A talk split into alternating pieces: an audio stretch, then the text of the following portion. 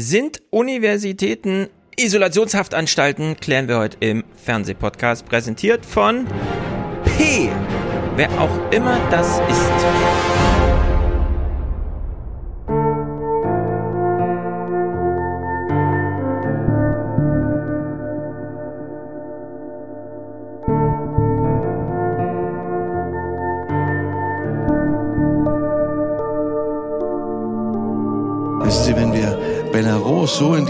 Wechselspiel von Piaf und Passage betrachten, wirkt es so tänzerisch leicht wie das Lichtspiel einer Kerze, welches sich in seiner sanften Brise elegant hin und her bewegt.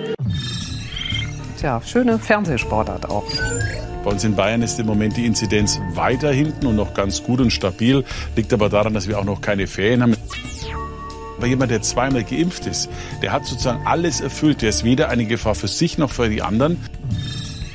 Es ist Zeit, den Ungeimpften die Schuld zu geben, nicht den normalen Leuten. Es sind die Ungeimpften, die uns im Stich lassen.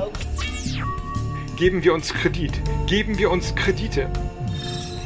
Und die jetzt noch offene Frage ist, wer wird dann wichtige Rollen zum Beispiel für äh, die Finanzen einnehmen? Herr, Herr Scholz, entschuldigen Sie, aber trotzdem noch mal die Frage. Ich finde ehrlicherweise das eine Frage, die mich empört, wenn ich das ganz offen sagen darf. Ja. Ich weiß nicht, ob die auch Männern gestellt wird, die Ehegatten sind. Man muss es vielleicht mal so ausdrücken, wir müssen endlich Frieden schließen mit der Natur. Klima vor acht. Fände ich, würde auch ein Programm schmücken und darüber hinaus, glaube ich, auch langfristig zu einem Umdenkprozess mithelfen.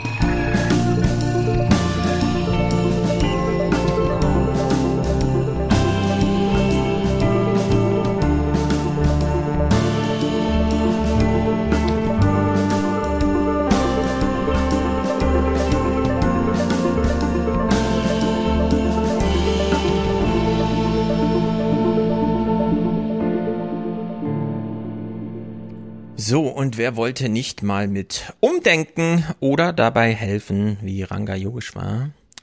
Wir grüßen hier Max, oder kennen wir dich als Maximilian? Ich weiß es gar nicht. Maximilian, aber dafür hat man heute keine Zeit mehr. Man sagt immer nur Max. Echt? Sagt man immer nur ja. Max. Oder Maxi.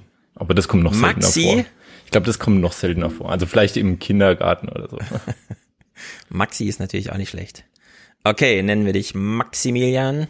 Du warst ja schon zu der ein oder anderen Fake News Beobachtung hier und hattest mir geschrieben und ich habe mich sehr gefreut, denn eigentlich wäre ich heute auch schon in Urlaubsstimmung, um noch letzte Tage für intensive Schreibprozesse zu benutzen, bevor ich dann abdüse. Aber du hast gesagt, Universitäten. Universitäten, äh, du hast Clips mitgebracht und ich habe gesagt, ja, Universitäten. Es ist super traurig, aber schauen wir doch heute nochmal in die Universitäten und stellt sich raus, Du bist gestresst und du bist krank und du trinkst Tee.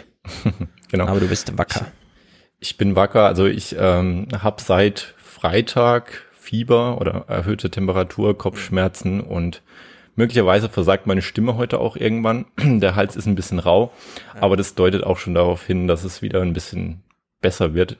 Ich habe mir jetzt Medikamente eingeworfen und äh, ja, der Rat einer Kommilitonin war Zitronentee. Damit probiere ich es jetzt heute Abend mal. Ja. Äh, ja, und die Diagnose ist, die ich jetzt mir einfach mal stelle, äh, übrigens Corona-Test ist negativ gewesen, für alle, ja. die es interessiert. Ähm, die Diagnose ist ähm, das Wetter auf jeden Fall, ja. das momentan ähm, schwer einzuordnen ist. Also mhm. Äh, wir hatten letzte Woche, glaube ich, so 25, 26 Grad Höchsttemperatur, auch immer so eine gewisse Schwüle und eine Feuchte. Ja. Und mittlerweile ist es wirklich so abends, nachts runtergekühlt auf 10, 11 Grad. Also mhm. ähm, ja, das Wechselspiel. Ja, das, das zum einen und das andere ist ähm, wirklich Stress. Also es hat dann angefangen wirklich, wo die Vorlesungen zu Ende waren. Ja, das und kennt das man. Das hatte ich schon mehrmals. Manchmal, ja. Äh, es gibt, also manchmal äh, hat man so den Eindruck, der Körper kann für den Geist aufsparen, aber nicht allzu lang. Und dann gibt es so Momente wie, was weiß ich, äh, das Semesterende oder so und dann bricht's plötzlich aus, aber du hast noch Prüfung vor dir. Also du bist noch nicht fein raus. Sagen es mal so, der Stress ist noch begründet. Ja, das kommt noch hinzu. Ich habe auch noch ein paar Projekte, die ich zu Ende bringen muss. Also das geht auch noch in die vorlesungsfreie Zeit rein. Und ja, Prüfungen stehen noch ähm, regelmäßig. Ist es eigentlich immer so, dass die gegen Ende des ähm, oder vor Beginn des neuen Semesters dann eigentlich schon Mhm. ähm, abgehalten werden. Manchmal sogar ziehen die sich noch ins andere Semester hinein. Ah, welche Fächer, welche Themen werden dich da noch plagen? Also ich Ganz studiere äh, für alle noch mal, um den Stand aufzufrischen, Mhm. ähm, damit man weiß, wora, wovon, welcher Position ich hier heute Ja. argumentiere. Ich äh, studiere Mathematik und Informatik auf Lehramt, allerdings als Zweitstudium, denn ich habe schon ein sportwissenschaftliches Studium abgeschlossen. Yes, sehr gut. Du kennst deinen Körper und jetzt quälst du deinen Geist. Äh, so muss das, glaube ich, sein in jungen Jahren, damit man später auch auf etwas zurückschaut. Also ich habe auch schon Prüfungen in einem schlechteren physischen Zustand geschrieben, als ich heute hier sitze. Oh Mann, oh Mann. Wie werden Prüfungen heutzutage abgehalten? Ist das vor Ort mit Unterbeobachtung? Ist es zu Hause unter Beobachtung? Ist ja auch ein großes Thema. Also ich kann ja wirklich heute nur von der Universität Stuttgart sprechen, wo Mhm. ich studiere. Und die haben es eigentlich relativ gut hinbekommen, dass es alles vor Ort stattfinden kann mit Ja. ähm, ja, Tests ganz normal musst du dich ausweisen, dass äh, negativ ist. Du musst ähm, Abstände in den Vorlesungssälen einhalten, wie man das kennt. Mhm. Und ähm, ja, das sind eigentlich so die die Mittel, ne? die AHA-Regeln, die kennen wir alle. Ja. Ähm, Maske natürlich habe ich noch vergessen. Ähm, Mhm. Und ja, Ja, Maske es in ist an anderen, ne?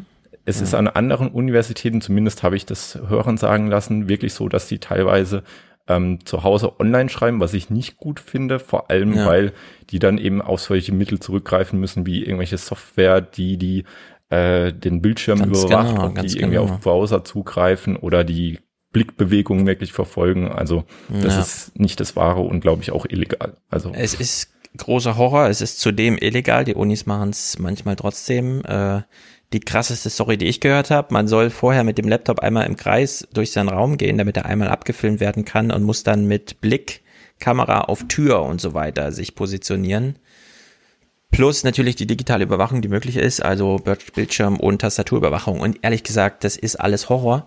Äh, Ich habe ja ein bisschen, du hast Clips mitgebracht, äh, die ich auch noch nicht richtig kenne. Ich habe sie zwar so ein bisschen äh, Cut in, Cut out und so weiter, kurz angefasst, Gunter Dück und so. Wir haben ja beim letzten Mal ja auch schon Gunter Dück dabei gehabt. Der ist ja immer ähm, inspirativ. Man muss ihm ja nicht immer folgen. Das ist ja ganz interessant bei ihm, dass er manchmal so einen Spruch auf der Bühne sich dann traut, weil er weiß, er hat da ein gewisses Standing. Äh, Und ich habe, um das einzuleiten, das Thema, so ein bisschen in den Mediatheken rumgegrast und es, ich fand es wirklich erschreckend, wenn man Corona, Uni, Corona, Studier und dann noch immer, wie das Wort zu verenden ist, Studierende, Studenten, Studium. Man ist dann schon auf Seite zwei äh, bei Datum April 2021 und auf Seite 4 ist man schon bei April 2020. Also wenn sich äh, der deutsche Journalismus, vor allem der öffentlich-rechtliche, um ein Thema nicht gekümmert hat, dann waren das die Universitäten. Das sieht man jetzt auch schon wieder, die ganze Quälerei in der Diskussion um, soll man jetzt die Kinder impfen lassen oder nicht, äh, spart eine Gruppe, die erstens eine Impfempfehlung und einen zugelassenen Impfstoff hat, komplett aus und das sind die Studierenden. Also es ist wirklich wirklich, wirklich crazy. In der Hinsicht gucken wir jetzt ein paar Clips zum Einstieg und äh, das ist äh, wirklich fast die ganze Corona-Pandemie deckt das ähm, ab zeitlich, weil es mehr nicht rauszukramen gab aus den Mediatheken. Die Sachen, die dann aber zu finden waren, waren entsprechend deutlich. Wie hier zum Beispiel, fangen wir mal an, ähm, die Welt.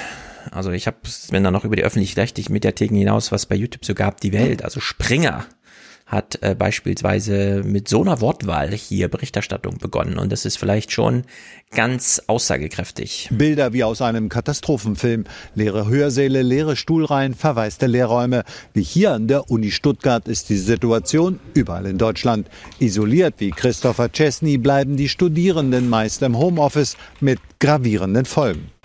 Es, man muss sich halt eigentlich vorstellen, man ist jetzt seit fast einem Jahr fast in Isolationshaft. Ich kenne leider einige Kommilitonen, die in ärztliche Behandlung mussten, weil es die halt echt ähm, fertig gemacht hat. Ja, die Universität als Ortsszenerie wie im Katastrophenfilm. Die Protagonisten sprechen von Isolationshaft und Uni Stuttgart, deine Uni.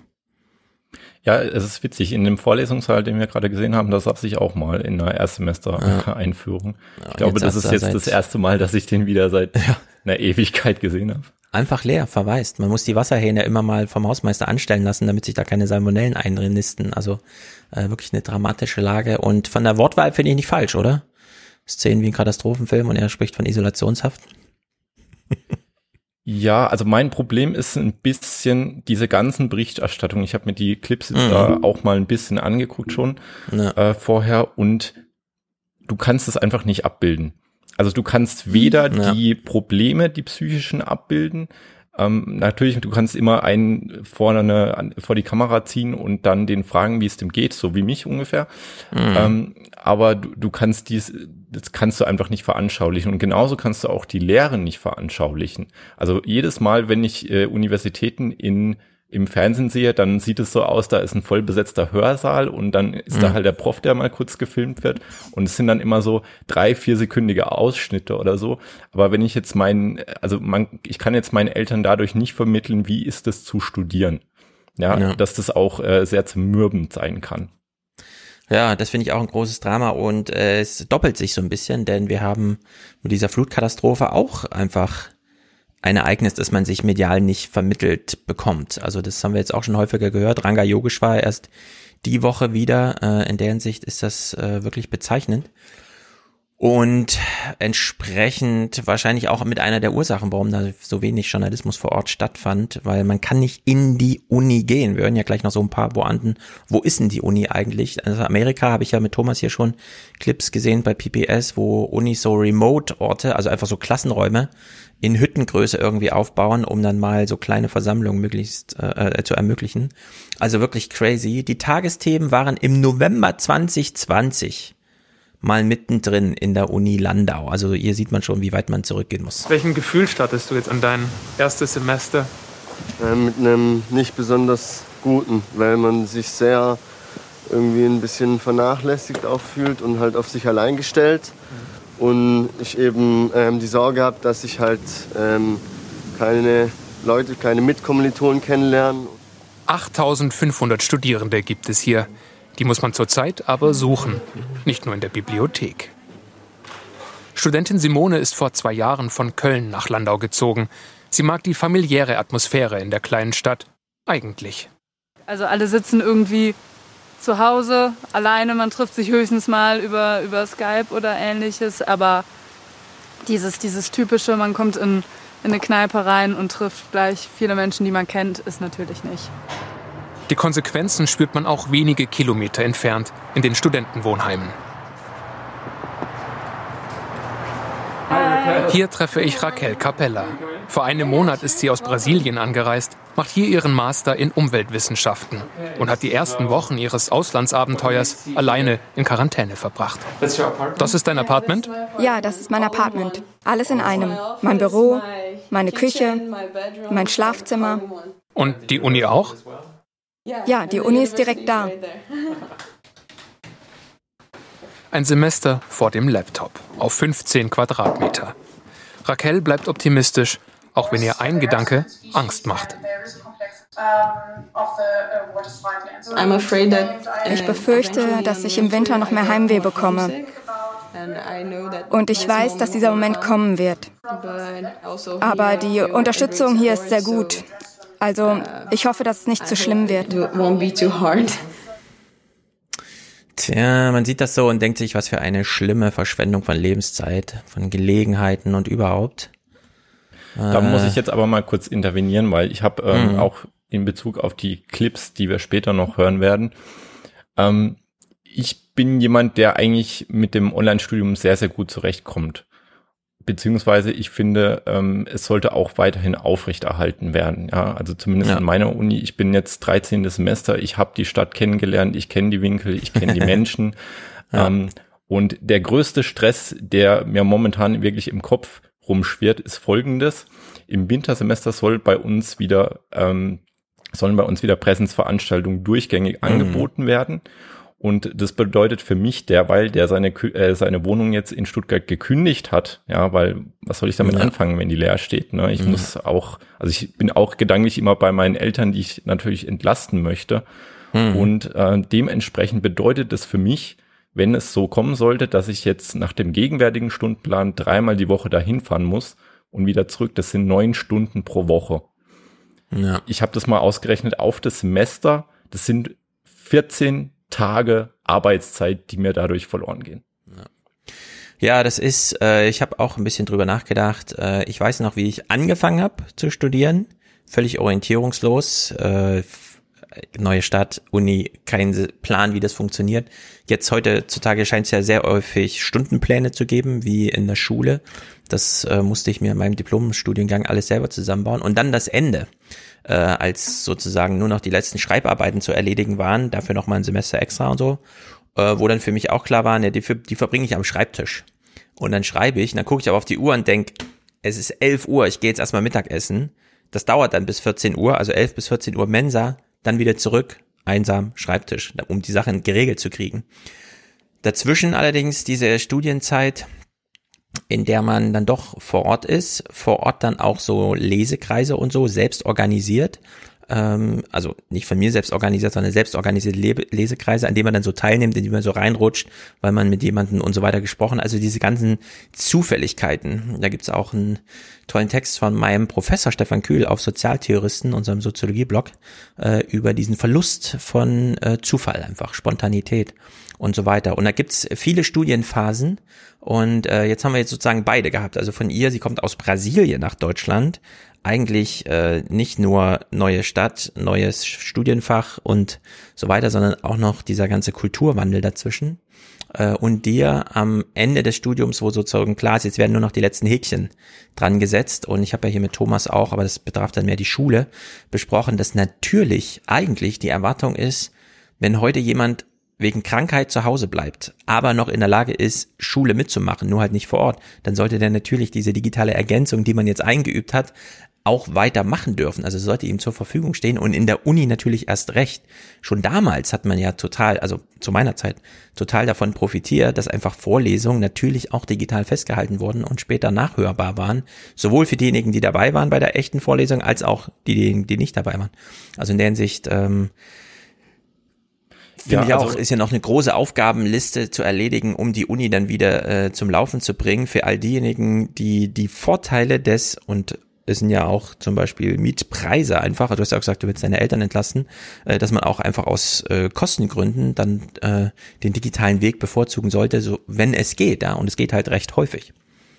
Ja, und das ist wirklich, was ich mit Besorgnis gerade beobachte, dass die Debatten, auch wie wir hier sie ähm, jetzt in den, im Fernsehen sehen, ähm, jetzt zu stark auf diese ähm, psychischen Probleme, die ich jetzt gar nicht äh, kleinreden möchte, ähm, mhm. abzielen. Oder also es gibt momentan auch diese Überhöhung der Präsenslehre, wo ich ja, wirklich mal genau. ein paar Sachen rausgesucht ja. habe für später, äh, wo man einfach ja, mal merkt, sehr gut, sehr gut, sehr es macht keinen Unterschied, ob ich da jetzt vor Ort bin oder mir das zu Hause angucke. Und mhm. das, was wir ja eigentlich beklagen, das sind eben, was du gerade schon angesprochen hast, diese Zufallsbegegnungen ähm, und die, die Stubos bei uns, das ist die Studierendenvertretung der Universität Stuttgart, die haben auch eine Umfrage dieses Semester gemacht ähm, bezüglich digitaler Lehre und so weiter. Und ähm, du hörst schon klar irgendwo den Tonus raus, dass es viele partielle Gruppen gibt, die sagen, eigentlich ist es schon cool, dass ich online ähm, die Lehre verfolgen kann, weil ich weiß ich nicht, äh, ich bin schon älter und muss noch irgendwie nebenbei arbeiten mhm. oder äh, auch Behinderte, ja, äh, die da zu kämpfen haben, weil die ähm, Vorlesungssäle nicht barrierefrei sind oder so.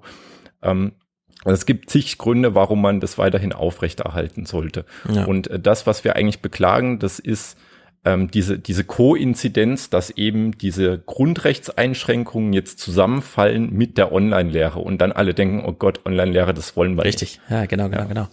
Genau, da ist viel zu ergänzen. Mandy schreibt das ja auch gerade. Äh, man kann Uni und Arbeitsleben besser miteinander integrieren, wenn nicht beides zwischen 8 und 14 Uhr stattfindet. Äh, und das, da sind sehr viele Ergänzungen möglich. Ich finde, der Rhythmus des Semesters ist genau richtig. Aber dieser Tages- und Wochenrhythmus, den kann man da durchaus aufbrechen. Das war früher übrigens super einfach. Also in meinem Soziologiestudium in Bielefeld, da gab es jetzt keinen richtigen Tagesrhythmus. Ja, es gab die Seminare, die hat man dann besucht, aber da hat man sich zwei, drei vier die Woche rausgesucht, die dann wirklich intensiv waren und der Rest, den hat man dann so irgendwie zusammengebaut. Da musste man ja auch so Scheine und sowas machen. Da gab es ja keine Punkte, so elementar äh, graduell zu erwirtschaften, sondern da konnte man sich so ein bisschen frei organisieren. In der Hinsicht, äh, ja, sollte man da jetzt unbedingt mitdenken von Verwaltungsseite aus. Mal gucken, was passiert. Ja, noch ruht man sich ja auf einem weiteren angekündigten ähm, Semester ohne große Präsenz aus. Also zumindest ist schon mal so die Erwartung. Soll, naja. ich, soll ich mal was hm. vorlesen? Ähm, ja, ich weiß nicht, ob ich das rechtlich darf. Das ist ein Brief von dem Rektor an die Studierenden. Ah, das darfst du vorlesen, das ist darf, ja darf Uni öffentlich. Ja, es sind ja 20.000, also das ist mehr als ja. wir zuschauen. Äh, es hören ja auch viele aus der Uni Stuttgart zu, für die ist das jetzt eine Dienstleistung. Genau. Ähm, also ich lese mal nur einen, äh, ein, zwei Sätze vor. Äh, Weite, weite Teile des Studiums sollen also wieder auf dem Campus vor Ort stattfinden und nicht mehr zu Hause vor dem Computer. Mhm. Wir garantieren Studierenden keine durchgängige Online-Lehre im kommenden Wintersemester und empfehlen ihnen daher, sich darauf einzustellen, an Präsenzveranstaltungen in Stuttgart teilzunehmen. Und die endgültige Entscheidung, die gibt's dann im ja. September. Ja, das wird ein interessanter Wohnungsmarkt dann ab September wenn dann, äh, ich weiß nicht, solche Rektoren haben ja da mit solchen Sorgen dann auch wenig. Der Dunstkreis wird ja immer nicht betrachtet. Das ist übrigens auch interessant hier in den Nachrichten, da wurde der Dunstkreis auch mal mit betrachtet.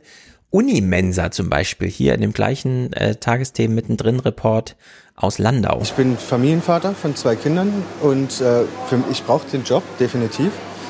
Deswegen bin ich in den öffentlichen Dienst gegangen, dass ich einfach Sicherheit habe. Momentan in der jetzigen Lage weiß ich nicht, ob das noch so Bestand hat ja, das gibt einfach definitiv Existenzängste.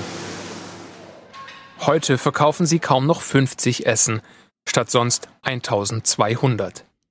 Kompensieren soll das ein Foodtruck. Noch steht er auf dem Campus, soll aber schon bald mobil Essen zu Studierenden in der ganzen Region bringen. Denn allen hier, auch den Studierenden selbst, ist klar, es wird wohl noch eine Weile dauern, bis sich der Campus nach der Corona-Krise wieder mit Leben füllt. Ja, kann man natürlich in so einem Bericht hier kurz senden, aber ich habe es nicht verstanden als Prinzip. Der Foodtruck kommt dann mit den Mensa-Mitarbeitern und fährt dann irgendwie zum Wohnheim und macht dann Bratwurststand auf oder was. Also irgendwie so ist das gedacht. Wer weiß.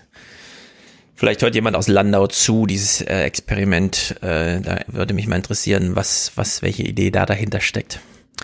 Naja, ähm, die Deutsche Welle Nachrichten, also man sieht schon mal, wir mussten hier sehr weit ausgreifen. Die Deutsche Welle äh, ein Angebot der Bundesregierung ähm, hat hier mit jemandem von der Initiative Präsenzlehre Berlin gesprochen. Und da hört man auch mal schon so ein bisschen, dass sich die Studenten selber gar nicht so richtig ausdrücken können, fand ich jedenfalls.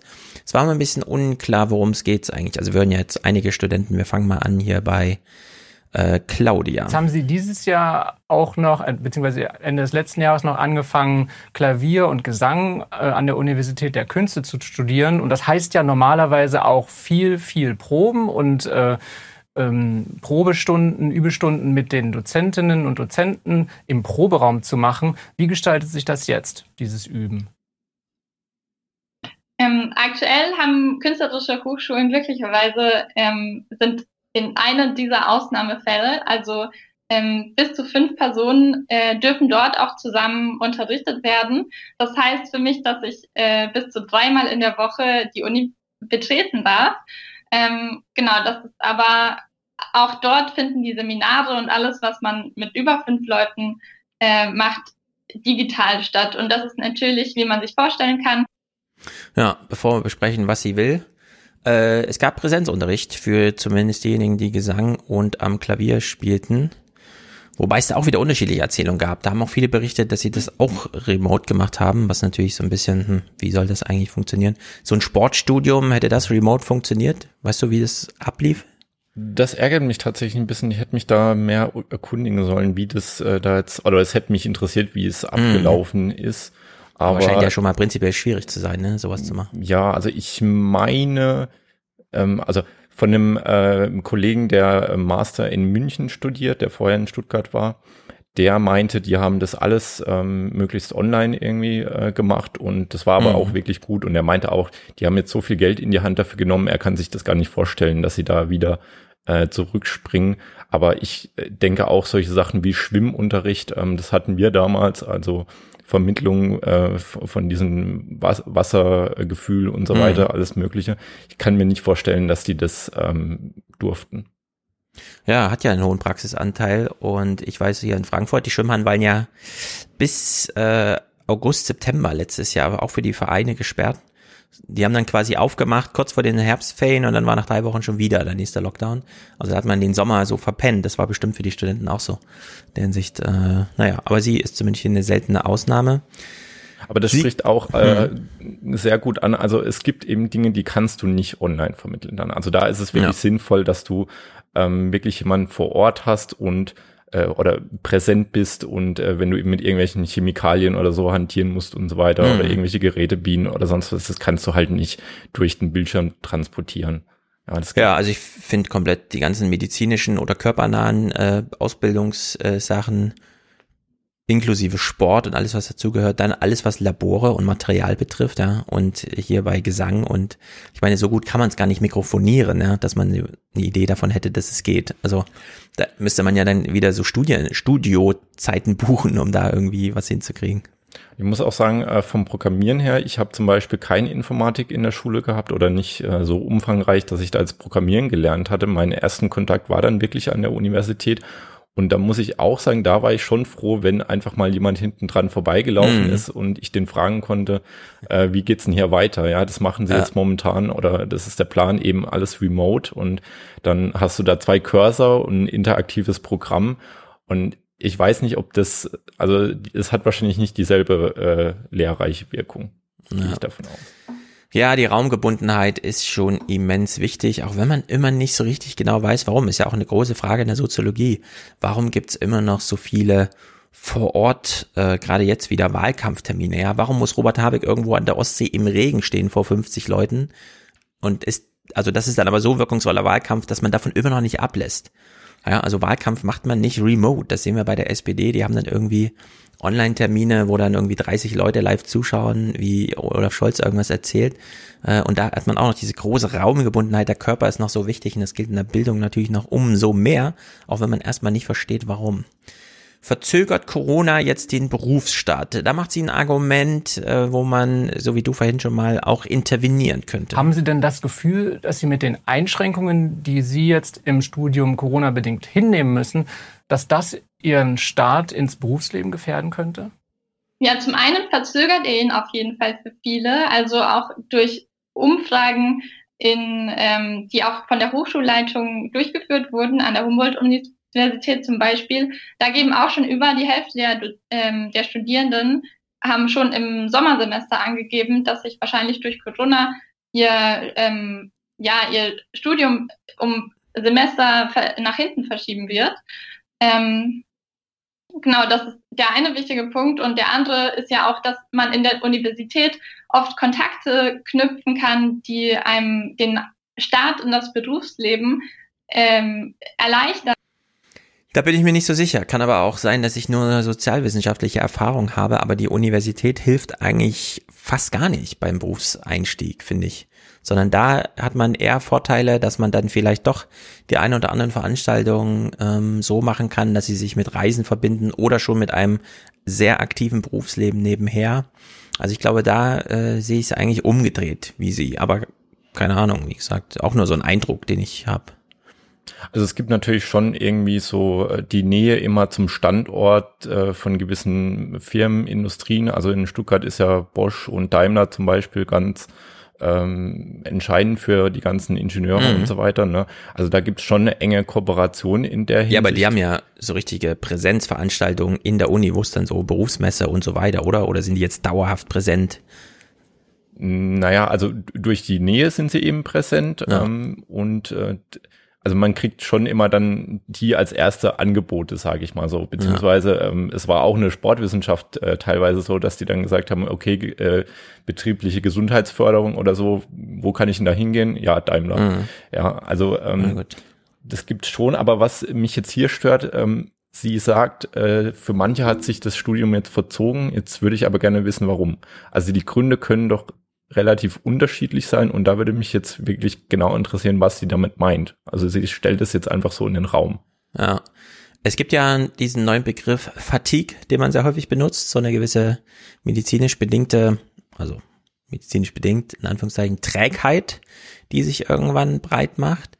Und was ich auf jeden Fall gut nachvollziehen kann, ist, dass man einfach es ein bisschen schleifen lässt in der Vorahnung, irgendwann ist ein Prüfungstermin, den man aber dann auch nochmal um ein Semester verschieben könnte, in der Hoffnung, irgendwie Corona auszusitzen. Also das ist so, ohne dass ich das jetzt negativ oder despektierlich meinte, aber ich könnte das, hätte das an mir, äh, glaube ich, sehr gut nachvollziehen und verstanden können, äh, wenn ich gesagt hätte, nee, das, dieses Semester noch nicht, jetzt schiebe ich einfach ein halbes Jahr auf. Ja aber dann vielleicht auch nur ein halbes Jahr danach hätte man sich äh, sozusagen ernsthaft mit sich beschäftigen müssen, um zu sagen, ja, wie, wie organ, also jetzt ist Umorganisation vonnöten, jetzt kann man es nicht einfach aufschieben. Aber dass da so ein Semester verloren gehen kann, das kann ich mir schon gut vorstellen irgendwie. Das liegt auch so in der, Not in der Natur der Sache des Studierens auf eigene Faust abseits der Familie, die einen morgens in die Schule schickt und so. Irgendwie. Aber vielleicht ist es ja. auch so eine sozialwissenschaftliche Sache, wer weiß. Also Corona betrifft äh, jeden immer in unterschiedlichem Maße. Das haben wir jetzt ja. äh, gelernt. Also jeder hat so seine sozioökonomischen Voraussetzungen, mhm. mit denen er diese Pandemie abfangen kann oder die, die Folgen dieser Pandemie. Und ja. äh, bei, äh, wie war es nochmal, Gerald Hüther hatten wir ja, ja. genau Bewältigungsstrategien. Wie gehe ich damit genau. um? Ja, und da kann eben jeder auf andere Ressourcen zurückgreifen. Und der eine ist schon von Grund auf organisiert und der Online-Lehrer eher nur zugeneigt, hat auch ein schönes Zimmer vielleicht, wo er sich zurückziehen kann und dann ja. übersteht er das ganz gut. Ja, wobei man hier immer, es fiel ja nicht nur Uni aus, sondern auch alles andere weitgehend im Leben, ne? Also ja. der Hinsicht weiß man immer nicht so genau. Also man, Vorbereitung darauf ist, glaube ich, schwierig. Da muss man einfach gucken, was erfordert die Situation. Sie ist ja jetzt von der Initiative Präsenzlehre Berlin. Und da könnte man ja denken, ja, wir wissen ungefähr, was die wollen, steckt ja im Name. Sie fordern mehr Präsenzunterricht trotz Corona oder wie auch immer. Oder eine zügigere Bewältigung oder mehr Beobachtung und Hilfe bei studentischen Angelegenheiten, so dass es zügiger zu Präsenzlehre kommt. Aber interessanterweise äußert sie sich dann hier doch anders. Das fand ich ein bisschen überraschend. Ich glaube, die junge Generation ähm, geht zurzeit viele ähm, Opfer ein ähm, zum Schutze der ähm, der Risikogruppen. Ich glaube aber auch, dass, dass uns das bewusst ist, dass man das in, ähm, dass man auch jetzt Opfer bringen muss, dass wir nicht einfach, deswegen fordern wir auch nicht einfach die, ähm, die Öffnung aller Universitäten und dass alles jetzt zu 100 Prozent in Präsenz stattfinden muss, aber wir würden uns zumindest über die zur Kenntnisnahme freuen, ähm, dass das wahrgenommen wird, dass wir Opfer erbringen und dass die digitale Lehre nicht die Präsenzlehre einfach ersetzen kann und dass wir hier große ja, Abstriche machen müssen. Sie fordert im Grunde Anerkennung für die Lage und gar nicht so sehr Abhilfe. Das fand ich ein bisschen, hm. Warum? Warum ist sie da so vorsichtig? Das ist eine gute so Frage. Also ich würde, ich bin da anders veranlagt. Ich würde sagen, wir haben jetzt eineinhalb Jahre das ertragen müssen oder haben uns zurückgehalten und jetzt ja. ähm, sind wir an der Zeit zu fordern, weil es geht jetzt wirklich dem Ende zu. Also mhm. da hätte man, oder ich weiß nicht, von wann ist es jetzt nochmal? Von November? Mm, das ist von März 21. Also da hat man den, ja. ähm, der, ja, im März ging es ja dann noch mal ein bisschen hoch kurz. Also ich, aber trotzdem, man hätte da eine politische Forderung bestellen können, finde ich, gerade mit äh, Hinblick auf Sommer es zeigt auch gut ähm, das Ergebnis. Wir hatten jetzt, äh, ähm, oder ich, ich muss mal kurz ausholen. Also ich hatte mhm. äh, dieses Semester noch ein Bewerbungsgespräch ähm, bezüglich einer Tutorenstelle, ähm, beziehungsweise mehrere Bewerbungsgespräche und eines davon ähm, äh, war bei äh, der Programmierung und Softwareentwicklung äh, Vorlesung und äh, hat leider nicht geklappt, aber äh, von dem habe ich zumindest noch erfahren, dass sie jetzt schon wissen, es wird digital stattfinden. Das ist gesichert. Ja, dann, ja aber mhm. pass auf, dann kam die Mail von dem Rektor, äh, die ich gerade hier zitiert habe. Mhm. Ähm, und dann habe ich unsere Studiengangsmanagerin angeschrieben und gefragt, wie ist es denn jetzt eigentlich, worauf müssen wir ja. uns denn einstellen? Und die war ungefähr von der Reaktion so, äh, hold my Corona-Test, ich muss da mal eben was klären. Ja, mhm. und ähm, dann haben sie eine Umfrage gemacht, ein paar Tage später, an äh, die ganzen Informatikstudenten. Und da haben jetzt 380 Leute oder so abgestimmt und es ist doch sehr interessant. Also 36 oder 39 Prozent sind für Hybrid, 20 Prozent für Präsenz ungefähr 36 Prozent für die Online, also rein Online mhm. und vier Prozent sagt, es ist mir egal. oh, das ist aber krass ausgeglichen. Wie will man da einen Interessensausgleich finden? Ne? Ja, schwierig. Schwierig, schwierig, schwierig. Studenten sagen nicht immer so richtig klar und deutlich, was sie wollen oder trauen sich keine politische Forderungen zu. Das ist mir jetzt hier bei Claudia von der Initiative Präsenzlehre aufgefallen und auch bei dem nächsten, der hier im Schleswig-Holstein-Magazin von dem holprigen Start ins erste Semester berichtet. Was ja für Erstsemester, soweit ich das erinnere, auch nicht einfach ist, sich erstmal zurechtzufinden. Ja. Im, im, im studentischen, in der studentischen Bürokratie sozusagen und Anlaufwege zu finden. Genau, also in der studentischen Bürokratie und äh, also das ist genau das, wo fr früher Fachschaftsfahrten und so weiter ähm, da waren. Natürlich geht das jetzt unter Pandemiebedingungen nicht, ähm, mhm. aber da war ja auch die Idee, dass man erstmal in der Studierendenschaft auch ankommt und man lernt ja auch da wieder viel von älteren Studierenden. Ja. Ähm, aber ja, es geht schon los bei sowas wie Stundenplanerstellung. Und auch da versuchen wir digitale Angebote dann Beratung und so weiter anzubieten. Aber auch da muss man erst an die Infos kommen, dass es das gibt. Mhm. Und schon da muss man sich eigentlich schon an der Uni für auskennen. Ja, also Anfang, jedem Anfang wohnt eine kleine Schwierigkeit inne und dann gebündelt, die man erstmal bewältigen muss.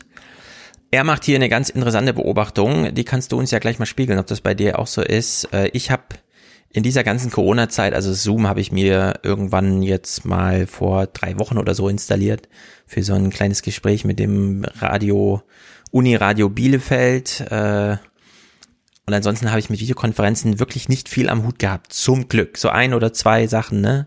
Außer jetzt hier der Podcast immer. Ähm, und mir fällt es schwer, mir vorzustellen, wie man das jeden Tag bewältigen kann. Ich habe es natürlich bei meiner Tochter ein bisschen gesehen. Die haben ja auch Videokonferenzunterricht gemacht. So mit 10, 11 Jahren ist das wirklich eine Qual. Alle sitzen mit ausgeschalteten Kameras da. Die Lehrer versuchen irgendwie so einen Monolog zu halten. Auf Fragen kommen wenig Antworten und es klappt nicht so richtig. Seine Schilderung hier finde ich auch super interessant. Das heißt, es fehlt eigentlich die Chance, eine Souveränität im, im Umgang mit anderen zu entwickeln auf, auf einem sprachlich hohen Niveau. Genau, die, also das ist ganz witzig. Ähm, ich habe mit vielen Kommilitonen darüber geredet, dass was jetzt eine Kontrollfunktion übernimmt, ist bei Zoom, fast alles läuft über Zoom, ja. gibt es so ein kleines ähm, Fenster, wo man sich selber sieht. Ja. Und da starrt man die ganze Zeit rauf. Okay. Aber sozusagen sein eigenes Bild die ganze Zeit zu kontrollieren und sich darüber irgendwie zu reflektieren, ist ja was anderes als in, der, als in dem anderen Menschen oder der anderen Gruppe. Ja. Und ähm, ja, es hat so ein leicht narzisstisches Moment, ja. muss man ganz ehrlich sagen. Ja. Okay. Ja, es ist nicht mehr das alter Ego-Spiel. Man sieht sich als Teilnehmer einer Konferenz anhand der Reaktion der anderen und so weiter. Man spiegelt sich in den anderen, sondern man spiegelt sich einfach in seiner eigenen Kamera. Man sieht sich die ganze Zeit selbst und das hat so ein narzisstisches Element, dass er schon hier, äh, ich würde fast so ein generatives Moment raushören, ja, dass er sagt, wir werden ja alle nur zu Narzissten gemacht. Wir achten auf die falschen Sachen, nämlich nur noch auf uns. Aber ist, ist das so? so? Also wenn du die Kamera aus hast, dann guckst du ja nicht in den Spiegel. Dann sieht man sich auch selber nicht, ne? Ja. ja. Vielleicht wurden die gezwungen, alle die Kameras anzulassen. Das kann möglich sein. Also es, es fällt halt äh, überall anders, äh, anders aus. Ähm, für Erstsemester oder so, klar, da würde ich das jetzt auch nicht empfehlen. Also die sollen sich schon ähm, dort ähm, die Möglichkeit bekommen, äh, sich umzuschauen und äh, mhm. sich zu informieren. Ähm, meine Aufgabe wird es dann äh, auch sein, als Ansprechpartner im Wintersem Wintersemester zu dienen, für die, zumindest für die Lehramtsstudenten. Ja. Und ähm, ja, ich erinnere mich wirklich auch noch an meine äh, Anfänge. Es ist wirklich am Anfang nicht so einfach. Du hast irgendwie drei verschiedene Plattformen. Die eine ist für die Vorlesungen und Seminare, wo die Inhalte hochgeladen werden. Dann auf einer anderen findest du äh, deinen deinen ganzen mhm. Katalog, deine Prüfungsnoten, deine Ausdrucke und so weiter, ja, was, was benötige ich ja. davon und so weiter.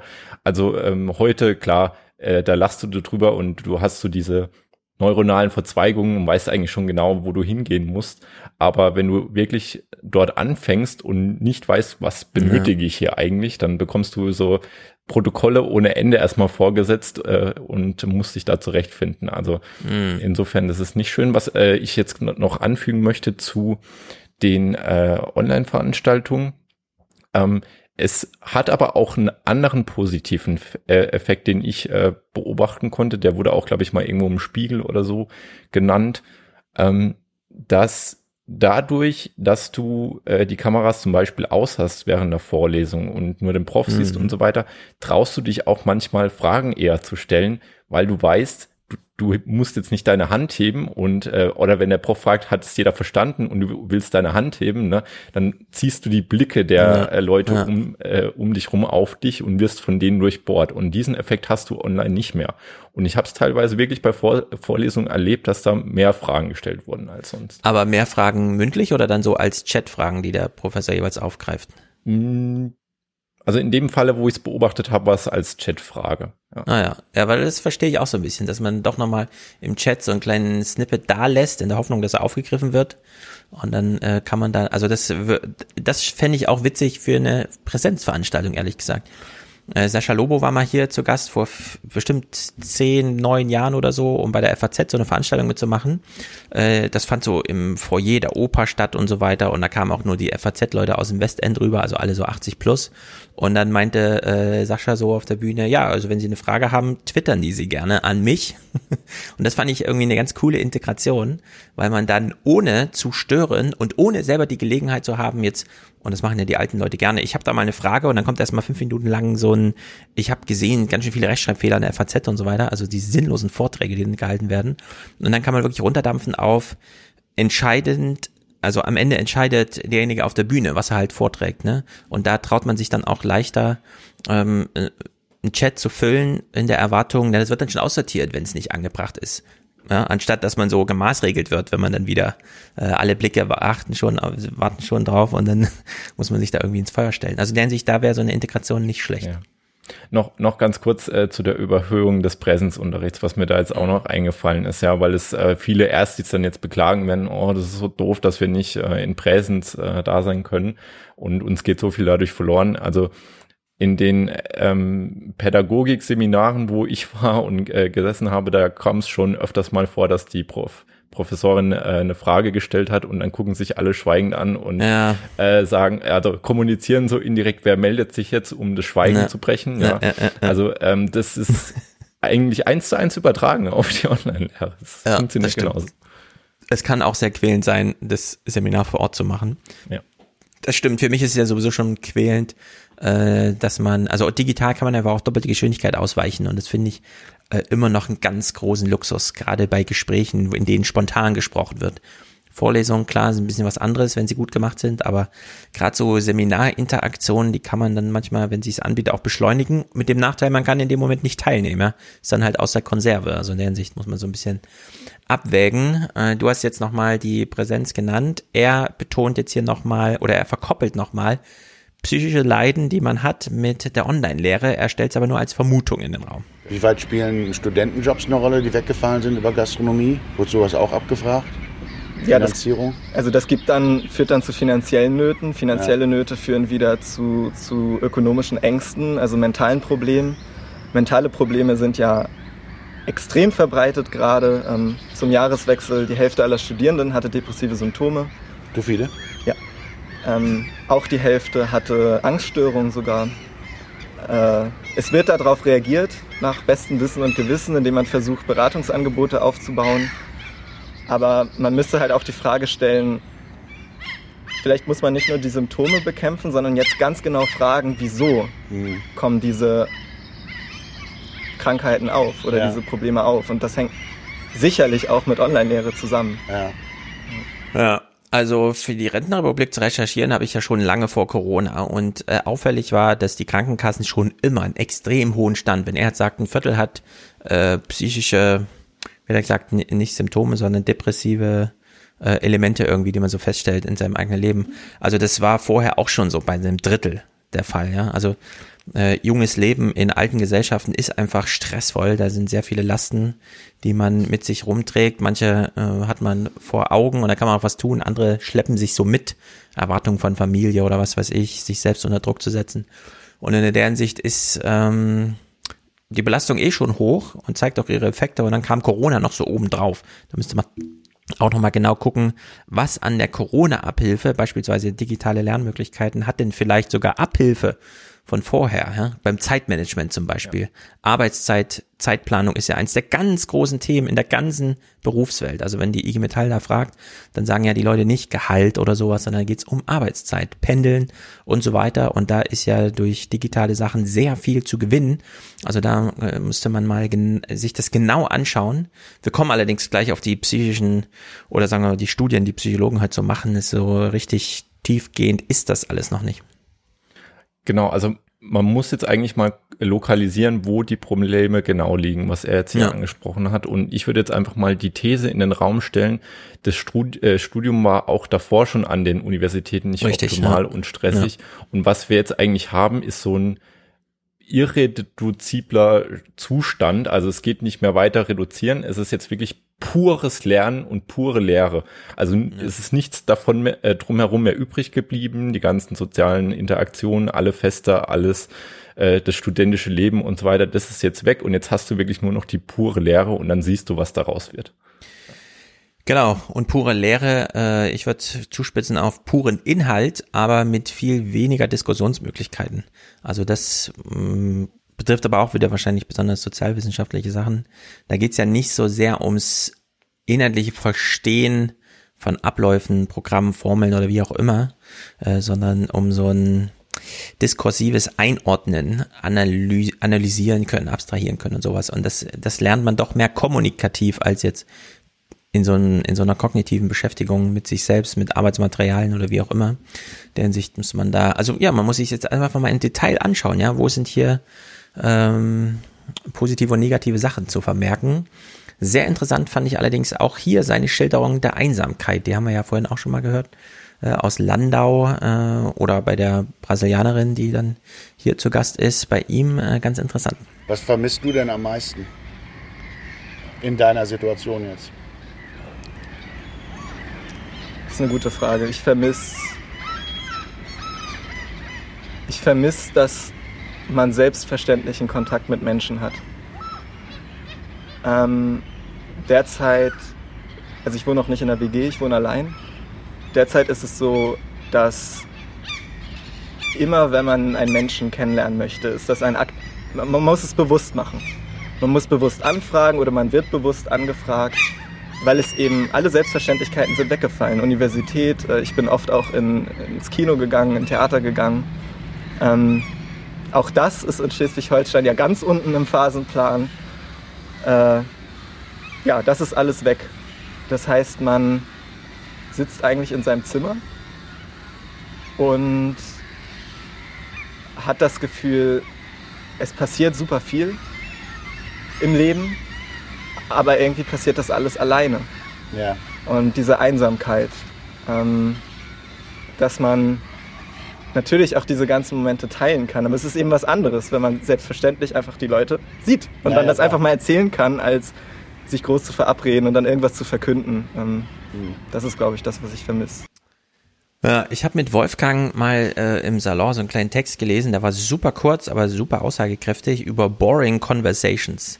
Äh, wenn sich Menschen lange nicht sehen, aber eigentlich gut kennen, dann heben sie sich für die, also dann kommen nur, können nur noch große Themen besprochen werden. Umso länger man sich nicht sieht, umso größer muss das Ereignis sein, was man thematisiert. Und deswegen soll man sich zwischendurch einfach Newsletter schreiben, indem man eigentlich Nonsens erzählt. Was weiß ich, habe mit meiner Tochter Mau Mau gespielt, sie hat drei zu vier gewonnen oder sowas, ja. Äh, dass man äh, so, so Kleinigkeiten, die man eigentlich nicht erzählen würde, aber trotzdem gerne erzählen möchte, aber die sozusagen funktionslos sind. Und das schildert er ja hier auch. Ist auch einer der ganz großen Stressoren äh, von Alleinerziehenden. Ja, die haben, sind vor allem auch arm in Deutschland. Also die Hälfte der Alleinerziehenden sind ähm, arm und sehr häufig sind das eben Frauen, die dann da nicht ein noch auswissen mit der Zeitplanung und so weiter. Aber wenn man äh, sie fragt, was eigentlich das größte Problem ist, dann, dass sie über die Erlebnisse, die, sie, die sie mit ihren Kindern machen, nicht auf so einer selbstverständlichen Art mit Erwachsenen sprechen können. Also wie äh, der Ehegatte, die Ehefrau kommt nach Hause und dann reflektiert man den Tag und erzählt, was der andere an diesem Tag verpasst hat. Äh, einfach weil es halt passiert ist und aus keinem anderen Grund. Und äh, das schildert er hier auch. Man muss jede Sozialität planen. Damit steht man immer im Feuer. Man hat eine Offerte gemacht, die kann zurückgewiesen werden. Dann fragt man sich, warum. Dann vergräbt man sich da in irgendeiner Grübelei und so weiter. Und äh, das stresst ungemein. Also diese, diese Form, äh, also er hat ja so jetzt sehr spontan geantwortet, scheint ihn aber doch sehr zu beschäftigen. Also diese Einsamkeitserlebnisse, die er macht, die, die scheinen doch tiefgehend und auch weitreichend zu sein, also sehr viele zu betreffen. Ja, es ist das Wegbrechen dieser Peer Group. Das Ja. ist eigentlich das Problem. Hm. Jetzt hören Also- wir Oliver. Ja. Hm. Nee, ist okay. Mach weiter. Ja. Oliver Jahr aus von der LMU München. Dort irgend, irgendeinen Präsidentenjob, keine Ahnung, für, keine Ahnung, Zuständigkeit und so weiter. Und ganz aktuell vom Bayerisch äh, BR24 äh, zum, so, äh, nicht aktuell, zum Sommersemester, also zum jetzt laufenden Sommersemester gab es vorher diese Ankündigung. Die äh, Studenten erwartet ein vollwertiges Semester. Wir werden jetzt auch im Sommersemester circa 8000 Veranstaltungen anbieten. Also ein vollwertiges Semester, 8000 Veranstaltungen. Diese Veranstaltungen werden größtenteils digital oder virtuell ablaufen. Das ist auch zurzeit gar nicht anders möglich. Die bayerische Infektionsschutzmaßnahmenverordnung sagt ganz eindeutig noch immer, Präsenzunterricht findet an den Universitäten nicht statt. Ja, vollwertig, aber digital. Von Seiten der Uni äh, ganz selbstverständlich in einem Satz untergebracht. Ja, vielleicht können die Find ich sich ja mit Stuttgart mutig. mal austauschen. Mhm. Das finde ich doch macht. interessant, wie diese Gegensätze da auf einmal Ja. da sind. Ja. ja, und jetzt startet man ins vierte Semester. Wahrscheinlich steht er wieder so da. Dann, wenn es äh, dann im September naht.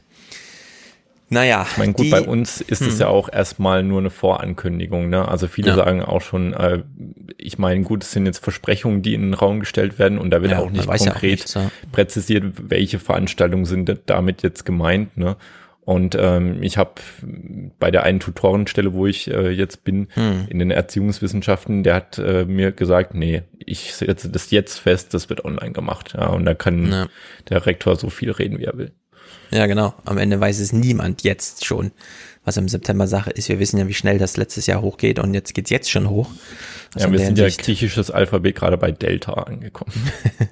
Ja, genau. Also da sind ja noch viele offen. Also in der Hinsicht. Mal schauen. Da muss man dann abwarten bis September. Oder vielleicht sogar ganz kurzfristig Oktober.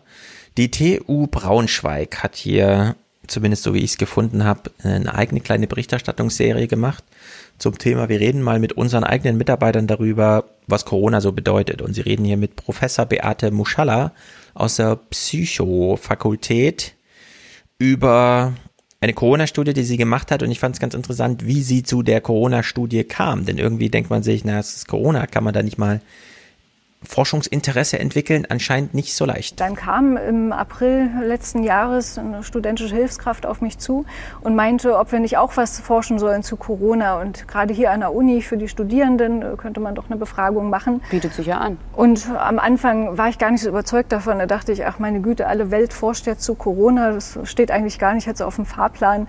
Aber die war dann sehr hartnäckig und hat mich dann davon überzeugt, dass wir das doch angehen sollten. Und dann ist daraus ein richtig cooles Projekt geworden, äh, was viel Spaß gemacht hat und was uns auch ähm, wichtige Erkenntnisse hier über unsere Studierenden gebracht hat. Ja, also als Psychologe wie auch als Soziologe hat man es ja ganz selten mit Laborsituationen zu tun, denn das ist ja immer in der echten Welt. Also man muss dann immer so künstlich Kontrollgruppen zusammenbauen, Zufallsprinzipien einhalten und so weiter und so fort. Und dann krempelt sich so eine ganze Lebenswelt, nämlich ihre eigene um. Lehre, Forschung an der Universität. Und sie muss erst überzeugt davon werden, dass jetzt der Gelegenheit gekommen ist, hier mal Studien zu machen, Fragestellungen zu entwickeln. Also finde ich auch so ein bisschen hm, fragwürdig, ehrlich gesagt. Aber zum Glück gab es da eine hartnäckige Mitarbeiterin, die sie dann überzeugt hat. Ich meine, es kostet ja auch kein Geld, Budget oder so, ne? Es ist einfach nur dieses Umwidmen von kognitiven Kapazitäten, die man hat, um dann mal so eine Studie in Angriff zu nehmen.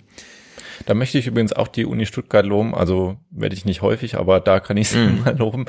ähm, ich habe zum Beispiel ein Seminar be besucht, das heißt, äh, hieß äh, Modeling the Pandemic. Also Mhm. ähm, da hat man versucht, gut, das ja. ein bisschen Modellierung mit einzubauen in ja, Informatik, was wir halt so machen. Ne? Mhm. Irgendwelche ähm, äh, Modelle dann sich mal genauer anschauen, zu gucken, wie diese Formeln da zusammenhängen, welche Variablen da reinkommen.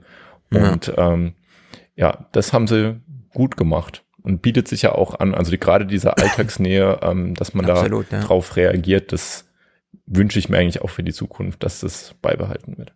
Genau, man hat ja damals schon gesehen, dass beim Thema Verkehr, Mobilität und so weiter plötzlich solche so viele Sonderfälle, wo man echt mal vergleichen könnte, dieses Jahr mit vergangenem Jahr und so weiter, wo sie so vieles anbietet, sich das einfach mal anzuschauen, wie Städte funktionieren, überhaupt so ein Campus, Uni. Naja, sie als Psychologin ist natürlich hängen geblieben dann bei psychischen Belastungen, wie verändert sich äh, das Wohlbefinden der Studierenden. Hier schildert sie kurz Ergebnisse. Äh, wir haben im, in der ersten Welle der Corona-Pandemie die Studierenden befragt und dann später in der zweiten Welle auch die Mitarbeiter, also die Forschenden hier an der Uni. Mhm. Und äh, bei den Studierenden war das in der ersten Welle so, dass man zunächst die ganzen Belastungserlebensweisen äh, auch ähm, ja, von denen berichtet bekommen hat, also Sorgen, Ängste, sich selbst zu infizieren, dass in der Familie jemand krank wird, aber auch äh, Sorgen um Umgang mit dem Studium, wie kann man das jetzt fortsetzen, der Nebenjob, der wegfällt und ähnliches. Da hat man schon deutliches Belastungserleben bei mindestens einem guten Drittel der Studentenschaft auch gemerkt. Und über die Hälfte haben auch gesagt, dass, ja, dass sie das jetzt nicht gut finden, irgendwie online Klar. und im Homeoffice und man hat gar keinen Kontakt mehr zu den Lehrenden. Das war für viele eine Belastung. Ja, klingt für mich aber so, als hätte man je nach Operationalisierung das auch vorher schon so ermitteln können. dass ein Drittel sagt, ich fühle mich belastet und die Hälfte ist irgendwie unzufrieden. Ja, also. Wer weiß. Ich meine, äh, Sportwissenschaften war ja auch so in diese Richtung, da lernst du das ja auch alles. Es ist jetzt halt nicht pure Soziologie oder mhm. so oder pure Psychologie, aber so Public Health hatten wir auch, ne? Und haben uns ja. da auch Studien angeguckt und wir kennen das auch alles. Und ähm, ich habe ja auch äh, Praktikum gemacht im Olympiastützpunkt, war auch an der Kindersportschule und mich hat es alles null gewundert. Also für mich hätte es keine Evaluation gebraucht. Mir war das schon vor dem Winter klar, ähm, was diese Ergebnisse da ähm, ja. am Ende sein werden. Denn ähm, das musst du gar nicht in, in, äh, in quantifizierbare Variablen pressen. Das ist ja. ähm, eher qualitativ. Da gibt's andere Zusammenhänge, die äh, schon erforscht sind. Ja, und äh, da war das irgendwie klar, dass ja. es am Ende rauskommen wird. Aber das ist jetzt halt, äh, man kann es also man hat so diesen statistischen Kult, dass man immer alles irgendwie erst in Absolut, Zahlen ja, äh, fassen muss. Ja, bei den Corona-Toten, wie viel, wie hoch ist die Inzidenz, Infektion ja. und so weiter. Ja. Und ähm, da, da reicht es offenbar für die Politik nicht, wenn man einfach die die kausalen Zusammenhänge ähm, hat, sondern man muss es auch nochmal als Zahl haben, um damit argumentieren zu können. Das ist Richtig. schon irgendwie dämlich einfach. Ganz genau. Äh, das ist dieser, diese Verquantifizierung. Die äh, Psychologie hat es ja schon länger, die Soziologie hat es jetzt auch komplett einmal so mitgemacht, ist deswegen super uninteressant. Äh, denn ich finde auch, ähm, wenn man jetzt wissen will, welche Sachen haben denn jetzt auch studentisches Leben vereinfacht, da sind ja viele dabei, digitalisierungsmäßig, oder verkompliziert? Welche Sachen sind unmöglich geworden und was gibt's ganz neu? Das kriegt man nur mit qualitativen Studien raus. Da muss man jetzt Fokusgruppen bilden, mit den Leuten reden, äh, da ordentliche Vergleichsmomente äh, schaffen.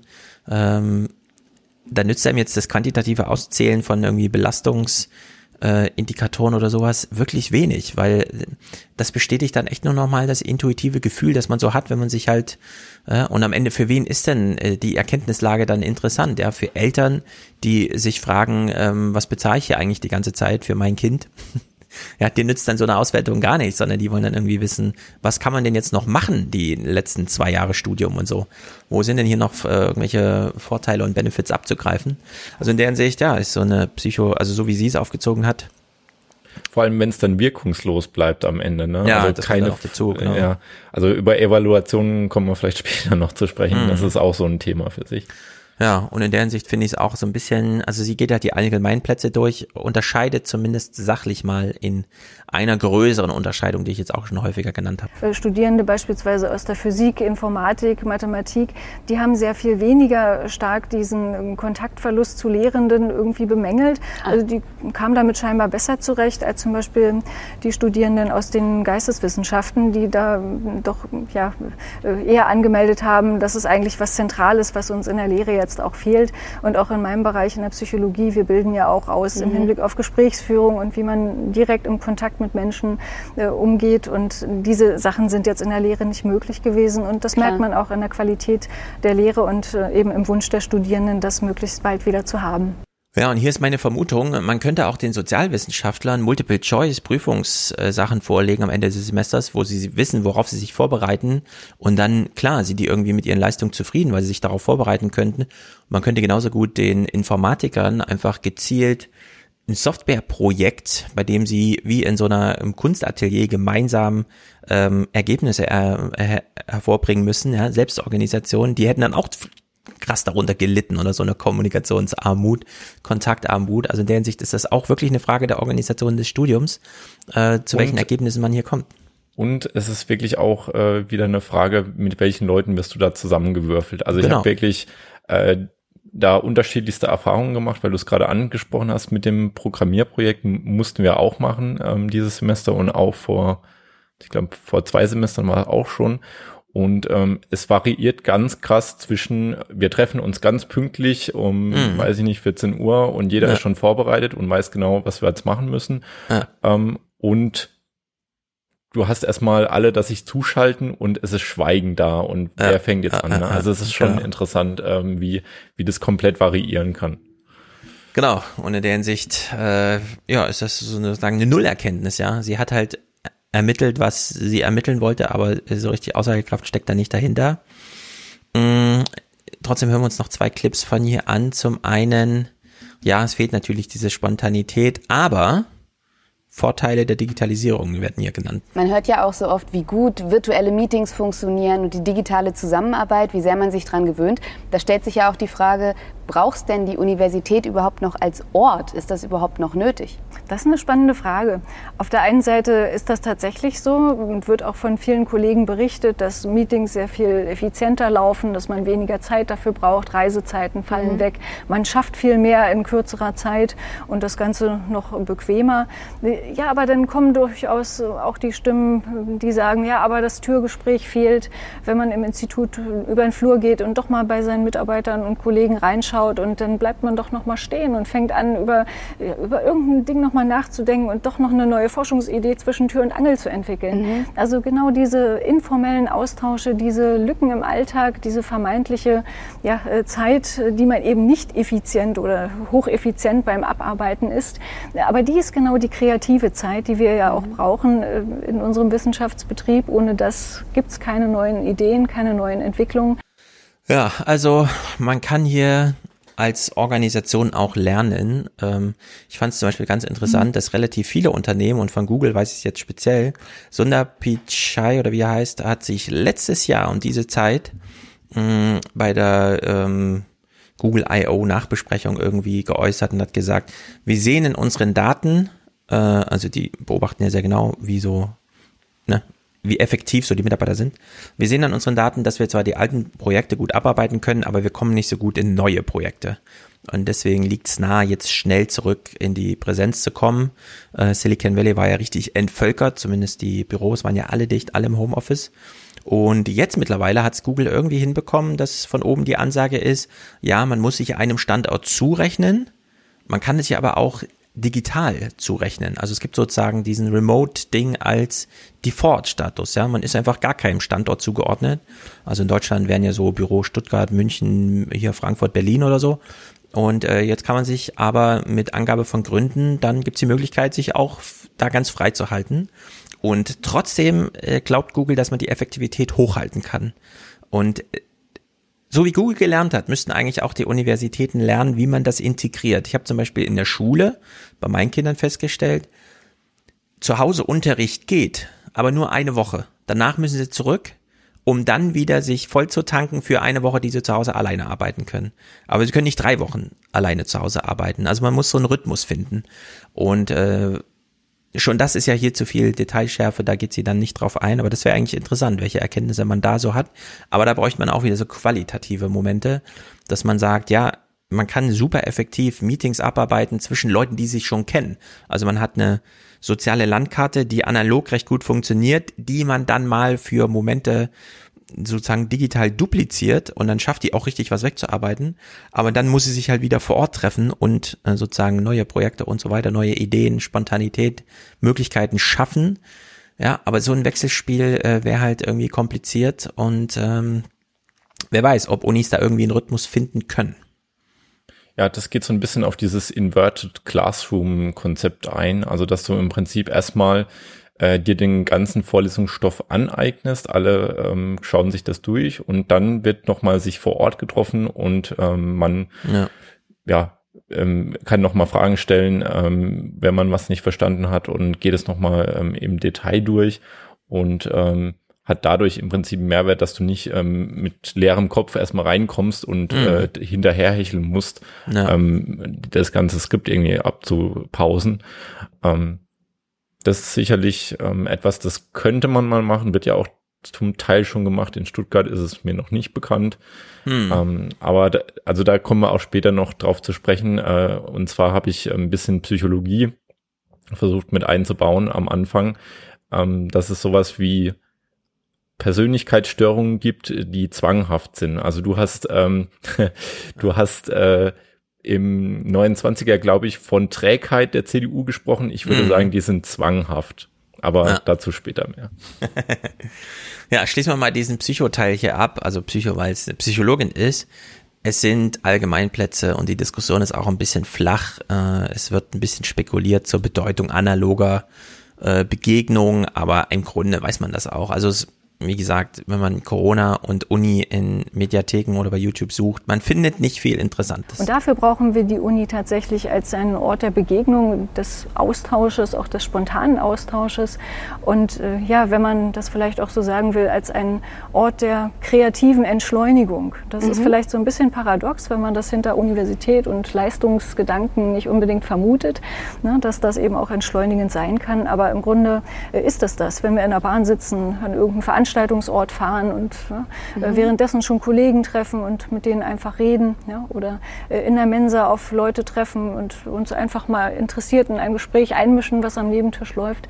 Ja, das sind Orte, wo neue Ideen entstehen. Wo, das wäre ja, digital gar nicht passiert eventuell. Ne? Das wäre möglicherweise digital gar nicht passiert. Und deswegen denke ich, äh, bin ich überzeugt davon, dass die Universität als Ort des Austausches und der Ideenentwicklung weiterhin ja, Bestand und Notwendigkeit hat. Und das sehen übrigens auch, wenn man auch die Forschungsdaten daneben legt, 80 äh, Prozent der Hochschullehrer und auch Studierenden, es gab gerade eine neue Untersuchung aus äh, der Hochschule Osnabrück, die das auch gefunden haben.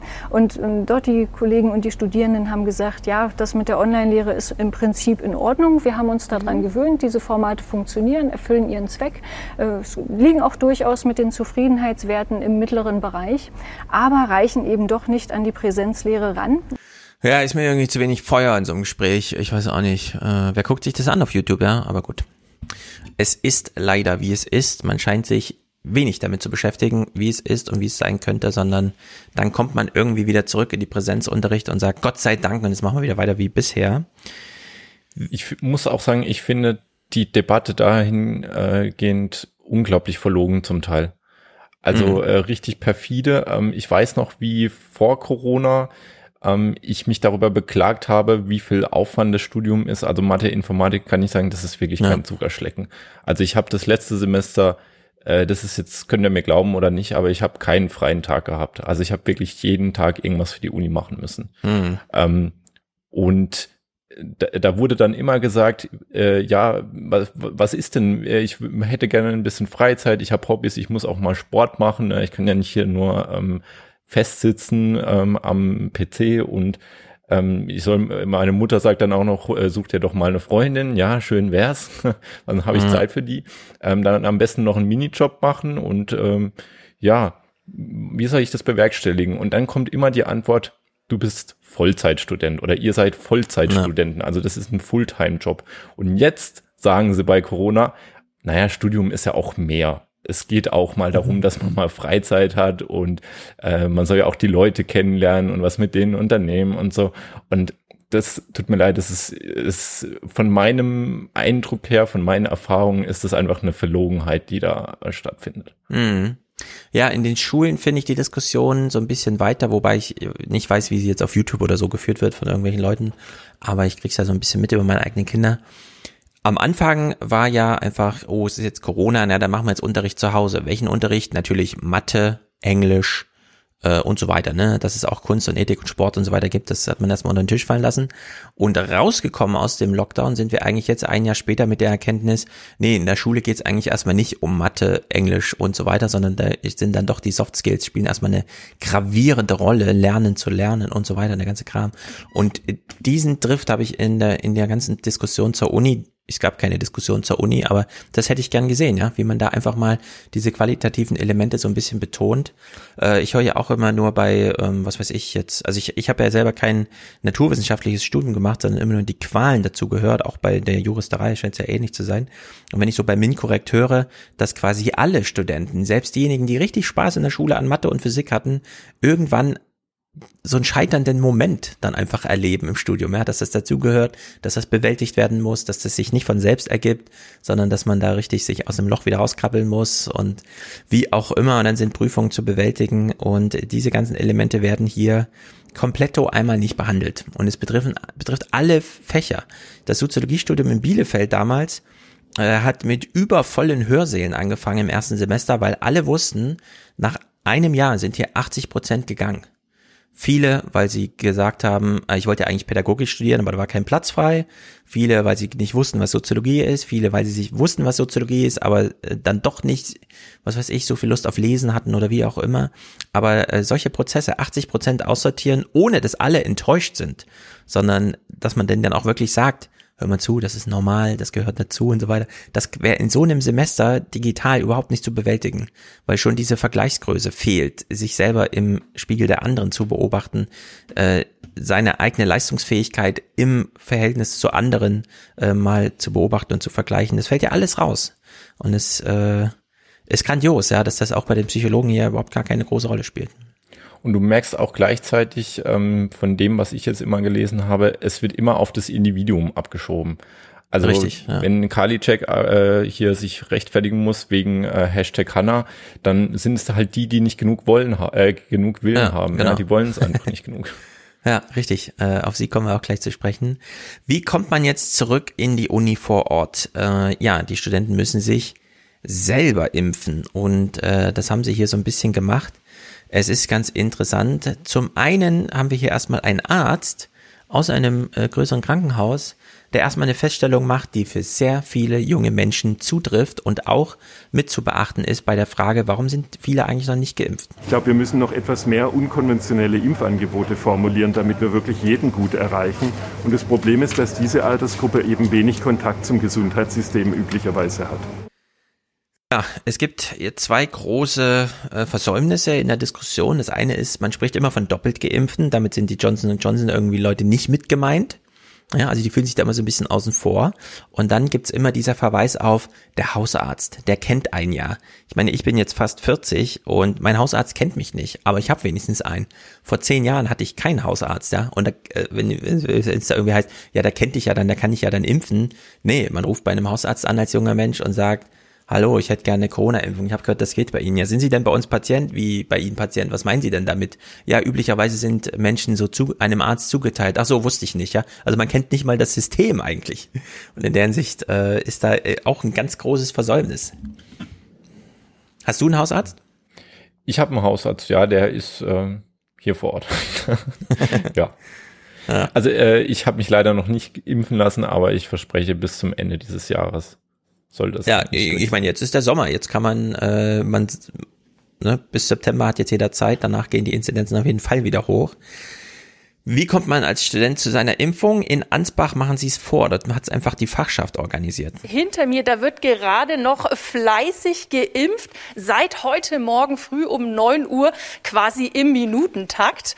Und insgesamt 150 Dosen von dem Impfstoff Johnson Johnson werden an die Studierenden hier heute verteilt an. Die Hochschule Ansbach hat dafür drei Räume zur Verfügung gestellt. Der Arzt, der macht am Anfang die Aufklärung, dann geht es für die Studierenden in die unterschiedlichen Räume, damit einfach ein reibungsloser Ablauf gewährleistet wird.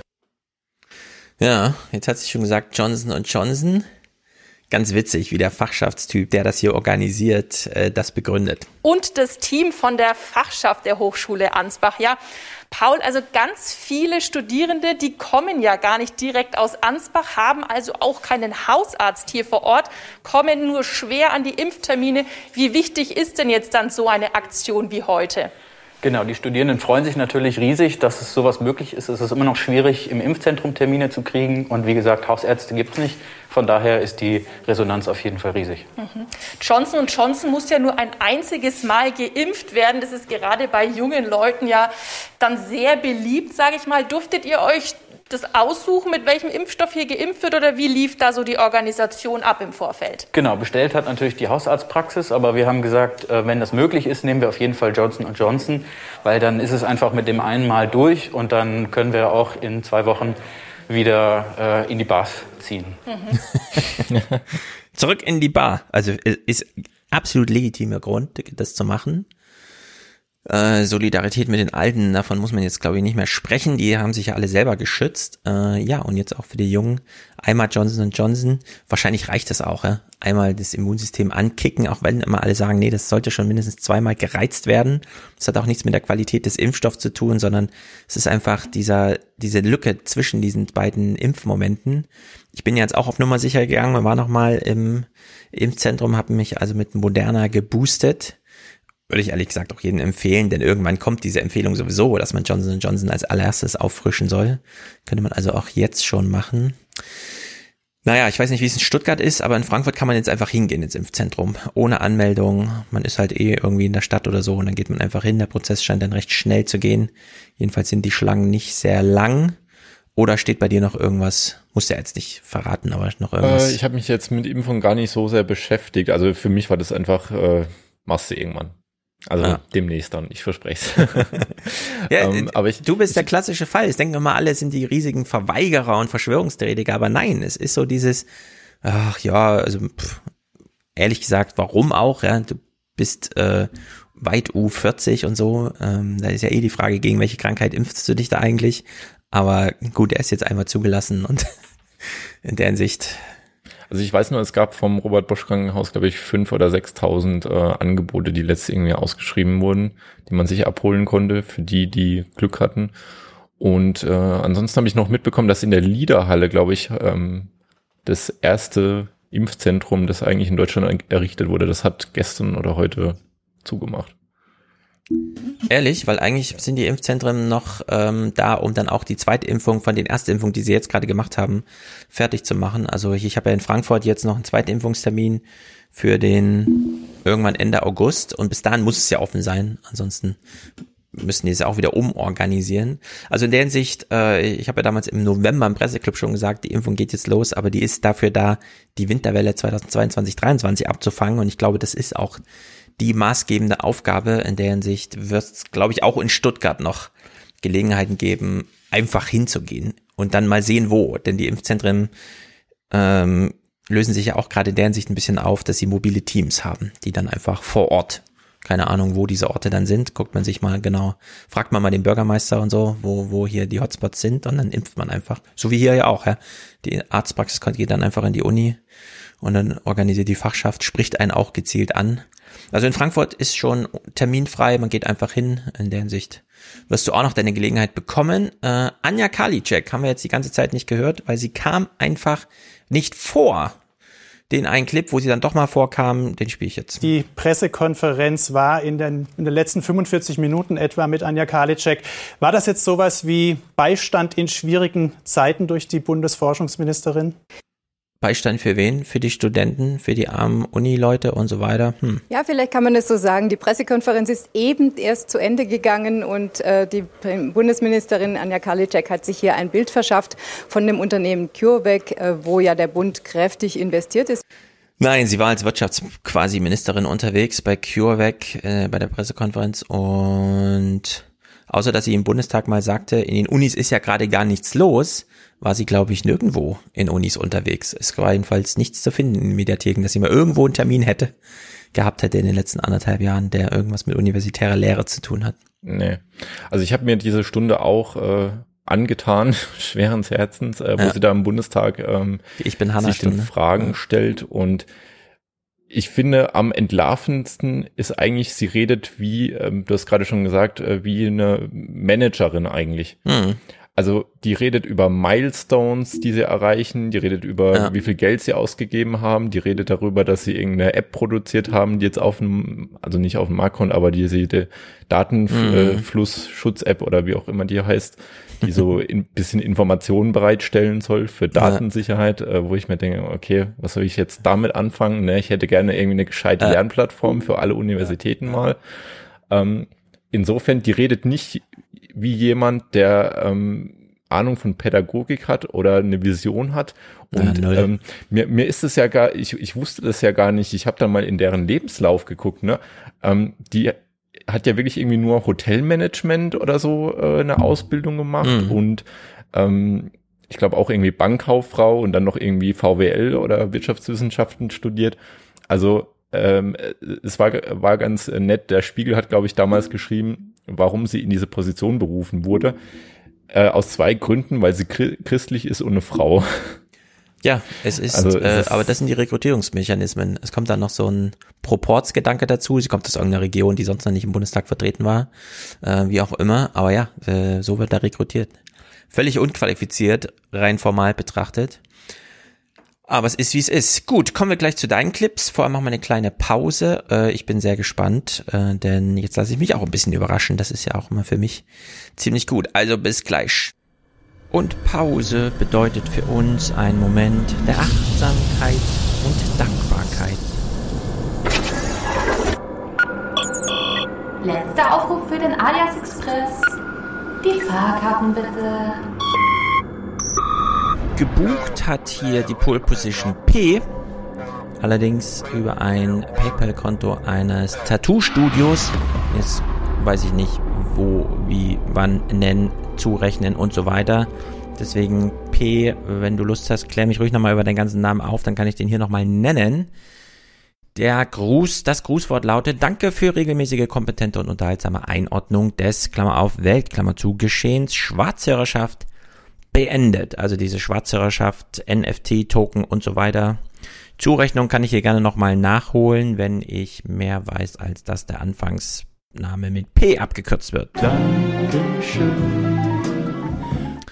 Sehr gut, danke an dich, Sono synonymer Pro Präsentator hier. Niklas ist auch dabei mit 50 Euro gegen das Sommerloch. Ich danke Ihnen. Vielen Dank für die Möglichkeit. Ja, hier wird es natürlich auch ein kleines Sommerloch geben. Äh, nächste Woche aber nochmal Fernsehmomente und so weiter in der Hinsicht. Und dann lasst mich äh, nach Texel fahren. Juhu! René schickt 50 und sagt, bitte weiter so mit lieben, Liebesgrüßen aus Darmstadt. Gar nicht so weit hier entfernt. Ey, den hatten wir doch eben schon. Gibt's noch andere? Dankeschön. Ich sag Dankeschön. Viele Autokommentare heute zum und so weiter, was wir letzte Woche. Gemengelage äh, Verwaltungswesen in Deutschland. Darmstadt ist ja mein Regierungsbezirk. Steht immer wieder da, Frankfurt am Main, Regierungsbezirk Darmstadt. Steffen schickt 50 ohne weiteren Kommentar für den alias Podcast. Dankeschön. Immer nur dieselben. Dankeschön. Immer nur dieselben. Dankeschön.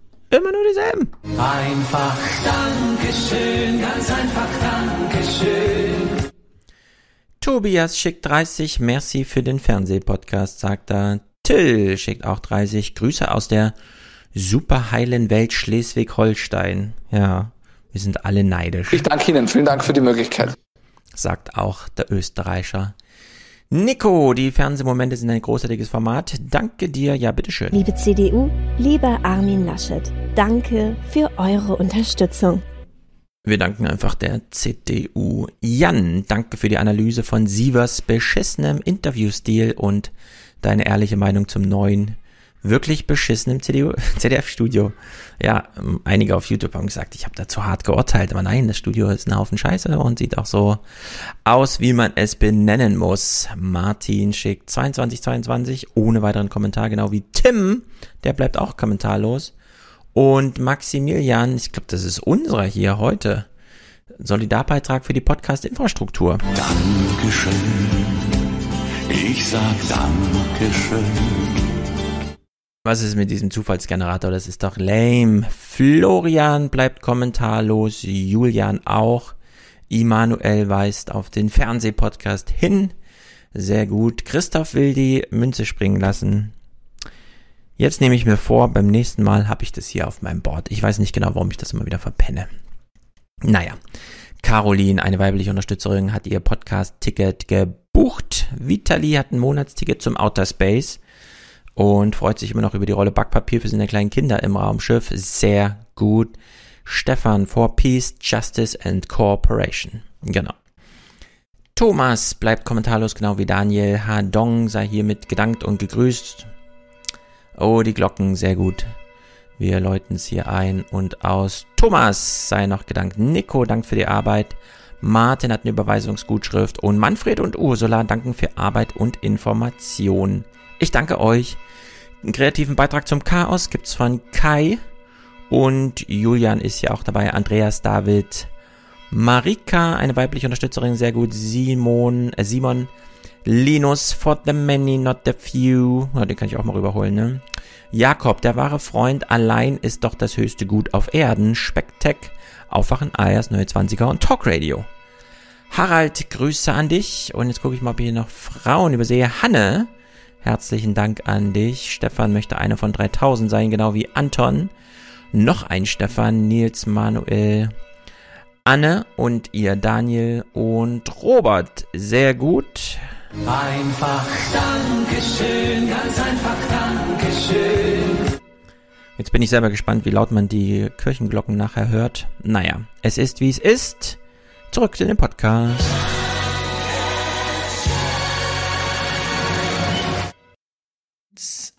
So, da sind wir. Mm.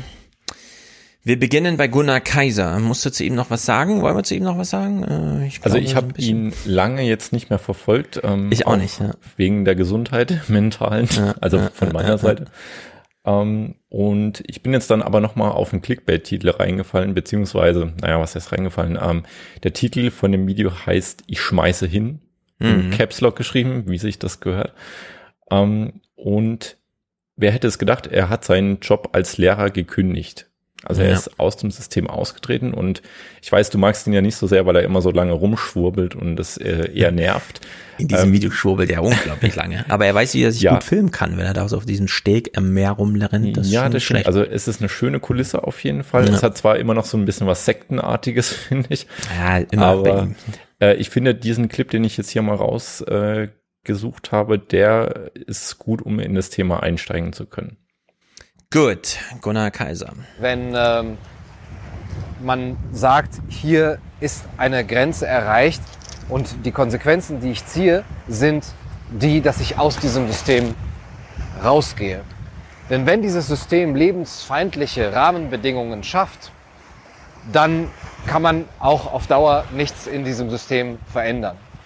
Und ich habe gemerkt, dass äh, eben diese Schul- und dieses, dieses Bildungssystem und auch das Wirtschaftssystem, dass es äh, ja diese Rahmenbedingungen immer lebensfeindlicher und unnatürlicher schafft, so dass auch jegliches Potenzial verloren geht, Potenzial eben einer individuellen Entfaltung der einzelnen Teilnehmer dieses Systems.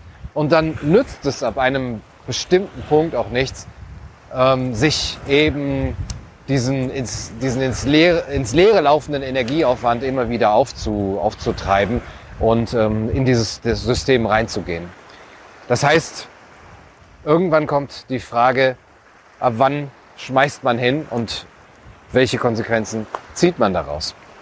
Der Staat, der schafft in seiner ja, fortschreitenden Institutionalisierung ja nicht nur keine Rahmenbedingungen für, die, ähm, für eine Lebendigkeit, ähm, sondern ähm, be begreift sich eben nur noch als jemand, der das reine Überleben ähm, äh, sichert.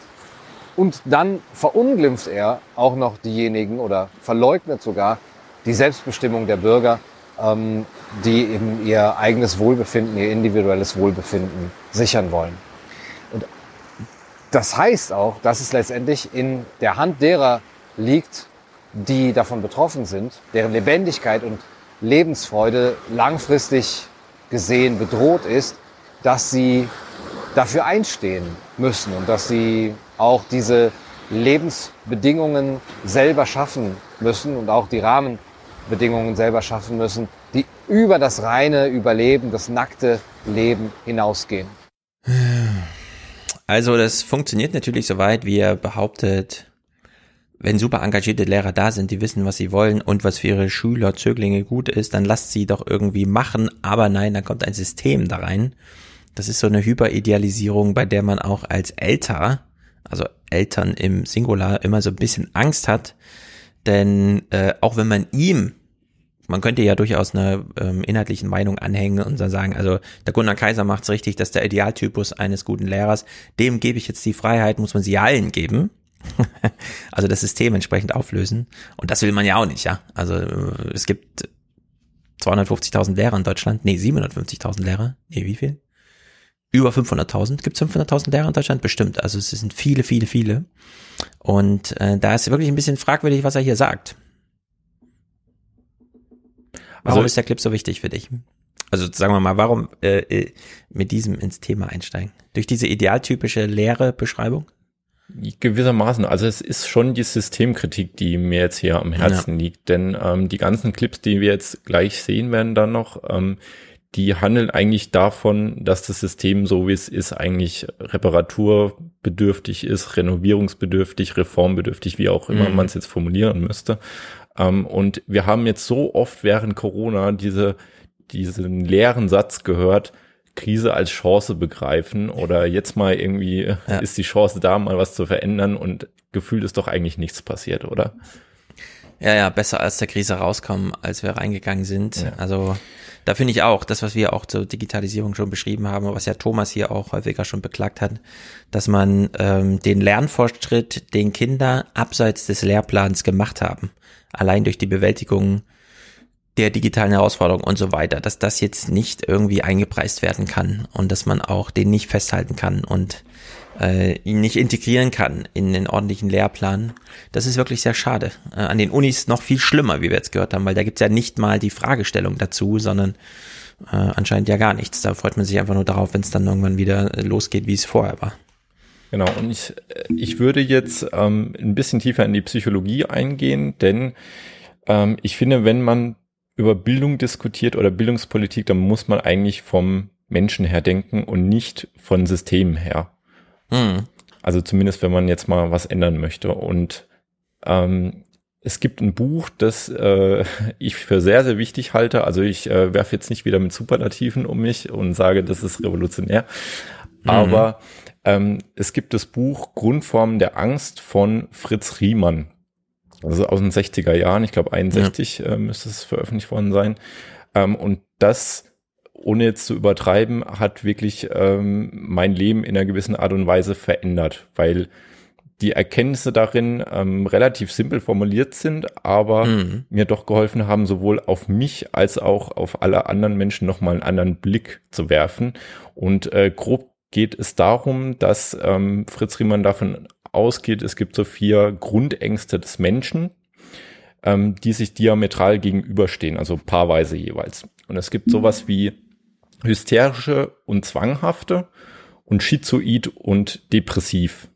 Und um es jetzt mal ganz kurz runterzubrechen, ähm, wir gehen jetzt gleich noch näher auf die zwanghaften ein, aber mhm. Schizoide, das sind so Persönlichkeitsstörungen, die nicht so viel Fremdkontakt unbedingt haben wollen. Also da würde ich mich jetzt einfach mal dazu zählen, was nicht heißen soll, dass ich ähm, jetzt äh, also nicht nicht so wie sagt man soziophob bin, sondern mhm. mir reicht es, wenn ich 30 Prozent am Tag menschlichen Kontakt habe und den Rest und den Rest des Tages kann ich ähm, gut alleine für mich sitz, äh, da sitzen und, und 30 Prozent ist aber schon viel, ne?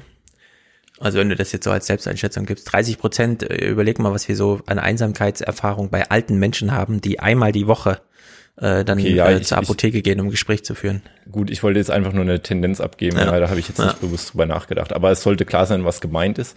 Und auf der anderen Seite stehen eben die Depressiven, die jetzt eine besonders harte Zeit äh, erleben müssen, weil die sind eigentlich ähm, das Gegenteil von einem Mathematiker, Informatiker, die wollen halt mehr so den äh, menschlichen Kontakt haben oder irgendwas mit Menschen haben und möglichst viel äh, Party machen oder sonst was. Da könnte ich jetzt auch noch eine längere Geschichte dazu erzählen, wo mir das mal wirklich äh, klar geworden ist, dass Mhm. es so unterschiedliche Ängste gibt. Also ähm, ich weiß nicht, ob ich das hier kurz ausbreiten soll. Ich habe mal in der, äh, die, in der ersten Studentenwohnung, wo ich gewohnt habe, in so einer WG, da war ich eine Soziologin, ein Mhm. Künstler und eine Künstlerin oder äh, nee, Entschuldigung, Schauspieler und Schauspielerin waren das. Mhm. Und mein Alltag sah ungefähr so aus, dass ich so gegen Mittag ähm, um drei ungefähr fertig war. Da habe ich noch Sportwissenschaften studiert, da war die Welt noch in Ordnung. Und dann hatte man den Rest des Tages wirklich so frei. Du hattest äh, die Möglichkeit, noch irgendwas zu unternehmen, gehst du ins Fitnessstudio oder triffst du dich nochmal mit irgendjemanden. Ne? Und ich war dann aber trotzdem immer so äh, veranlagt, dass ich gesagt habe, ich gehe jetzt nochmal in mein Zimmer und da äh, gehe ich nochmal die Vorlesungen durch und dann schaue ich noch einen Film oder sonst was. Ich bin einfach Mhm. nicht so dieses gesellige Partytier, ohne dass ich Ja. jetzt Angst vor Menschen hätte oder so. Und die Soziologin, die ähm, war natürlich anders veranlagt. Ähm, die ähm, wollte eigentlich mehr so diesen Kontakt haben und das Feiern und das Ganze drumherum haben. Ne? Und die Schauspieler, die äh, hatten einen ganz stressigen Alltag, die waren morgens um 10 weg und sind abends um 10 gekommen.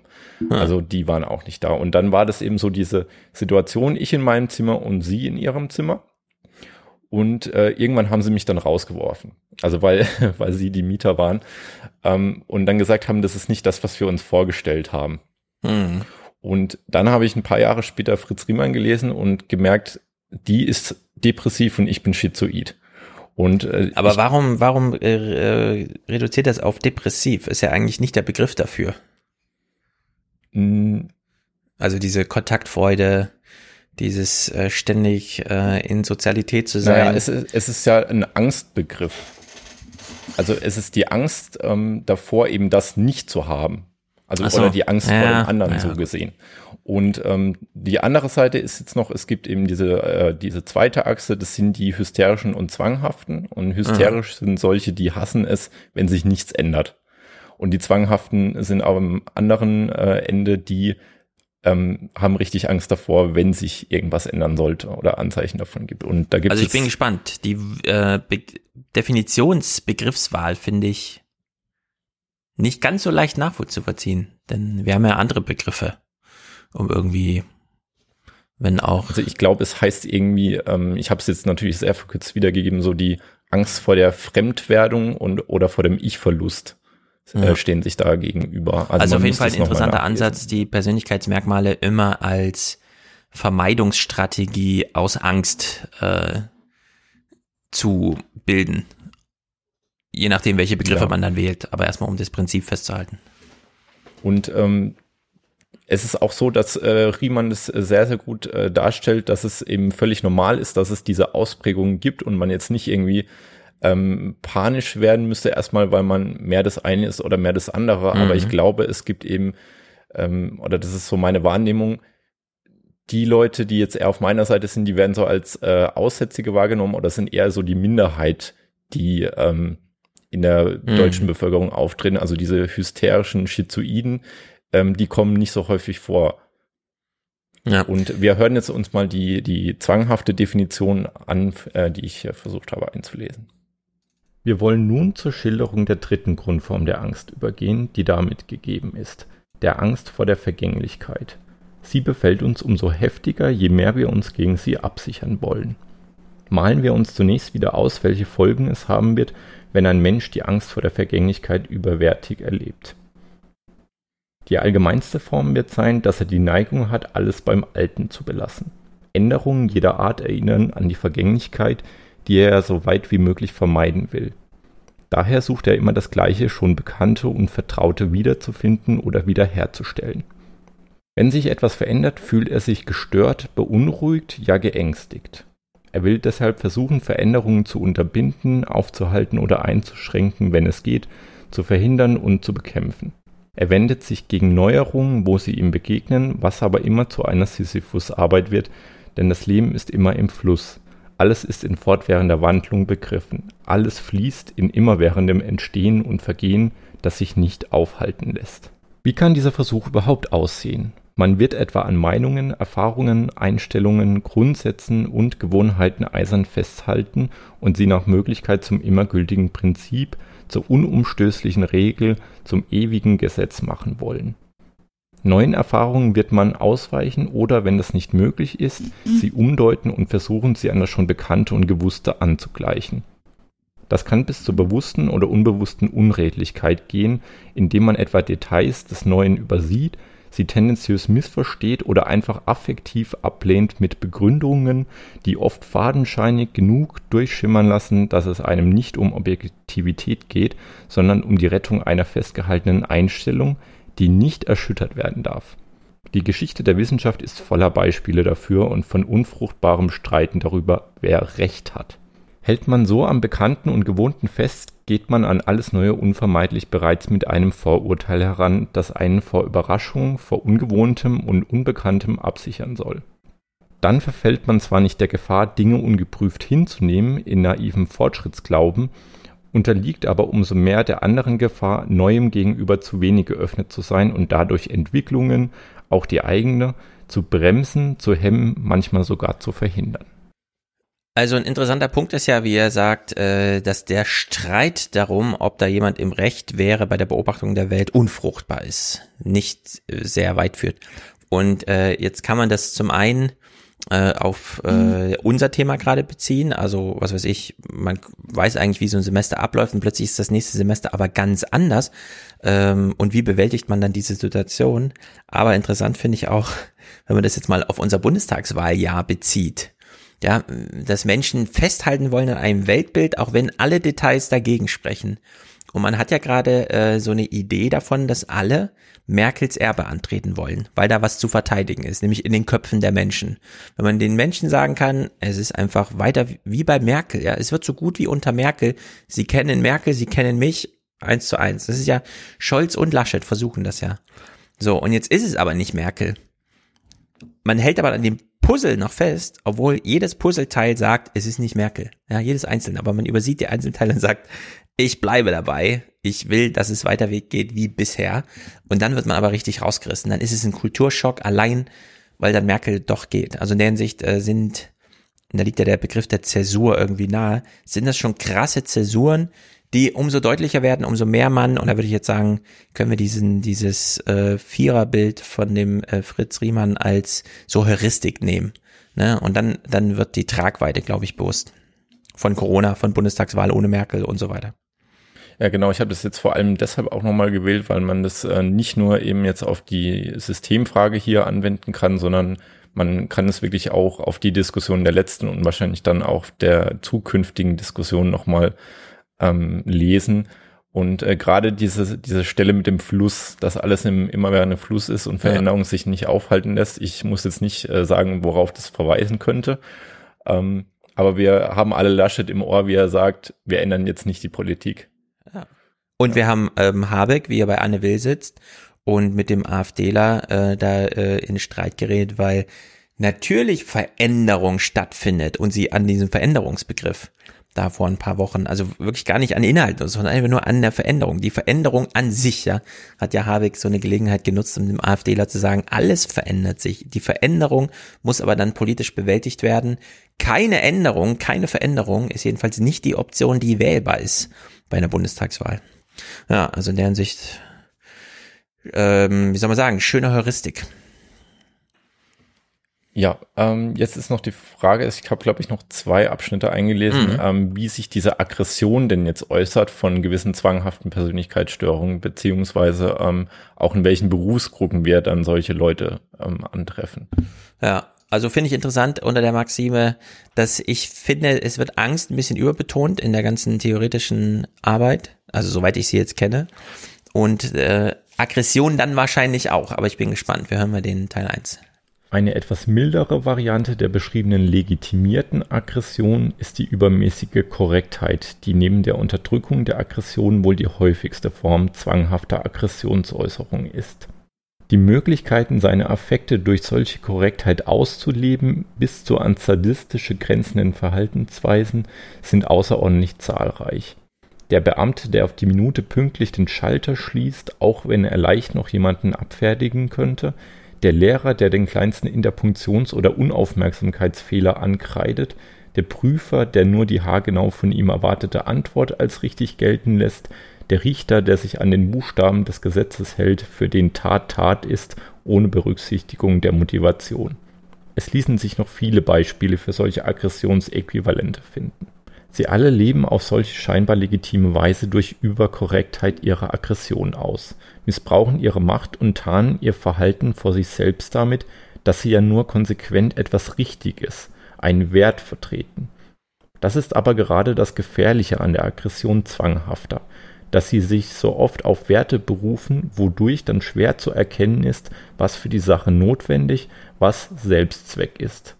Natürlich, Ordnung muss sein, aber eine lebendige und keine pedantische Ordentlichkeit. Und Sittlichkeit ist ein Wert, aber eine lebensfeindliche Moral ist es nicht mehr. Ähm, begrifflich ein bisschen überdramatisiert, finde ich. Aber auch Okay. hier wieder so ein Bild äh, eines Hochschullehrers, der ohne Berücksichtigung der individuellen Herausforderungen sagt, wieso, wir können doch ein Seminar machen, ob per Zoom oder ohne, ist doch egal. Ja? Und das kommt mir ja schon so ein bisschen vor, als wäre das äh, Universitätssystem, also gerade das Ausbildungssystem, das Lehresystem, gerade so pedantisch, ich will aber nicht sagen sadistisch, so, oder wie er das hier genannt hat, äh, so pedantisch dabei, ähm, Systemtreue zu wahren, äh, dass es einem wirklich leid tut um die äh, Studenten, die da dann einfach dem System ausgeliefert sind. Ob Aggression hier der richtige Begriff ist, äh, aber ich glaube, so dieses pedantische Regeltreue, äh, das kann man glaube ich sagen. Ja, also da zeichnet sich das Universitätssystem als Verwaltung dann doch sehr aus. Ja, das ist einfach pure Bürokratie. Es wird gemacht, was angesagt ist vom Rektor. Und wenn 8000 äh, Veranstaltungen stattfinden, dann finden die statt und es sind dann aber auch vollwertige Veranstaltungen. Egal, was sonst noch diskutiert wird. Okay. Spiel vielleicht noch den nächsten Clip. Dann Mhm. sage ich dazu. Ein weiteres Mhm. Charakteristikum für die zwanghafte Aggression ist ihre Verbindung mit dem Machtwillen. Sie ist nicht mehr nur Abwehr, Selbstschutz und Abreaktion von Angst wie beim Schizoiden, sondern bei ihr geht es um Macht. Die Aggression der Zwanghaften dient der Macht und die Macht dient wieder der Aggression. Daher finden wir zwanghafte Menschen in Berufen, die Macht verleihen und gleichzeitig die Möglichkeit bieten, ihre Aggressionen legal auszuleben im Namen der Ordnung, der Zucht, des Gesetzes, der Autorität und so fort. Es wird uns daher nicht wundern, dass viele Politiker mehr oder minder ausgesprochen zu diesem Strukturtypus gehören. Militärs, Polizei, Beamte, Richter, Geistliche, Pädagogen und Staatsanwälte.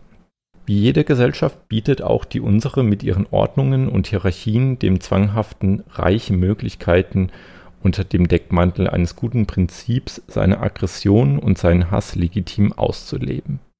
Elternhaus, Schule und Kirche sind die ersten erzieherischen Milieus bzw. Institutionen, die durch Drill, Dressur, lieblose Erziehungsmethoden, durch das Erwecken von Schuldgefühlen und durch Strafen einen dankbaren Boden abgeben für spätere zwanghafte Persönlichkeitsentwicklung der Kinder. Wo ist deine Themenverbindung zum, zum, zum Ausbildungs- und Universitätsbetrieb? Ich finde, es passt so ein bisschen, aber es ist, wie gesagt, zu, aber gut, 1961, da war es vielleicht auch anders. Ja, ich wollte gerade sagen, es, es liegt jetzt halt 60 Jahre zurück. Ähm, da, Mhm. Ich weiß nicht, in, in Soziologie und Psychologie, da ändern sich ja auch die Begriffe wahrscheinlich über die Jahre hinweg. Vielleicht war das damals noch anders konnotiert, als das, als man es heute Mhm. jetzt verstehen würde. Ähm, aber ich finde, also er spricht schon irgendwo an, wo das Problem auch heute noch liegt. Also es ist wirklich äh, das System, das den Nährboden darstellt und ähm, äh, verhindert, dass eigentlich ähm, solche Fortschrittsgedanken gar nicht in die führenden Positionen kommen, die dann eigentlich jetzt was verändern könnten. Ähm, das ist ja ein, äh, ein, eine Problemstellung, die schon immer so, äh, sagen wir mal so, der Systembegriff hat es einfach in sich, dass er sich vom äh, Begriff des im System befindlichen äh, unterscheidet. Und dann ist immer die Frage, wer ist wem ausgeliefert. Es gibt auch viele Systeme, die einzelnen Menschen ausgeliefert sind. Das sehen wir jetzt auch bei der Demokratie. Ähm, wenn, was weiß ich, bei Orban oder so, ja. Also da kann sich das System kaum noch wehren dagegen, nicht nur Scheinsystem zu sein, weil da wirklich alles auf Diktatur getrimmt wird und dann einer Person unterliegt, wie auch immer. Im Bildungssystem kann man das äh, 1961, glaube ich, gut nachvollziehen, der Rohrstock und so weiter. Aber ich glaube, der Wandel ist enorm, auch wenn man sich Familien anschaut. Ähm, Richard David Brecht betont es ja immer wieder und auch völlig zu Recht. Und es gibt ja die Auswertung von Steven Pinker oder wie er heißt, zum, zur Gewalt in der Gesellschaft und so. Sie nimmt rapide ab. Aber in dem Moment, wo sie selten wird, äh, fällt sie halt mehr auf und wird auch anders thematisiert. Aber deviantes Verhalten wird umso mehr dann als deviantes, abweichendes Verhalten äh, zur Schau gestellt und eben auch als nicht vorbildhaft und so thematisiert, sieht man schon, wie Überschriften geschrieben werden, ja, zu Gewalttaten. Äh, die werden nicht einfach nur abgehandelt mit ist passiert, sondern die werden aus diesen Gründen thematisiert. Das sieht man ja schon in den Überschriften, da wird einem gesagt, äh, das ist krass, äh, schaut euch das an, so macht man es nicht, ja, also so, da, das ist die Abweichung von der Normalität. Und mein Eindruck ist so ein bisschen, wenn ich mir die Schulen anschaue, da hat das persönliche Engagement, was Gunnar Kaiser zum Beispiel jetzt ja völlig ab, äh, also er geht ja, weil es nicht mehr möglich ist, sich selbst zu verwirklichen als Lehrer. Und ich finde, äh, das trifft nicht ganz zu. Also äh, das, was ich mitbekomme, und klar, es gibt unendlich viele Schulen, ja, 70 Grundschulen allein in Frankfurt. Und ich habe nur eine erlebt, äh, wenn auch mit mehreren Kindern, also unterschiedlichen Lehrern und so weiter. Aber äh, wenn man sich einen Klassenraum anguckt, in dem eine Lehrerin äh, arbeitet und dann ist sie plötzlich schwanger und dann guckt man sich den Klassenraum an, wenn sie alles mitgenommen hat, was ihr gehört, was sie mitgebracht hat, äh, dann ist das schon deutlich. Also die, die ist da nicht einem System ausgeliefert, sondern sie hat sozusagen äh, ein Eigenrecht der Situationen gegen, nicht immer gegen, aber auch gegen das System Schule geschaffen. Und in der Hinsicht äh, schlägt Gunnar Kaiser ein bisschen über die Stränge und Fritz, Fritz Riemann sollte man vielleicht streng historisch lesen, wenn man es auf Bildung bezieht und äh, so viel Aggression und Gewalt von Seiten des Systems ist in Schulen heute kaum möglich. Schon allein, weil es relativ zügig auch Fehlverhalten von Lehrern einfach bei TikTok sichtbar wird. ja, irgendwelche Filme, die unter der unter dem äh, Tisch gefilmt werden also, und so ich, ich glaube, ich wollte auch gar nicht so sehr auf äh, jetzt Gewalttaten irgendwie raus. Also Mhm. klar, es ist jetzt nicht mehr so, dass wir hier den Zollstock äh, im Ja. Unterricht haben, der dann auf die Hintern, äh, auf den Hintern ja. landet. ja, aber auch Also- so Sprüche und Witze, die Lehrer machen oder was weiß ich. Ja, ähm, aber es geht vielmehr darum, ähm, dass die, die, diese Starrheit, äh, die, dieses, ähm, wie, wie könnte man es nennen? Also die, das System ist ja, ähm, das werden wir auch noch hören, so darauf getrimmt, dass es so einen Durchschnittsbürger irgendwie hervorbringt und nicht die individuellen Stärken gekonnt ausspielen kann von jedem. Also die individuelle Entfaltung, die, ähm, die bleibt zurück und das ist eigentlich das, was wir jetzt benötigen würden.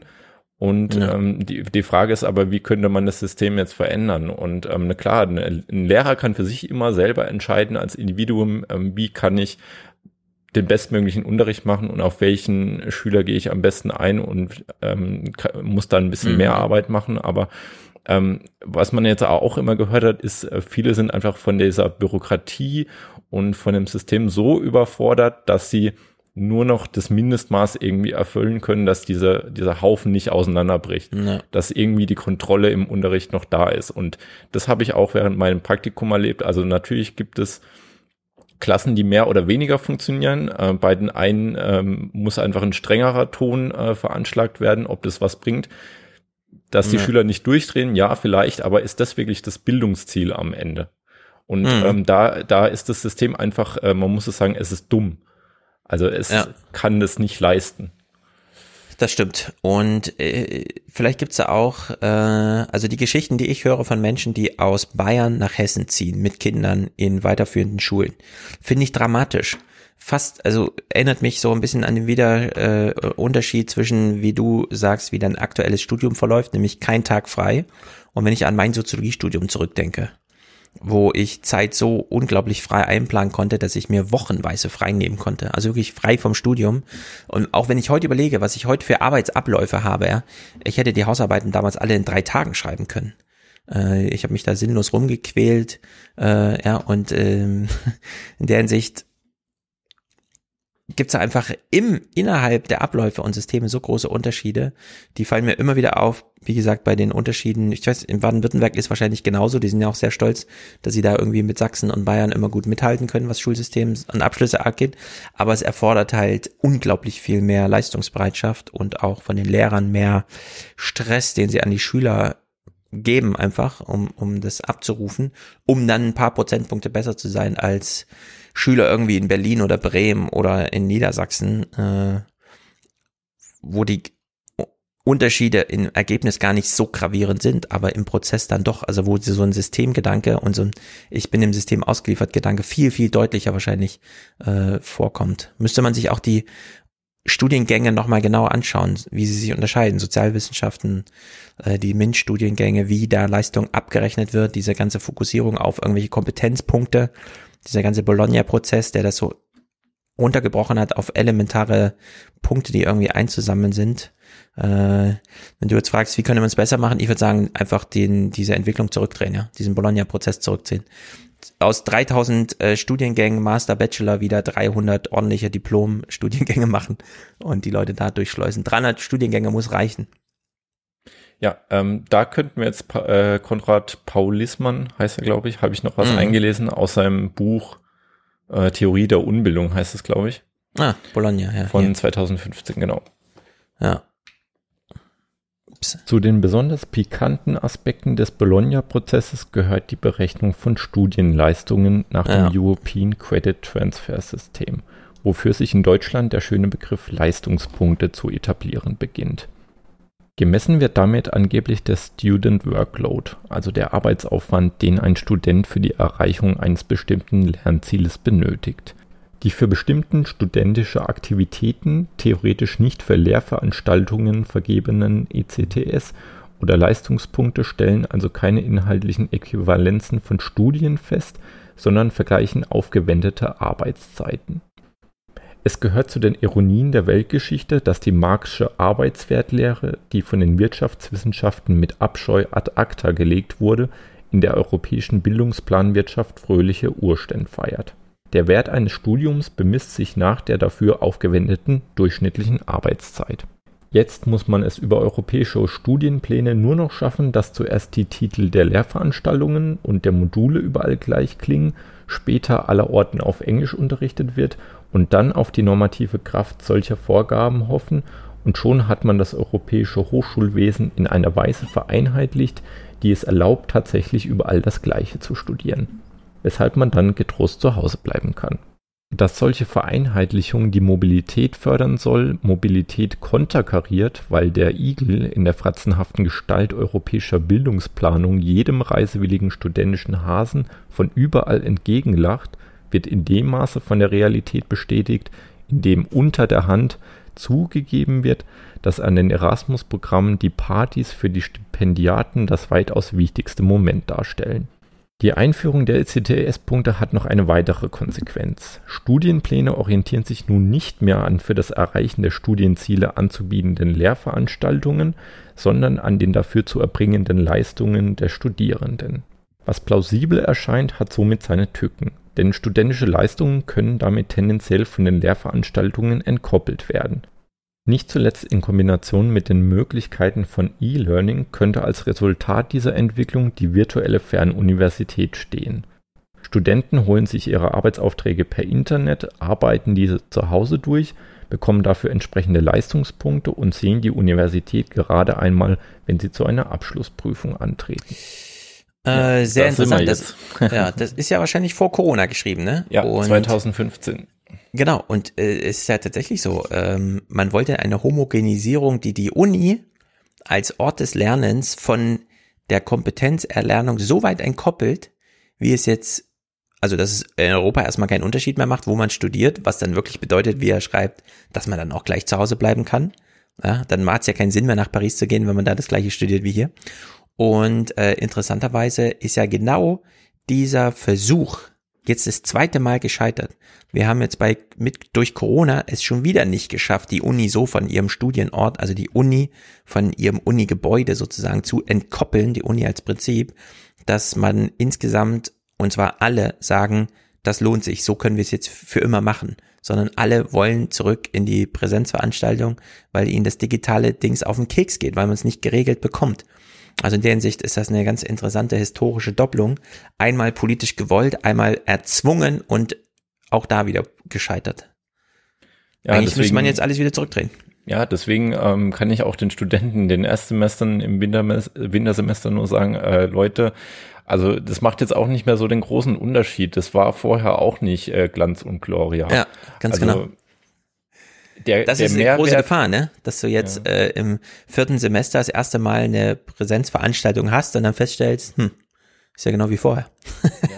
Nee, es wird wirklich darauf hinauslaufen. Also die, ich weiß Ja. nicht, welche Vorstellungen die äh, Studenten momentan haben, die angehenden, ähm, ob, also was äh, Präsenz äh, für einen Mehrwert bilden soll, der Mhm. konvergiert, um es mal mathematisch zu formulieren, gegen null. Also es macht wirklich teilweise keinen Unterschied, ob das jetzt eingelesen ist und ich mir das zu Hause angucke oder ähm, live dabei bin. Ähm, am Anfang wird es wahrscheinlich noch ungewohnt sein. Man fragt sich, Ja. uh, äh, muss ich hier jetzt mitschreiben oder was ist hier, hier prüfungsrelevant? Kann ich dem jetzt Mhm. zuhören? Wird es später hochgeladen oder so? Ähm, und nach drei, vier Veranstaltungen wird man merken, uff, ja, eigentlich kann ich auch von zu Hause mir angucken. Es Mhm. macht jetzt so keinen Unterschied. Es ist einfach, es ist eine Vorlesung. Also es wird Ja. vorgelesen. Genau, das stimmt. Da liegen noch einige Enttäuschungen bereit für den Moment, wo man feststellt, nee, der Workload ist der Workload.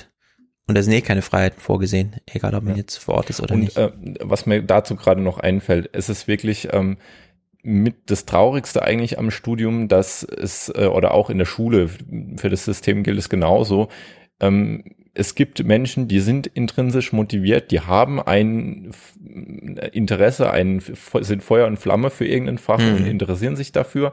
Aber irgendwann heißt es dann so, jetzt ist die Stunde vorbei, äh, jetzt hören wir auf oder Ja. äh, jetzt kommt Biologie dran und so weiter. Das gefällt dir dann wieder nicht so. Mhm. Und ähm, in, in der Universität ist es dann so, dass durch diese ganze äh, Quantifizierung auch wieder, durch Leistungspunkte, durch irgendwelche Noten, die dir draufgeklatscht werden, eigentlich interessiert dich das Ganze, aber du wirst mit so, also es wird dadurch Sinn entleert eigentlich, dadurch, dass man es ähm, so Mhm. in, in Noten presst.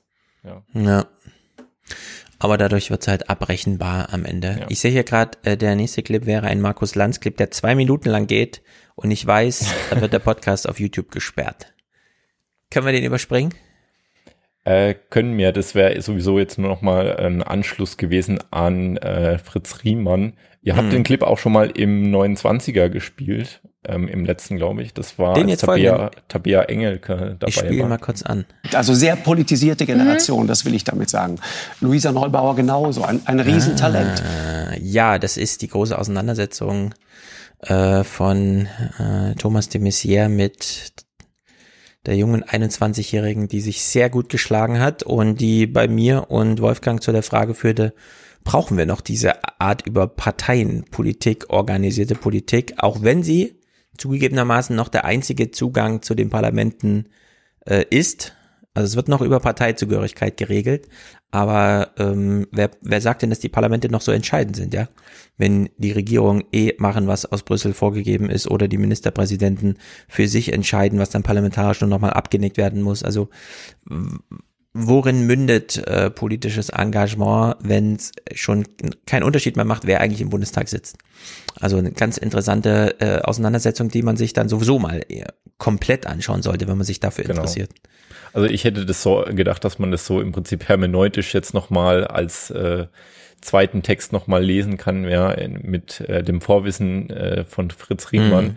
Weil wir dort eigentlich jetzt ein Musterbeispiel haben von jemand Zwanghaftem, der eben in dieser Machtposition ist Ja. und äh, der jungen Hysterischen jetzt irgendwie sagt, na, Richtig, tritt doch ja, in die genau. Partei ein. Ja, Ja. Es, es ist so.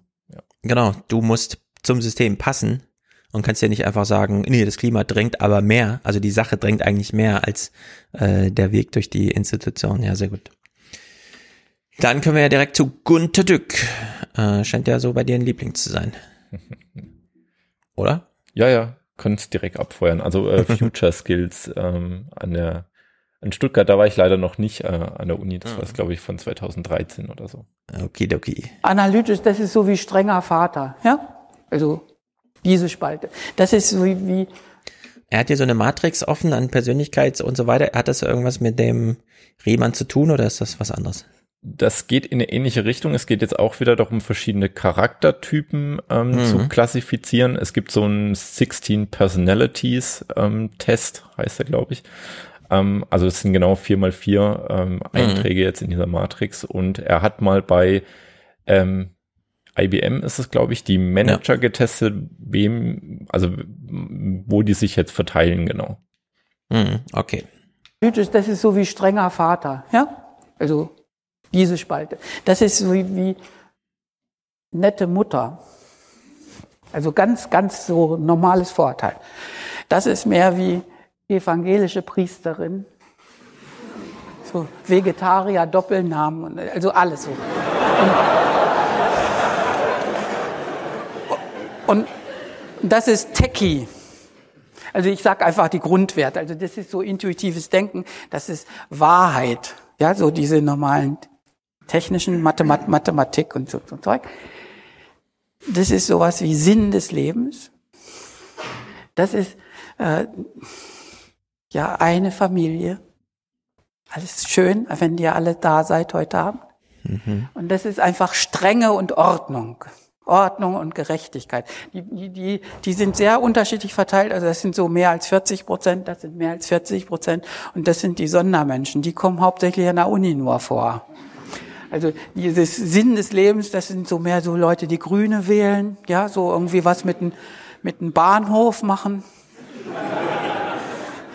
Und die Techies sagen einfach, du siehst von weitem, das ist alles doof.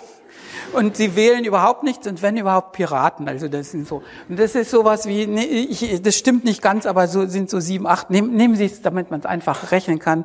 Zehn, zehn, 40, 40. Und die BWL-Menschen, die Manager sind alle von dieser Sorte strenger Vater, also Hund, ja? Mhm. Das ist der ganze Verwaltungsrat der Universität. Einmal durch die politische Mühle gedreht, abgeordnet worden und jetzt wird da bestimmt, wie die Lehre aussieht. Ja, es geht äh, in eine ähnliche Richtung. Ähm, es ist jetzt weniger von Ängsten motiviert. Es ist, glaube ich, eher so, ähm, wie man denkt. Ich weiß nicht, wie man es äh, klassifizieren kann. Also die Art und Weise, wie man Mhm. Grundsätzlich an Problemstellungen vielleicht rangeht Mhm. oder so seine Umwelt wahrnimmt. Ja. Ähm, ich habe auch mal so einen Test gemacht. Ich weiß nicht, äh, ich habe das glaub, Ergebnis sogar hochgeladen. Ich weiß nicht, kannst du das anzeigen lassen? Ähm, musst du mir einen Link schicken? Also es ist eine PDF. Ich habe es eigentlich versucht hochzuladen. Wenn Ach so, äh, es ist im Ordner, meinst du? Zumindest habe ich es versucht. Wir können es versuchen. Ansonsten schicke ich dir es nochmal. Nee, ich hab's hier. Okay. Oder habe ich's hier? Ah ja, 16 Personalities Test. Das sind Okay. tiefe Einblicke in meine Persönlichkeit. Mhm. Ah, pass auf, ich hab's hier in. Äh, kannst du es sehen? Ah ja. Ja. Gut.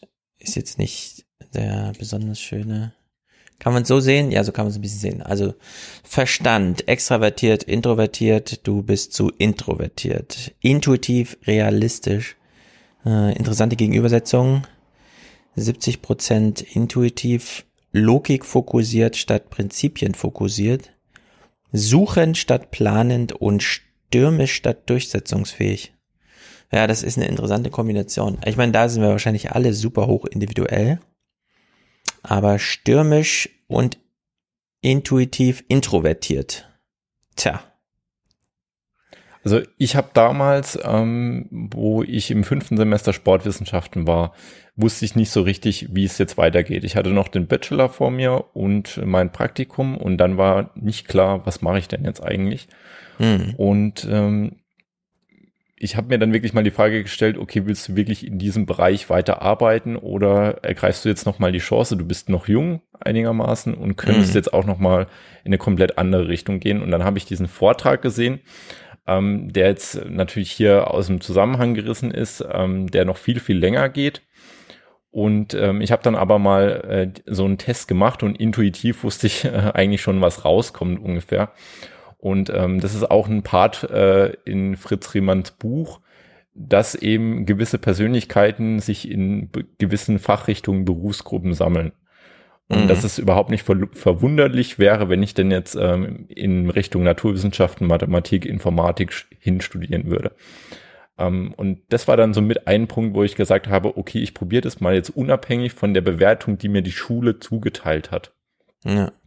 Und das ist eben sowas, ähm, das wird nicht berücksichtigt in unserem äh, Schulsystem und Bildungssystem. Also es gibt immer so Rückmeldungen, ja, mit dem Lehrer, der dann auch mal sagt, ah, du bist gut in, weiß ich nicht, Geschichte oder sonst was. Ähm, die Frage ist aber wirklich, was bist du für ein Typ Mensch?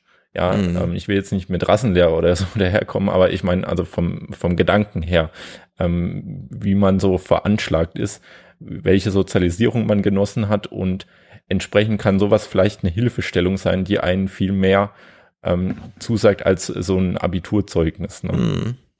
Ja, äh, Hilfestellung, genau, das ist nämlich der Punkt. Es kann eine Hilfestellung sein, denn diese analytischen, also klar, das sieht immer alles sehr umfassend und allaussagend aus. Aber das sind natürlich trotzdem nur ausgedachte Kategorien.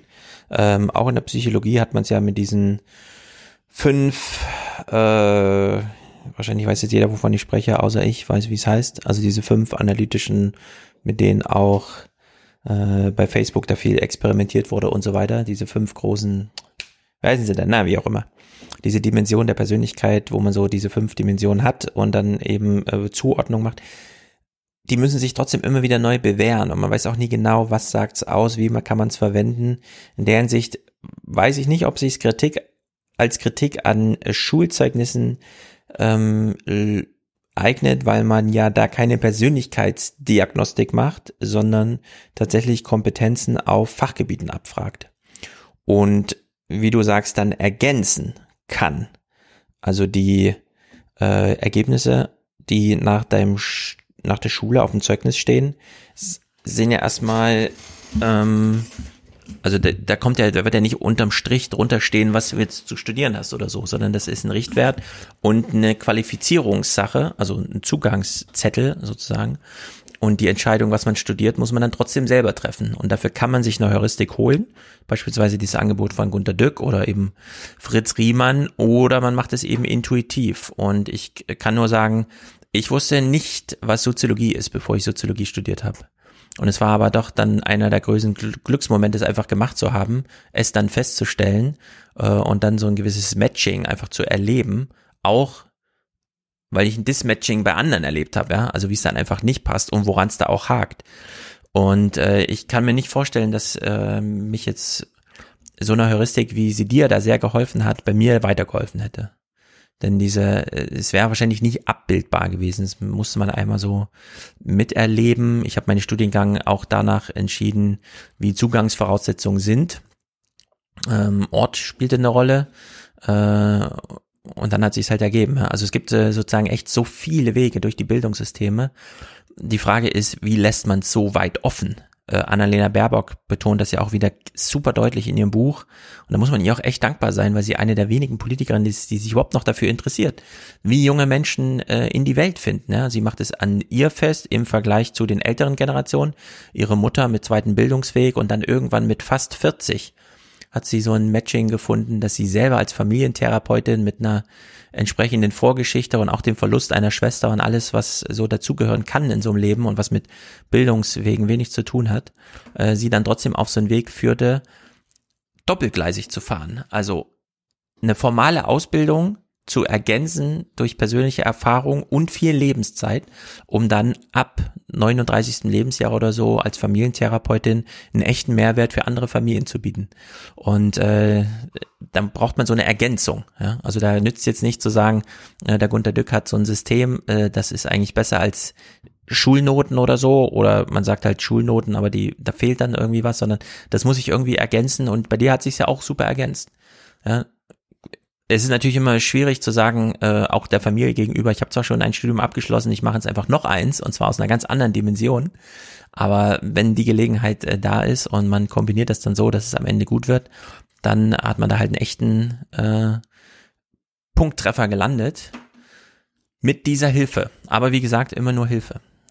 Ja, ich würde das jetzt auch nicht so deterministisch sehen. Also ähm, das soll eine Hilfestellung sein, aber es wäre ja schon mal ein Fortschritt, wenn so etwas überhaupt mal ähm, zur Rate gezogen würde. Also ich, wie gesagt, ich habe das ähm, am Ende meines ersten Studiums äh, mal so richtig erfahren. Mhm. Ja, das hätte ich mir ein bisschen früher gewünscht. Äh, weil Ja. du gerade noch Baerbock angesprochen hast, ähm, ich habe das Buch auch gelesen.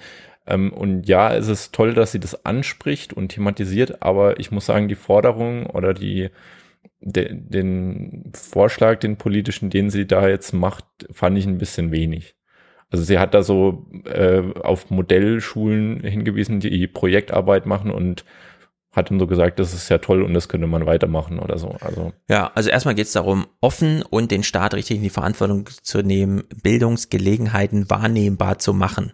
Und es wird derzeit dadurch begrenzt, dass jeder Kleinscheiß, und sei es nur der Zuschuss, um sich eine Nachhilfe zu leisten, per Formular beantragt werden muss. Und sie sagt halt einfach, wenn du geboren bist, steht dir das zu. Du musst nur geboren werden. Zack, ist der Staat in der Pflicht, dir diese Sachen zu geben, zu ermöglichen, zu finanzieren. Klammer auf, sie will dann da die Vermögenssteuer für reaktivieren und so weiter. Genau der richtige Vorschlag, denn das Geld ist ja da und kommt auch vielen jungen Menschen zur ähm, zugute, nur eben nach dynastischen Prinzipien innerhalb der eigenen Familie. Warum sollte man das nicht verallgemeinern und sagen, es gibt einen allgemeinen Steuertopf? Wir alle sind eine Familie äh, und dann äh, wandert dieses Geld halt durch die Generation, ohne sich an Familienzugehörigkeit zu orientieren und dann aber ganz offene Systeme schaffen, also die auch jenseits von Zeugnissen und so weiter einfach Gelegenheiten schaffen, wo immer es möglich ist, Gelegenheiten zu schaffen. Also in der Hinsicht schon eine sehr sympathische Forderung. Klar, bei der man sich dann immer sch- anschauen muss, wie kann man es wirklich politisch umsetzen. Aber äh, so wie sie schon recht deutlich die Finanzierungsfrage klärt, da bin ich bei dem anderen auch zuversichtlich. Auf der anderen Seite, der Bund ist halt nicht für sehr viel in der Bildung zuständig. Ne? Also das ist dann immer noch so eine Sache, das dann mit den Ländern entsprechend zu organisieren. Weiter mit Gunnar Dück. ja, ähm, da gibt's glaube ich noch einen zweiten Clip zu dem Vortrag. Typ Mutter. Ja. So, und jetzt habe ich alle, alle IBM-Menschen, die hoch bezahlt sind, also die Zertifizierten, das sind so fünf Prozent oder drei Prozent, habe ich auch mal gebeten, das ist eine Vollerhebung, gucken Sie, die sehen so aus.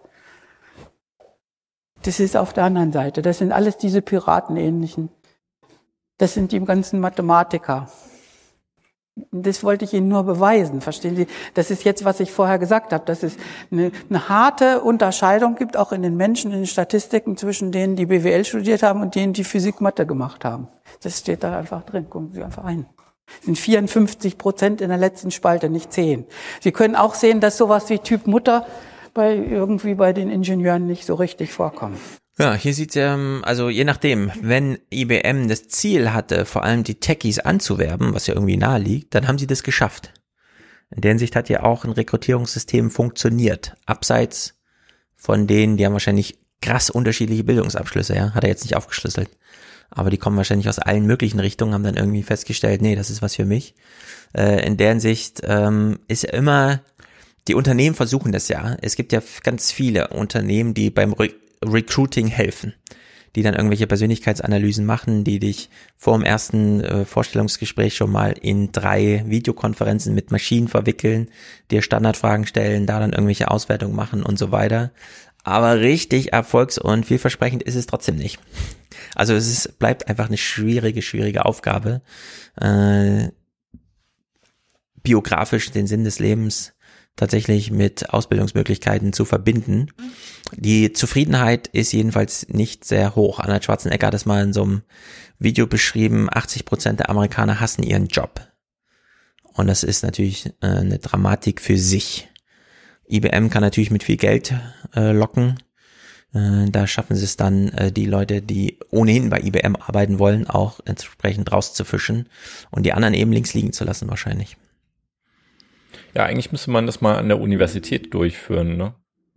Also Wer was da, hängen da, bleibt. da rauskommt für ein. Persönlichkeitsprofil. Also ich kann nur, äh, ich habe ja die, die, das Glück gehabt, dass ich jetzt äh, zwei Studiengänge, ähm, die eigentlich nicht viel miteinander äh, gemein haben, studieren konnte.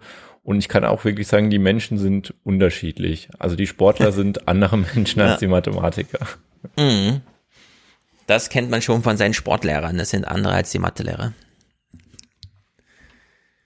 So, was guck mal? Ja, dann würde ich weiterzugehen, äh, Bildung der Zukunft.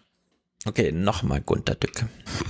die Wissenschaft ist zu brotlos, das will man nicht. Und eigentlich, was, was immer jetzt gepredigt hat, was wir neu brauchen in der Deu ist Erfinder, Pionier, Entrepreneur, Startup. Das brauchen wir, das wird gepredigt. Aber dieser Menschenschlag ist nicht zuverlässig.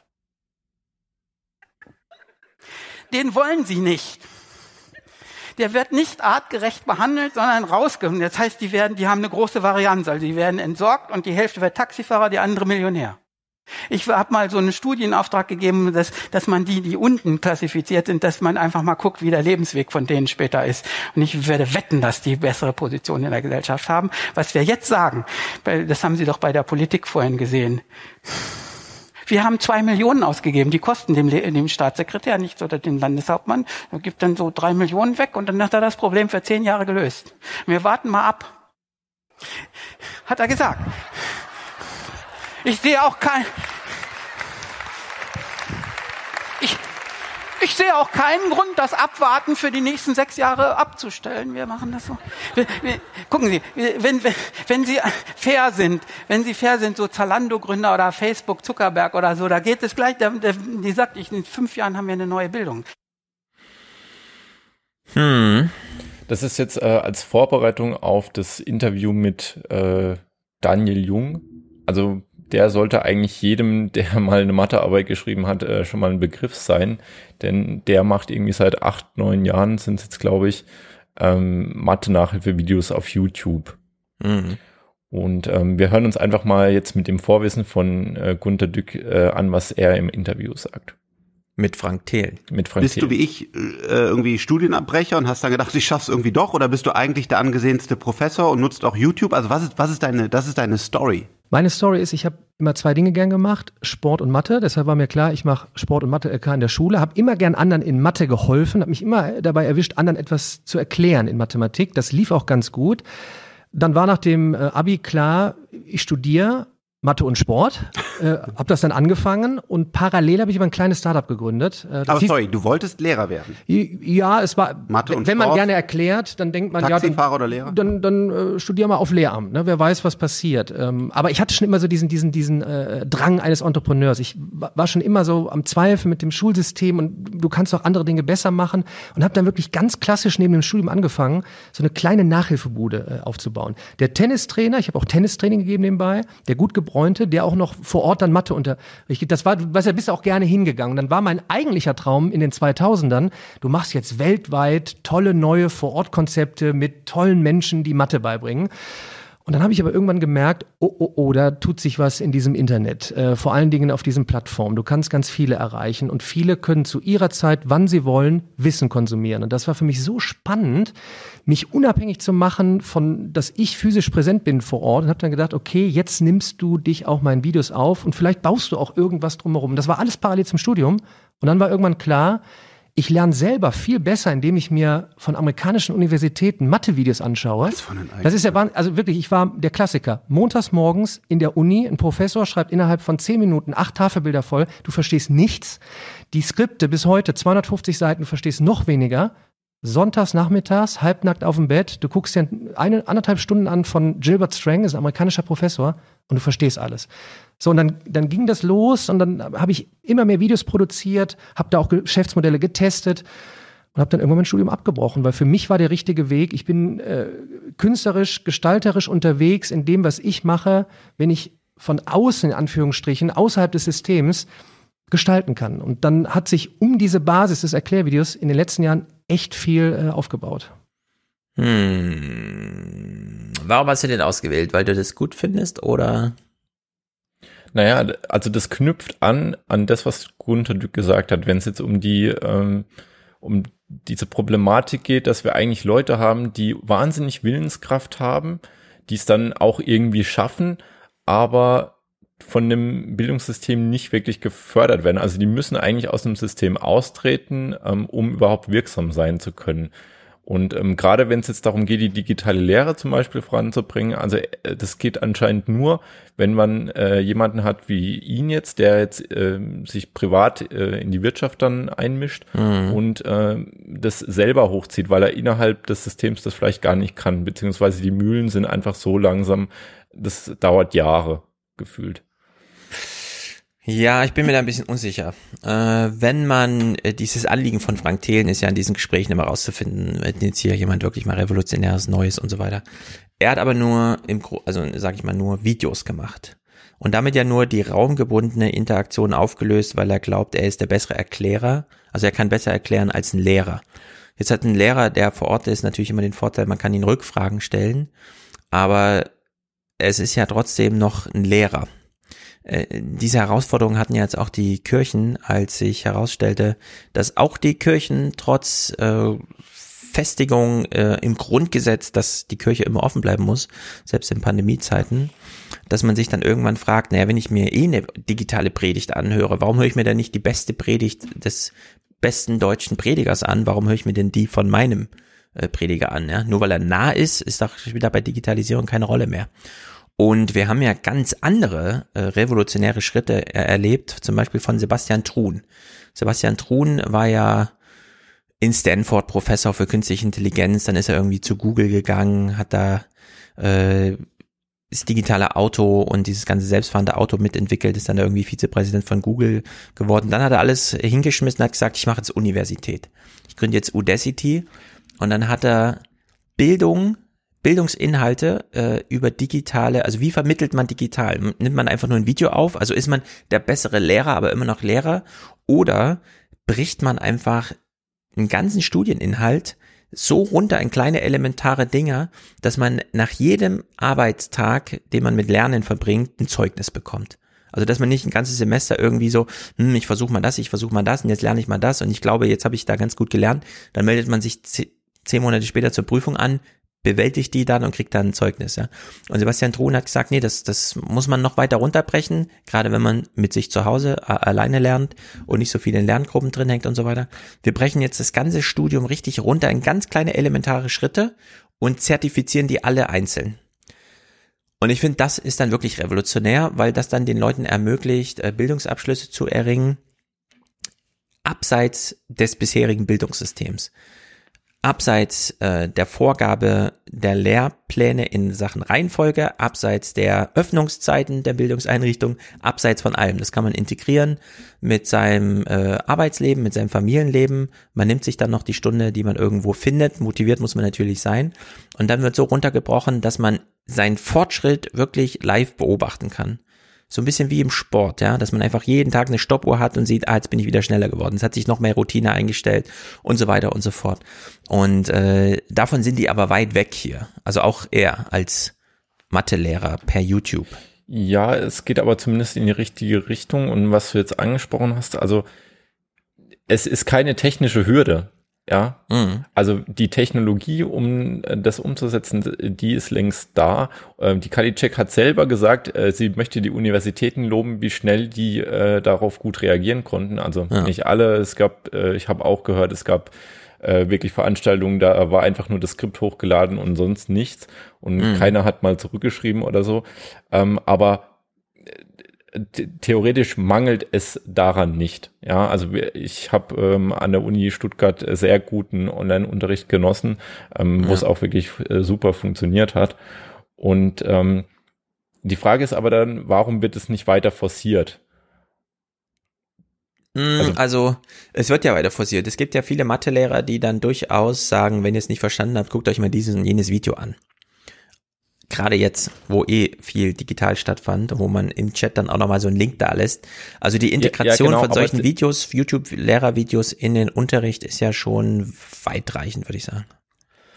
Aber es ist nur der Verweis dann eben nochmal auf die privaten Angebote, oder? Also Mhm. gibt es jetzt wirklich von der Politik mal so eine Initiative zu sagen, wir brauchen jetzt wirklich eine Lernplattform, wo alle äh, Lehrinhalte mal hochgeladen werden, wo es mal vernünftig organisiert ist, so dass alle ohne blöden Föder- Föderalismus darauf zugreifen können?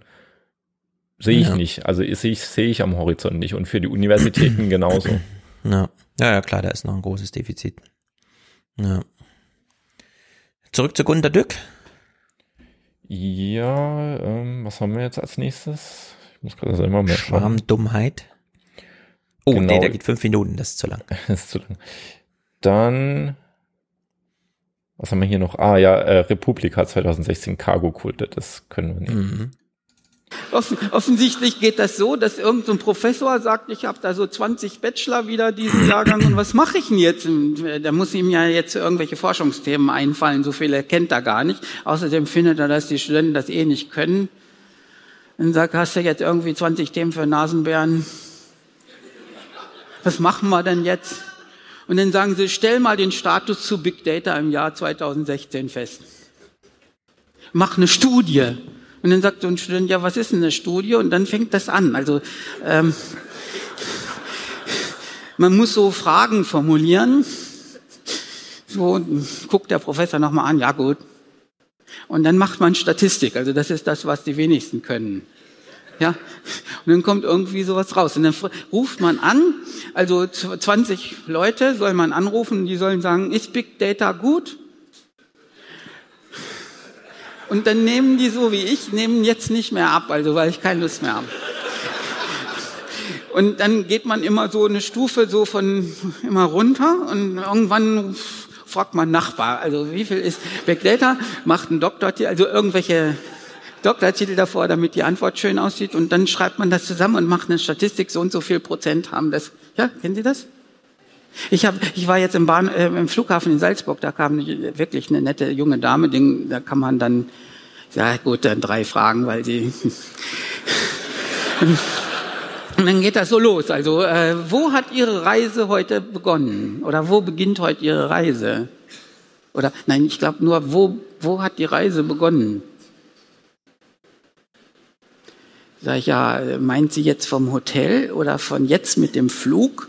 Oder meint sie die in Heidelberg, wo ich gekommen bin, nach Salzburg und fliegt jetzt wieder zurück? Dann sage ich also, die Frage ist nicht klar. Also, äh, ich bin jetzt Mathematiker. Sie hat, sie, sie, sie, sie hat gesagt, das stört doch keinen. ja, und dann, dann habe ich gesagt, guck mal, äh, da- muss man genau sagen, wann die, was, was die Reise ist und, und, und wo, wie genau und welche Verkehrsmittel. Ja, äh, das ist ja auch schon aufgefallen. Äh, also jetzt mehrere haben sich da beschwert, weil das ein bisschen unklar ist und das weiß man nicht so genau. Und dann sagt sie, da kann man jetzt nichts mehr machen. Ich sage, doch, man kann das irgendwie erläutern, die Fragen anders stellen. Sagt sie, ja, aber das hat so lange gedauert, bis ich beim Prof einen Termin gekriegt habe. Und jetzt hat er gesagt, ja.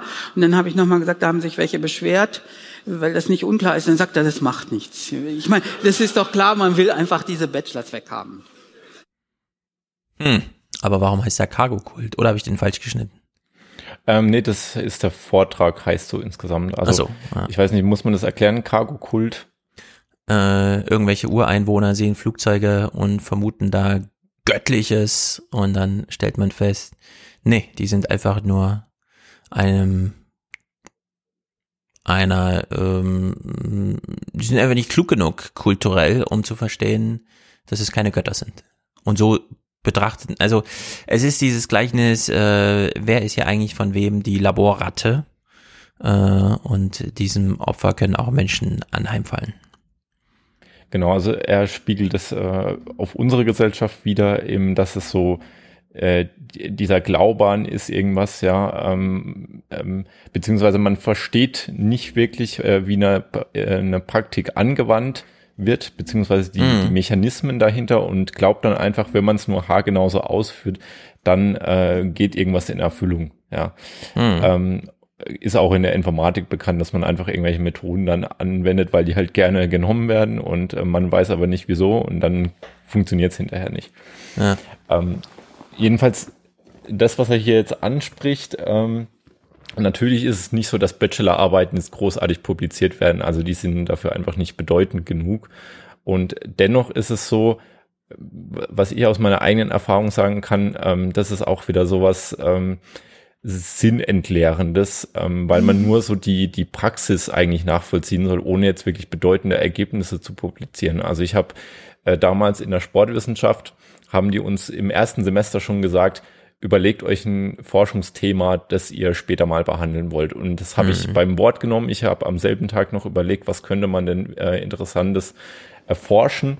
Und äh, da ist mir dann eingefallen, dass die äh, VR-Brillen zu der Zeit äh, ziemlich gehypt wurden. Das war gerade so die Zeit, wo Oculus Rift und so weiter auf den Mhm. Markt kam. Und ich dachte, wie könnte man das jetzt äh, intelligent irgendwie mit dem äh, Interessensgebiet verbinden? Und mein Vorschlag war dann, dass man im Rücken des Sportlers mal eine Kamera platziert und das Bild auf die VR-Brille überträgt, die der Sportler in dem Moment aufhat. Und dass man so eine Art Out-of-Body-Experience erzeugt. Mhm. Also du kannst dann beim Tennis dich selber wie eine, also in Realtime wie eine Videospielfigur sehen, Ja. in so einer dr- dritten Perspektive. Und ähm, das habe ich dann äh, in der Schublade aufbewahrt, dann zum rechten Zeitpunkt rausgeholt. Und die Professorin meinte dann, es ist eine inhaltlich wunderbare Idee, aber du musst erstmal Probanden finden. Du musst äh, die Fördermittel da bekommen. Du hast nur drei Monate Zeit und eigentlich musst du die ja jetzt schon starten. Du hättest schon vor Monaten eigentlich damit beginnen müssen Mhm. und so weiter. Und äh, sie findet es super toll, aber daraus wird nichts. Ja, und ähm, da sieht man dann auch wieder, ähm, es ist wirklich dann so, also das, was ich dann stattdessen gemacht habe, das war wirklich so Statistik einfach. Du bekommst irgendeinen Datensatz vorgesetzt und dann musst du dich zwei Monate in das Thema einlesen und dann ja, hast du nicht mehr viel Zeit, dann machst du irgendwie deine Forschungsfrage und äh, die lautet dann irgendwas mit einem Hypothesenunterschied, also Unterschiedshypothese Mhm. äh, und guckst, ob was signifikant ist oder nicht. Und ja, du sollst einfach nur mal die Prozesse nachvollziehen, aber es wird nicht wirklich belohnt, wenn du jetzt mal auch eine interessante Idee oder so hast. Aber was wäre, wenn sie dir gesagt hätte, die Universität ist dazu da, dich zu befähigen, diese Fragestellung, die du da entwickelst, tatsächlich anzuwenden, aber vorher musst du einmal den formalen Prozess so abschließen, dass man dir Inhalt sozusagen als Zusatz geben kann. Und das ist ja eigentlich der Unterschied zwischen einer Qualifizierungsarbeit, also ich komme aus einem Studium und zeige, dass ich es verstanden habe, worum es geht und anwenden kann. Und dann äh, gehe ich aber weiterführend in die äh, Wissenschaft und greife dann wirklich Fragestellungen auf, für die ich methodisch ausgebildet wurde. Weil ähm, klar kann man die Kritik immer bringen, ähm, das hat man in der Soziologie ja auch oft, dass man sozusagen mit Inhalten scheitert, aber es ist eben, die Aufgabenstellung ist ja nicht Wissenschaft zu betreiben, sondern Wissenschaft methodisch so anzuwenden, dass man zeigt, man könnte sie betreiben. Man ist jetzt qualifiziert dafür.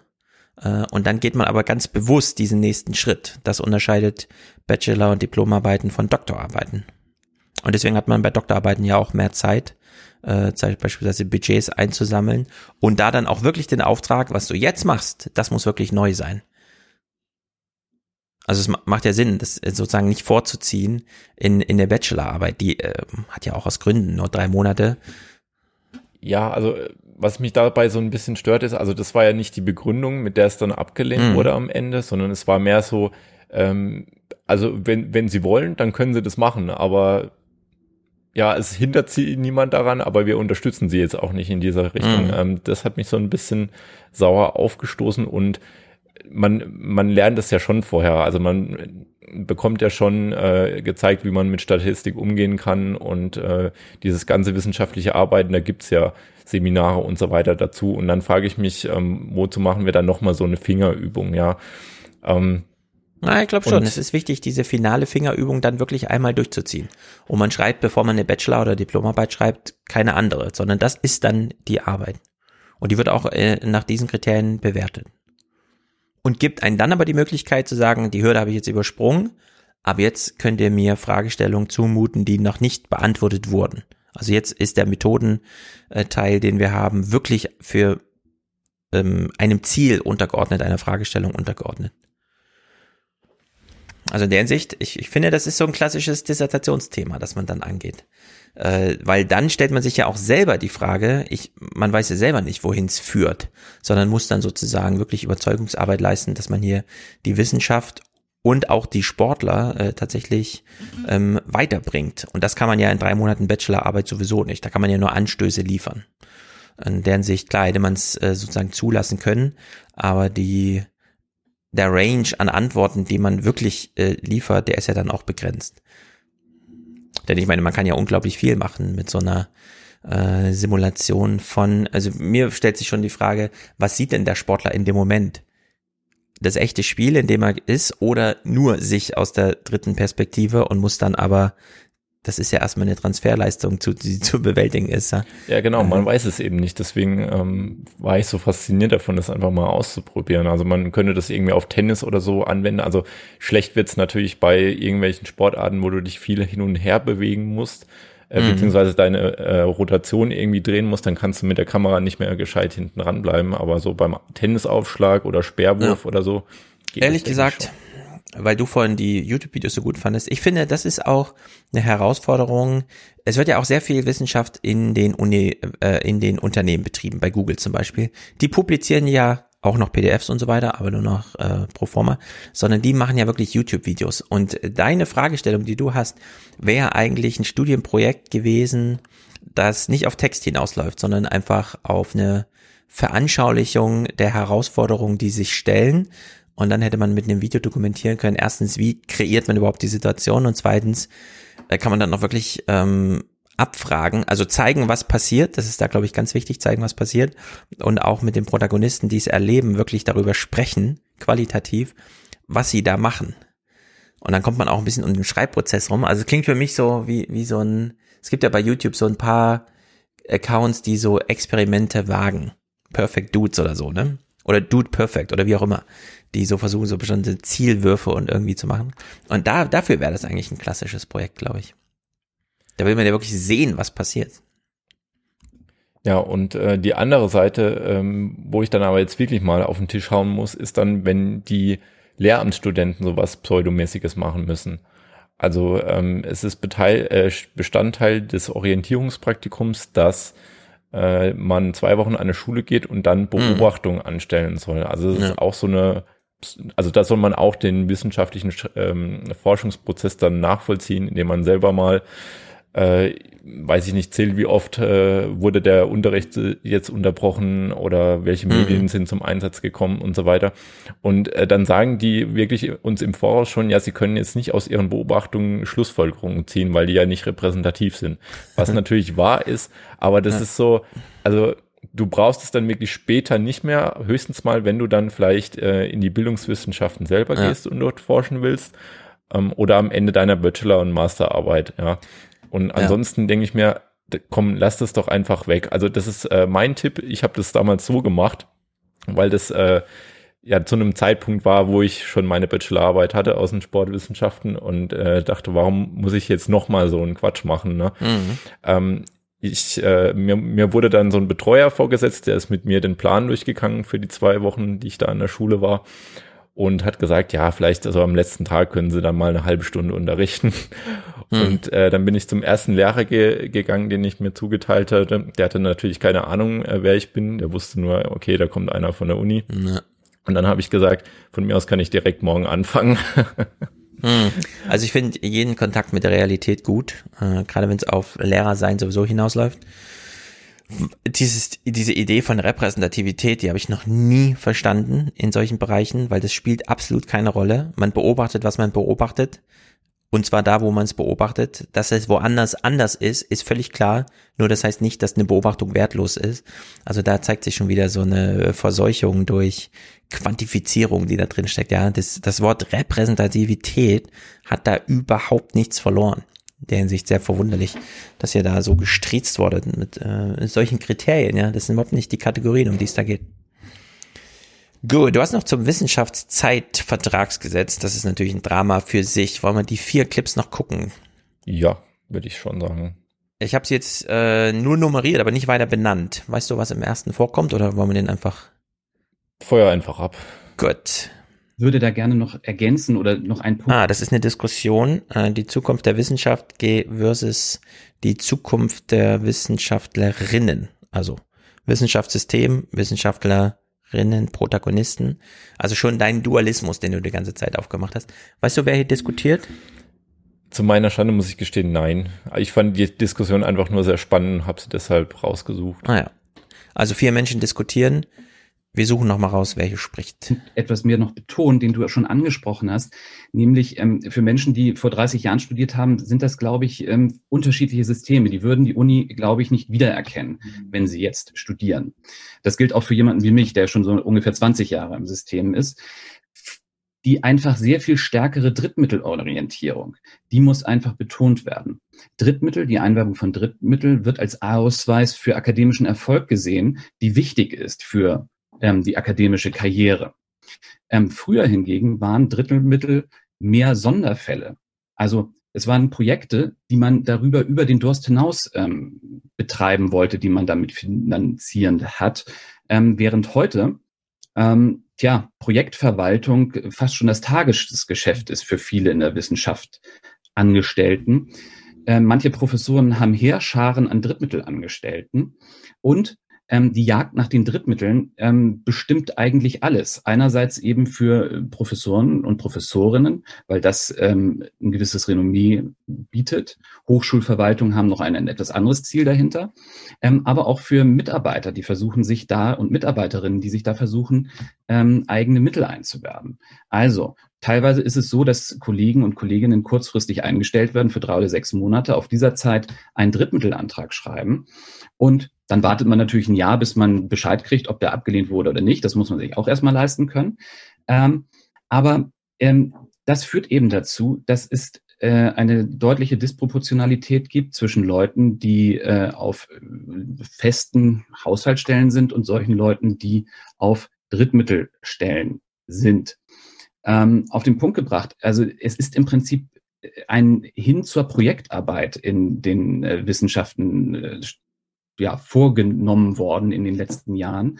Äh, und ja, die langfristig angelegte Linienarbeit ähm, aus solider Grundfinanzierung, ähm, tja, wird immer weniger. Was ist die Konsequenz, wenn ich das mal auf den Punkt bringe? Man darf ja auch nicht glauben, dass nun alle äh, Projektanträge, die man stellt, angenommen würden. Die Bewilligungsquoten werden immer geringer. Wir haben da teilweise von 10, 15 Prozent nur noch Bewilligungsquoten. Es wird also eine irre Energie eingespeist, um Stellen zu finanzieren über Drittmittel.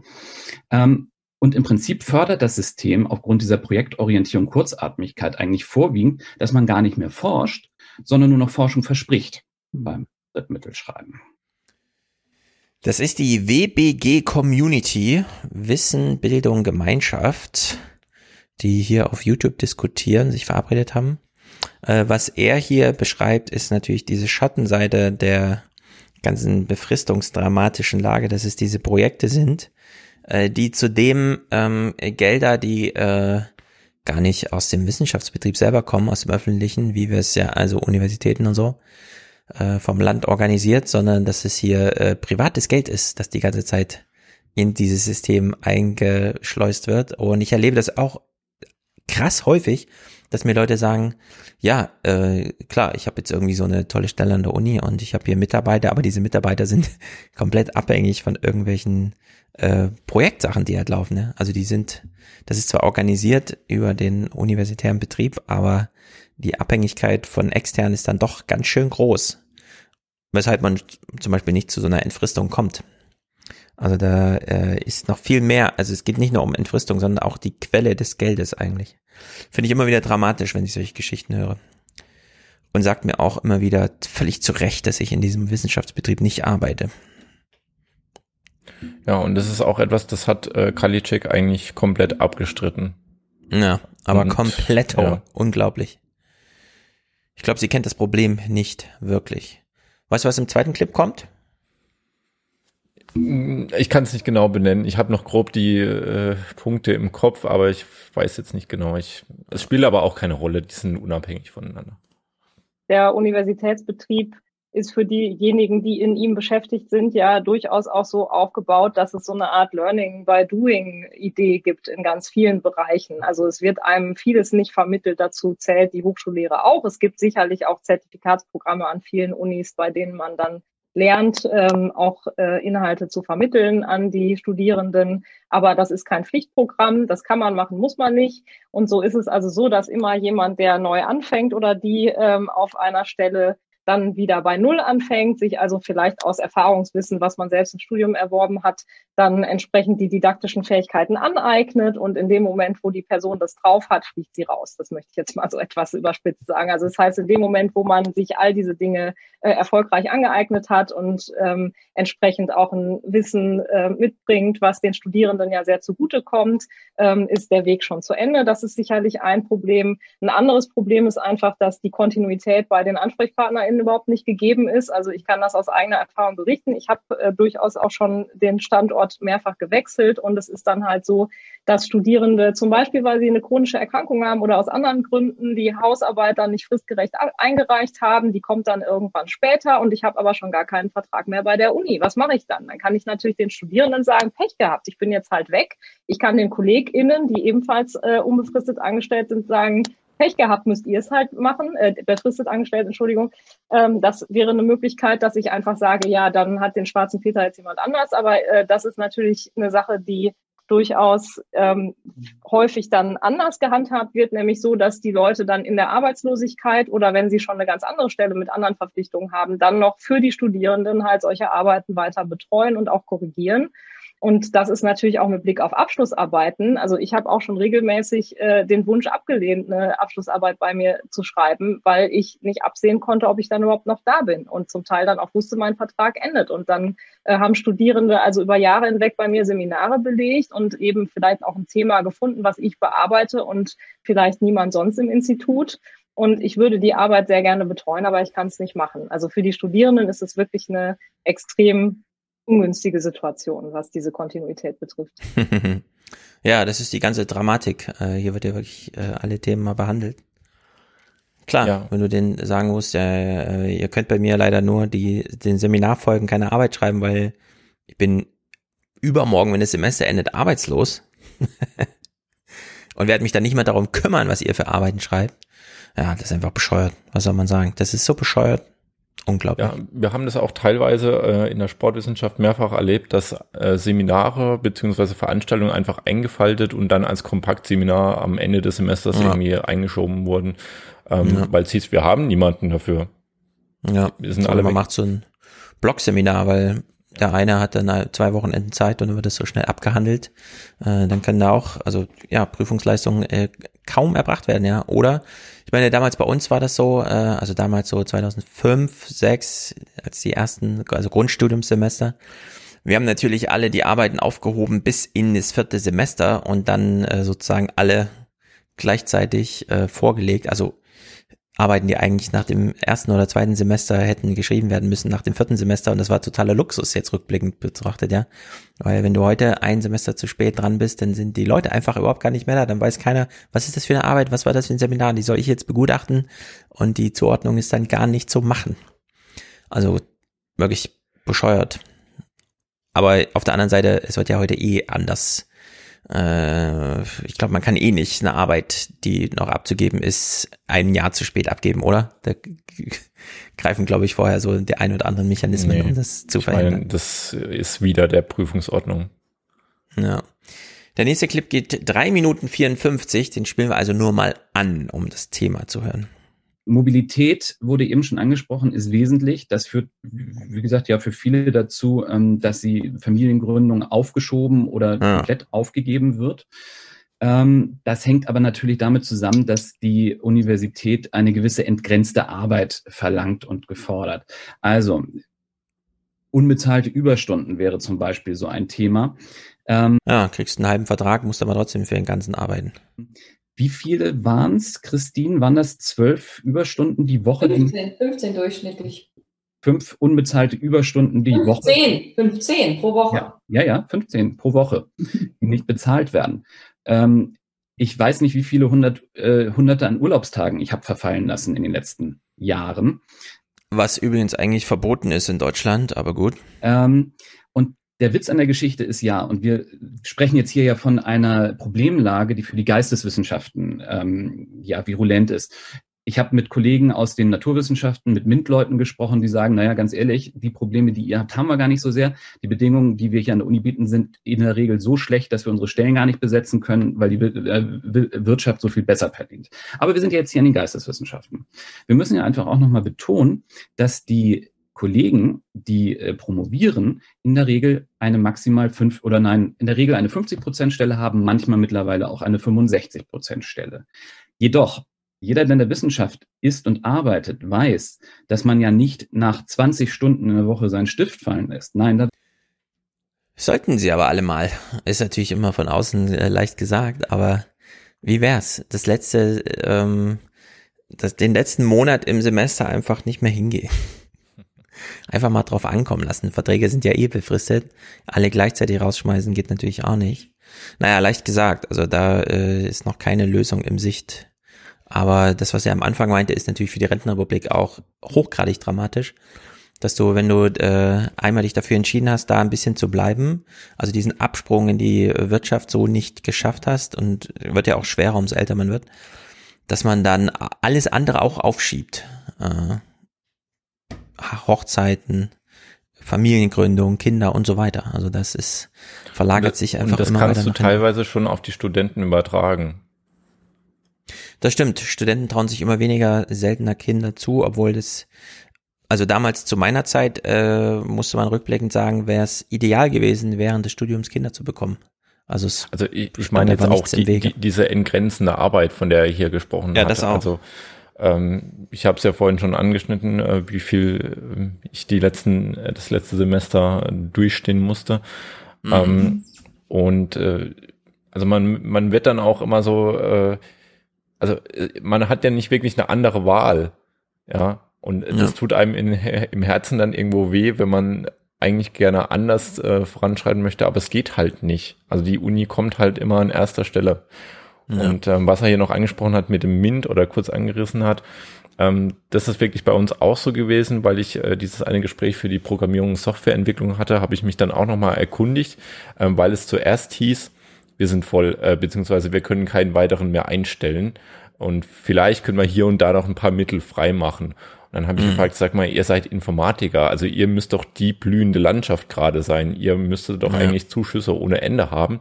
Und seine Antwort war, zum einen ist es so, dass die Kalkulationen für diesen Bedarfsaufwand noch irgendwie auf Rechnungen aus den 90er Jahren beruhen. Also da, wo der Fachbereich quasi nicht existent war und Internet noch gar kein Thema, also noch vor der mhm. CDU eigentlich, äh, oder ja. vor der Merkel-Ära, so muss man es eigentlich sagen. Ähm, und äh, also die, die werden jetzt dieses, diesen Wintersemester werden diese Berechnungen mal geupdatet und die haben riesige Probleme gehabt, weil sie zum Beispiel ähm, Online-Tutorien letztes Semester doppelt so viele Tutorien wie in einem normalen Präsens hatten und das irgendwie ausgleichen müssten. Das heißt, das mhm. Budget ist vollkommen ausgeschöpft worden. Ja, also ich habe ja mit Wolfgang dieses Move-Buch gelesen, wo auch schon mal der Hinweis drin stand, dass es künftig eine offene Frage ist, die dann auch entsprechend anders als heute beantwortet wird, was ist eigentlich wichtiger am eigenen Leben? Und zwar, wenn man Universität, und das ist ja bei der Informatik auch, als Ausbildungsbetrieb und nicht so sehr als Forschungsstätte äh, oder Wissenschaftsstätte begreift. Was ist wichtiger? Ein Harvard-Abschluss oder ein Praktikum bei Google? Und man sieht schon heute, dass die Praktika in dieser Art von Unternehmen sehr viel mehr wert sind im Lebenslauf als diese Studienabschlüsse plus diese ganzen Bestrebungen, auch wenn sie super albern sind, von Peter Thiel und so weiter, die Leute zu motivieren, Studien sowieso nicht zu Ende zu führen, sondern einfach nur so eine Basis mitzunehmen und dann da aufzuhören und möglichst schnell, ist dann deren Kalkül, Palantir und so weiter als Arbeitnehmer zur Verfügung zu stehen. Aber äh, das ist natürlich extremer Druck, ja. Und wenn er immer so sagt, hier, äh, der Teilnehmer da, ähm, in der geisteswissenschaftlichen Bereichen ist es natürlich anders als jetzt in diesen MINT-Fächern. Da stellen sich andere Probleme, da finden wir das gar nicht, weil die Unternehmen schon besser bezahlen und so. Ähm, so weit ist ja die ganze künstliche Intelligenz noch nicht, dass man die Programmierer dann nicht mehr braucht und die Maschinen das selber machen. Jetzt gerade werden sie halt überall gebraucht und zwar in allen Quali Qualifikationsstufen. Und das ist sowieso eine eigene Herausforderung für die Universitäten, gerade jetzt. Ähm, ja, wenn man äh, nicht ohne Grund, wie du sagst, äh, wenn die Planungen dazu aus den 90ern sind, passen die zu heute nicht, weil es heute andere Anforderungen sind. Also da bin ich eh mal gespannt, ob davon noch was übrig bleibt in den nächsten zehn Jahren. Jedenfalls nicht in diesem Wissenschaftssystem. Da ist es wirklich überall auf der Welt attraktiver und überhaupt außerhalb des Wissenschaftsbetriebs sowieso. Verstehe ich sowieso nicht, wie man da an der Uni bleiben kann. Auch wenn man dann eine volle Stelle bekommt, aber es ist ja trotzdem nur öffentlicher Dienst. Bei den Juristen ist es auch schon so. Die Einstiegsgehälter der Juristen sind irgendwie das erste Mal sechsstellig jetzt geworden in Amerika. Also, keine Ahnung, warum es da so eine Knappheit gibt oder so viele gefragt werden, aber Richter müssen ja auch noch gefunden werden und werden sich immer weniger finden lassen künftig. Okay, der vierte Clip, auch da weißt du wahrscheinlich wieder nicht, ne? Wir lassen uns überraschen. Also diese Sondersituation, ähm, die geschaffen wird für uns, verbunden auch mit so einem Narrativ, was ja auch jetzt schon zur Sprache gekommen ist, dass Selbstausbeutung eine gute Sache ist. Also ich habe auch schon von Leuten, die es geschafft haben, sage ich jetzt mal, also Personen auf Professuren gehört, dass das eben dazugehört und dass eben, wenn ich sozusagen einfordere, dass ich mal meine Urlaubstage nicht verfallen lasse und dass ich mal ein echtes Wochenende mache und keine Nachtschichten mehr und so weiter, dass ich es dann halt nicht genug will und dass offenbar das ja ein Zeichen dafür ist, dass das jetzt nichts für mich ist. Und ich glaube, dieser Antagonismus, also irgendwie zu sagen, entweder musst du die komplette Selbstausbeutung praktizieren und alles dafür geben und auch wirklich mit allem dafür bezahlen, mit Familiengründung, die dann ausgesetzt ist, damit mal beständige Freundschaften auch zu gründen, vielleicht an einem Ort, wo man arbeitet, mal zu wissen, wo ich in zwei Jahren bin. Ich weiß nicht, ob ich dann jetzt noch in diesen Räumen sitze oder ganz woanders oder vielleicht auch ohne Job irgendwo unterwegs bin. Ne, das ist der Preis, der ähm, gefordert wird von mir. Und die Alternative soll sein, ja, dann steig halt aus, weil wenn du nicht bereit bist, den Preis zu bezahlen, dann ist es offenbar nichts für dich. Und das ist eben eine Gegenüberstellung, die meines Erachtens fatal ist, weil das, was jetzt hier an Liebe und Leidenschaft für diesen Job drinnen steckt, und da spreche ich, glaube ich, schon für die allermeisten, die diese Berufe machen, ne, ähm, das ist unfassbar viel wert, weil das könnte fantastische, innovative, originelle Wissenschaft hervorbringen. Mhm. Wenn man uns nicht permanent mit Existenzängsten und diesem ganzen Programm von Bewerbungen und Anträge schreiben und so weiter blockieren würde. Also das heißt, wir tun der Wissenschaft mit dieser Art des Betriebs keinen Gefallen. Nee, mein äh, Tipp ist hier einfach nicht mitmachen, den Quatsch. Raus aus der Wissenschaft. Was quält man sich da in der Uni? Das ist so unwürdig irgendwie genug Möglichkeiten, sich auch so zu verwirklichen. Und es das heißt nicht, außerhalb der Uni äh, ist man nicht ähm, so ein Wirtschaftssystem oder sowas ausgeliefert zu funktionieren. Unternehmen eigentlich auch nicht. Also die Quälerei in der Wissenschaft ist größer. ist meine These. Mir ist gerade noch was zur Bürokratie eingefallen, auch äh, was ich berichten kann als Erfahrung, wo ich mir denke, also was stimmt nicht. Es ist wirklich äh, wie in, wie, wie heißt Brasil, heißt glaube ich dieser Film ne, aus den mhm. 80ern, wo auch so eine bürokratische Dystopie ist. Ähm, dadurch, dass ich dieses Semester schon ein Tutorium hatte, also das erste Mal an der Universität äh, beschäftigt war, mhm. ähm, muss man natürlich so seine ganzen Daten da angeben. Ne? Kennt man irgendwie Personalbogen, ähm, äh, was da alles mit dazugehört. Ne? 20 Mal deine Adresse angeben, Name, Anschrift und so weiter und so fort, äh, Krankenversicherung, äh, Sozialversicherung und so weiter. Und ähm, nächstes Semester, wie gesagt, habe ich nochmal ein Tutorial, aber in einem anderen Fachbereich. So, mhm. was glaubst du? Muss ich das Ganze nochmal ausfüllen oder kriegen die das intern hin, dass sie einfach die Daten mal weiterschicken? Nee, das musst du alles nochmal hinbringen. Richtig. Es muss ja auch minutiös protokolliert werden, wie weit du in deinen ähm, äh, sechs Jahren, die du da hast, schon gekommen bist. Da kommt es ja auf jede äh, Prozentstelle irgendwie an, um das da schön aufzurechnen, damit auch bloß keiner den Fehler macht, dich länger als gesetzlich erlaubt zu beschäftigen. Das finde ich übrigens ziemlich krass, dass die Universitäten da total hinterher sind, das äh, so genau zu protokollieren. Auf der anderen Seite, wie sie hier ganz selbstverständlich sagt, äh, werde ich gebeten, meine Urlaubstage verfallen zu lassen. Das ist wirklich hardcore-mäßig verboten in Deutschland. Das, was ich aus Unternehmen höre, ist immer, Sie haben Ihren Urlaub noch nicht genommen, machen Sie es jetzt. Der muss dieses Jahr weg. Sie müssen jetzt Urlaub nehmen. Ja, wenn Universitäten einfach sagt wird, na lassen Sie ihn verfallen, das ist wirklich gesetzeswidrig.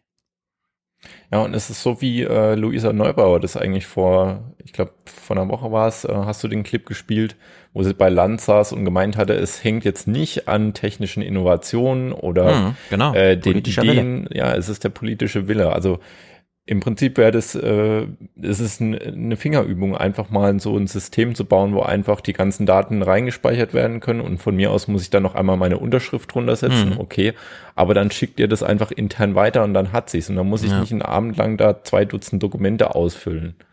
Ja, ich fand das ja crazy in diesem Saar-Talk da äh, mit Peter Altmaier hat er ja so ganz nebenbei gesagt, ja, also diese 400 Millionen, die ich da locker gemacht habe für dieses Stahlwerk im Saarland, in Saarbrücken, äh, das kommt ja aus dem Topf, über den ich einfach so befinden kann. Da ist gar keine weitere Kabinettsabstimmung notwendig. Und dieser Topf ist 9 Milliarden Euro groß. Also der Bundesminister für Wirtschaft kann einfach aufgrund eigener Befindlichkeit 9 Milliarden verteilen. Und stell dir das mal vor als Handlungsmöglichkeit für eine Bildungsministerin, ja? die einfach mal so, ohne dass sie das nochmal abstimmen muss mit ihrem Kabinett, äh, einfach so als Entscheidung ihres Hauses 9 Milliarden äh, für Forschungsförderung und so weiter. Wie viel weniger Drittmittelstress und wie viel bessere Anstellungsmöglichkeiten und so weiter und so fort man da machen kann. Also das ist wirklich Und verrückt. da könnte man jetzt äh, Wahlwerbung machen. Also ähm, ich glaube, Farin Urlaub hat es äh, zuletzt so indirekt angedeutet, dass es eigentlich nur noch eine einzige wählbare Partei gibt. Mhm. Ähm, ich will es ein bisschen anders formulieren. Also ich kenne, oder mir fällt jetzt nur eine Partei ein, wo ich der ich zutrauen würde, dass sie in diese Richtung mal ähm, was anpackt. Also im Sinne von ähm, sozialer Politik und auch ähm, so, so wie äh, Joe Biden das eigentlich auch formuliert hat oder jetzt Mhm. angeht, äh, indem er sagt, wir müssen eigentlich jetzt, wenn wir im Systemkampf gegen China bestehen wollen, dann müssen Ja. wir jetzt die unteren 20 Prozent oder was mal nach Ja, vorne bringen. Dann brauchen wir jetzt die Familie. Aber sag Ja. trotzdem, welche Partei meinst du? Also bei Farin Urlaub war es klar, er meint die Grünen. Ja, von denen spreche ich auch. Ach so. Na, ich hätte gedacht, bei der SPD oder so steht zumindest in der Konzeption noch irgendwas drin. Ja. Also ich meine auch von der kritischen Masse her, die jetzt potenziell mal in eine Position kommen könnte, ne? Mm, ja. wo man das verändern Ja. kann. Dann hören wir doch als letzten Clip, äh, allein weil der Titel so aussagekräftig ist, ich weiß nicht, ob ich das weitermachen kann. Arbeiten in der Wissenschaft von Team Upward, Upward, was auch immer, es geht eine Minute. Ähm, Gibt zu dem Clip noch irgendwas zu sagen vorher? Weißt du irgendwas? Im Prinzip ist das jetzt nochmal eine Ergänzung dazu und so ein nochmal ein Musterbeispiel dafür, warum es eigentlich bei diesem Wissenschaftszeitvertragsgesetz eigentlich mal eine Ah ja. Reform brauchen würde. Sehr gut. Weil er immer wieder befristete Verträge kriegt, kann Christopher weder sein Familienleben noch die Arbeit gut planen. Er sammelt seit Jahren Daten zu künstlichem Licht auf der ganzen Welt. in dieser Frage, äh, was ändert in unserer Städte, warum sind die heller geworden, das hat niemand geantwortet. Was ist auch ein bisschen verrückt ist, wir geben aus Milliarden von Euro für Beleuchtung jedes Jahr und die alle Straßenlaternen, alle Werbeleuchter werden um LED umgesetzt, ja.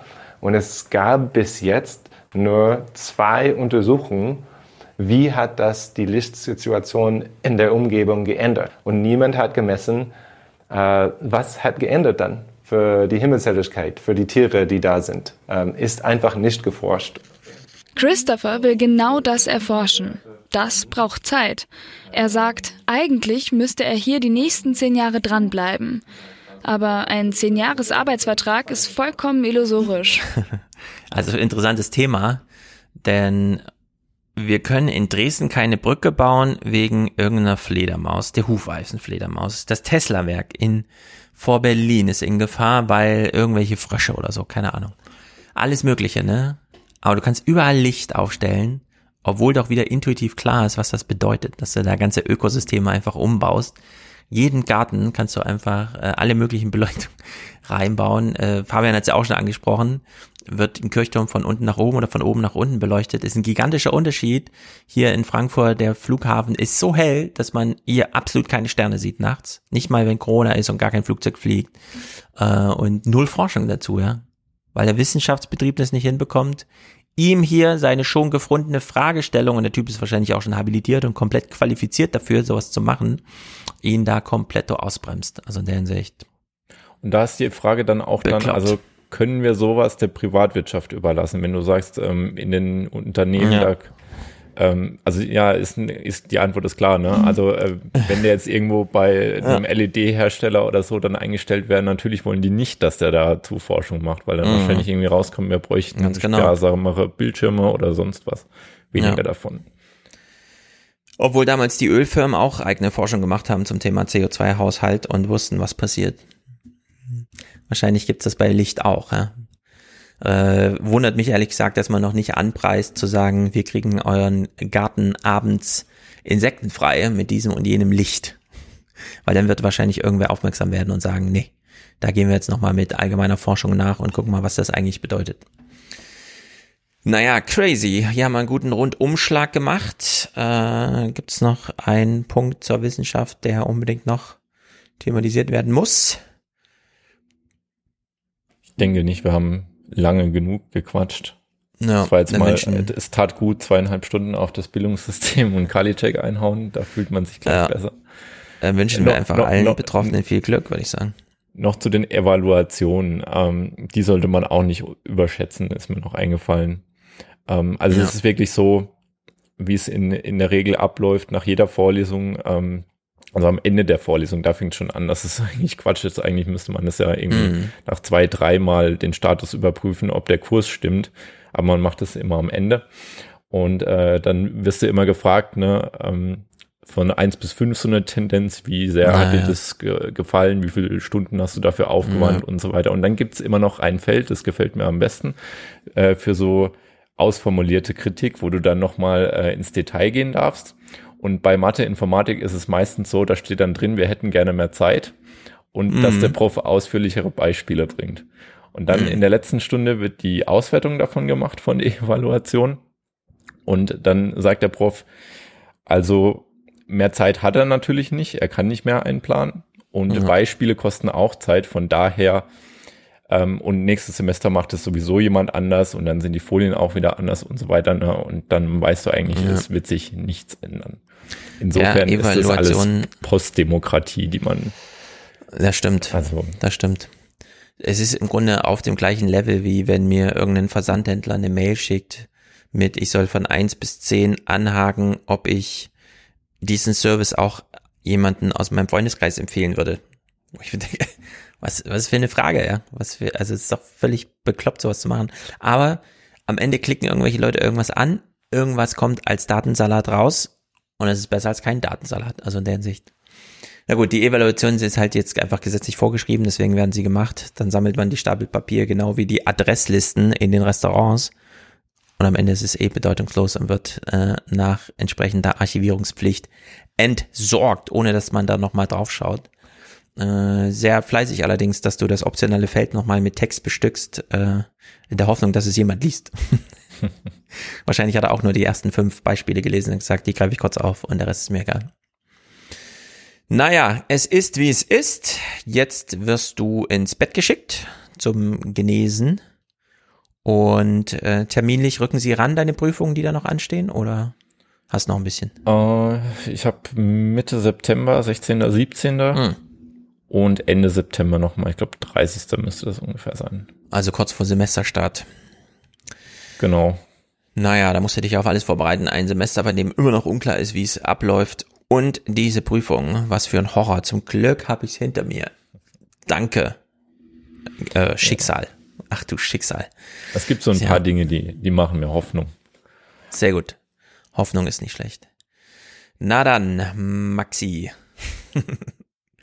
Hau rein, jetzt kommen die Fernsehmomente. Wir hören gleich am Anfang Ranga Yogeshwar im Presseclub, wie er nochmal erstens fordert, wir müssen den Krieg gegen das Klima und die Umwelt beenden und zweitens Klima vor acht als Bildungsprogramm wäre doch noch mal was Gutes, ja, nicht schlecht. Also in der Hinsicht äh, die Fernsehmomente. Matthias hatte Musik gemacht, ich habe mich im Archiv bedient und wieder viele Audiokommentare, finde ich gut, äh, dass jetzt wieder mehr Resonanz da kommen. Ich bin mal gespannt. Äh, die demografische Gruppe äh, des Publikums dieses Podcasts überschneidet sich ja fast zu 100 Prozent mit Studentenalter oder Studentenalter noch gerade so zurückliegen, dass man sich noch sehr gut daran erinnern kann. Ich bin mal gespannt. Schildert ruhig eure auch schlimmen Sachen. Und da ich ja zwischendurch sagte, ich finde 50 Prozent, nee, das habe ich glaube ich im, in der Pause kurz zu dir nur gesagt, aber mittlerweile finde ich 50 Prozent der Corona-Maßnahmen einfach schrottig und die widersprechen auch jeder Wissenschaft, soweit ich mich da informiert habe. Äh, mich würde gerne mal interessieren, was so an Corona-Maßnahmen in Bildungseinrichtungen abverlangt wird, äh, vor allem Universitäten. Denn ich höre so viel aus Schulen, aber aus Universitäten so gar nichts. Es sei denn, sind immer noch alle remote und zu Hause. Das wäre natürlich dramatisch für sich. Aber falls es Menschen gibt, die in Universitäten sind, schildert doch mal, wie es so ist, jetzt im Uni-Gebäude zu sein. Also Indoor in der Uni. Naja, das ist mein kleiner Arbeitsauftrag. Nächste Woche gibt's ja noch mal Fernsehmomente und so weiter. Äh, so wie es jetzt hier auch Fernsehmomente gibt. Haut rein, bis denn. Die Fernsehmomente schließen im Grunde so ein bisschen an, wo der Podcast letzte Woche aufgehört hat. Grenzen des Fernsehens, was kann man noch darstellen oder nicht mehr vermitteln?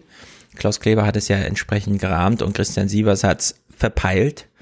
Äh, Presseclub, die Woche begann am Sonntag mit Yanga Rogeschwar im Presseclub, der auch noch mal drauf verwies. Und ich kann nur etwas sagen, die äh, Fernsehbilder, also auch für die Menschen, die zu Hause sich das angucken, die transportieren bei weitem nicht das, was man da vor Ort sieht. Wir haben die Bürgermeisterin von Altena gerade in der Dokumentation davor gesehen.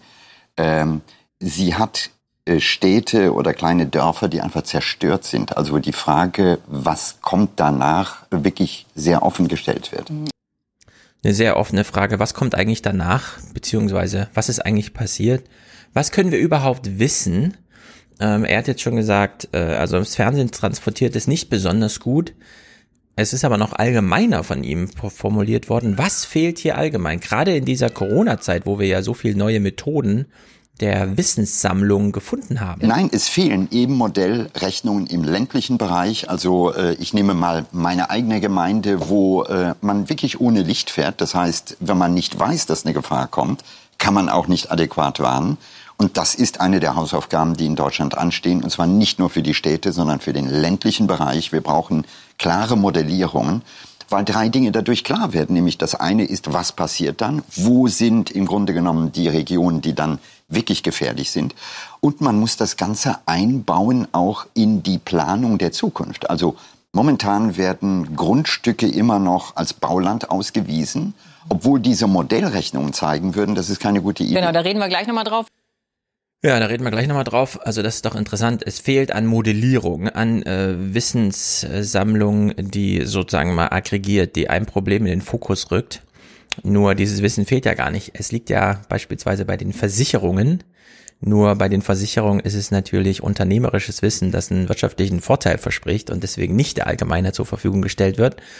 Denn man hat ja Angst davor, dass andere Versicherungen, äh, wie auch immer, ähnliche Kalkulationen machen, die dann noch besser zur Realität passen. Also in der Hinsicht äh, muss man hier wieder Wissen verdoppeln, das ja eigentlich schon da ist. Nicht ganz unbedeutend ähm, und hat auch ein bisschen was mit dieser Diskussion um Algorithmen zu tun. Wer hat eigentlich die Hoheit darüber, wonach Unternehmen Unternehmensentscheidungen treffen, wenn sie so weitreichend in die Gesellschaft hineinreichen? Naja, Yogeshwar ähm, eskaliert das hier noch ein bisschen weiter. Also uns fehlt Wissen, weil das Fernsehen das nicht transportieren kann. Uns fehlt generelles Wissen, weil wir die Modellierung noch nicht oder die Spekulationen und äh, Prognosen noch nicht gemacht haben, was Wetter hier eigentlich bedeuten kann. Äh, was dazu führt, dass wir äh, kognitiv falsch aufgestellt sind. Der Verband der deutschen Versicherungsindustrie hat mal eine Umfrage gemacht und festgestellt, dass nur sechs Prozent der Menschen Angst vor Hochwasser haben. Das heißt, das rein psychologisch ist es so, äh, Feuer macht den Leuten Angst, aber Wasser wird unterschätzt. Wasser wird unterschätzt, Feuer macht den Leuten Angst, ja. Bleiben auch beim Thema Angst nachher nochmal, das ist, das ist, die Inflation ist ja auch zurück. Hier aber nochmal Ranga Yogeshwar mit sehr guten Sprüchen einfach. Das sind diese Sprüche wie auch von Hirschhausen, die muss man, die kann man ruhig jetzt einbauen in seinen eigenen Lebenswandel und die Gespräche, die man so führt, mit, egal mit wem. Man muss es vielleicht mal so ausdrücken, wir müssen endlich Frieden schließen mit der Natur. Wir müssen endlich Frieden schließen mit der Natur. Und wir hören noch zwei weitere Clips von ihm. Mm, was ist mit denjenigen, die jetzt tatsächlich betroffen waren? Kann man die jetzt einfach entschädigen, von der Versicherung raushauen und dann ist alles wieder gut? Oder? Oder ich greife mal die Bürgermeisterin von Altena auf. Sie wohnte in einem Haus, das Nachbarhaus. Äh, da lebte eine Arzthelferin, eine ältere Dame. Und das gesamte Haus ist mit dieser Frau äh, abgetrieben. Die Frau ist tot. Äh, da kommt irgendwann der, der Punkt, wo diese Leute sagen, das wollen wir nicht mehr erleben.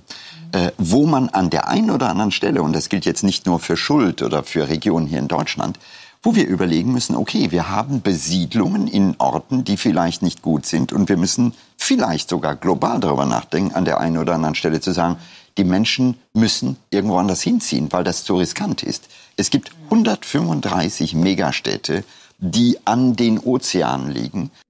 Ja, kann man die jetzt alle umsiedeln? Na, mal sehen. Die Frage ist nicht so sehr die große politische, wollen wir das jetzt umsiedeln, sondern wie entscheiden sich eigentlich die Leute, die da wohnen? Und wir haben ja aus der Diskussion um Einbrüche in Deutschland das Phänomen, dass gar nicht so sehr das Problem ist, dass Leuten etwas gestohlen wird, wenn sie aus der Ar ähm, von der Arbeit nach Hause kommen oder aus dem Urlaub zurückkommen. Äh, ihre Wohnung ist aufgebrochen, alles ist verwüstet. Ja, das hat einen materiellen Schaden, aber Leute fühlen sich in ihrer Wohnung dann nicht mehr sicher und sehr häufig ziehen sie dann auch um. Äh, sie halten es einfach nicht mehr aus in ihrer Wohnung. Sie kommen immer nach Hause und haben diese Angst, sie wieder vorzufinden wie vorher. Jemand ist durch ihre intimen Sachen gestolpert und hat da irgendwas rumgewühlt äh, und man fühlt sich unwohl. Und wenn man jetzt in einem Dorf lebt, äh, wo man weiß, also hier ist die Hälfte weggespült worden und Hunderte sind gestorben, fühlt man sich dann noch wohl oder trifft man dann nicht doch eine andere Entscheidung, wie man künftig wohnen möchte? Sehr gut von Ranga Yogeshwar war auch nochmal dieser kleine Appell, genau an der richtigen Stelle. Ähm, warum nicht? Und das ist eben für mich ein Punkt, wo auch wir Journalisten, wenn es um Bildung geht, vielleicht auch mal einsehen sollten, da muss man vielleicht auch mal so ein Programm reinsetzen, was dann auch sensibilisiert für genau diese vielen verschiedenen Zusammenhänge. Ja. Und zwar in der Primetime. Also nach wie vor das Angebot äh, Klima vor acht fände ich, würde auch ein Programm schmücken und darüber hinaus, glaube ich, auch langfristig zu einem Umdenkprozess mit äh, helfen beizuführen. Mhm. Okay. Sagt er, 12 Uhr mittags in der AD. Völlig zu Recht. Nicht schlecht. Ähm, in den Nachrichten auch großes Thema noch natürlich die Flut und man merkt hier aber, wir sind immer noch ganz am Anfang von der Aufarbeitung dieser ganzen Misere. Hier zum Beispiel ähm, äh, die Tagesthemen berichten von vor Ort. In der Region dürfen die freiwilligen Helfer nicht mehr selbst mit dem Auto, sondern bis einschließlich morgen nur noch mit Shuttlebussen anreisen. Denn es braucht Platz für den Abtransport der Müllmassen. Dabei drängt sich immer mehr eine Frage auf. Wohin mit all dem Unrat? Es fehlt an Deponien. Und ich kann da nur appellieren an alle Behörden, an alle Verantwortlichen in der Abfallwirtschaft, überall da, wo es Möglichkeiten gibt, Mengen aufzunehmen, zur Zwischenlagerung, zur Vorbereitung, zur endgültigen Behandlung, bieten Sie bitte diese Leistungen an, am besten mit Transport. Der Abfall muss hier und an anderen vielen, vielen anderen Stellen im Ahrtal raus. Der Müll muss raus. Klar, jetzt kann man immer noch privat äh, hinreisen und versuchen zu helfen, aber hier werden jetzt einfach Profis gebraucht.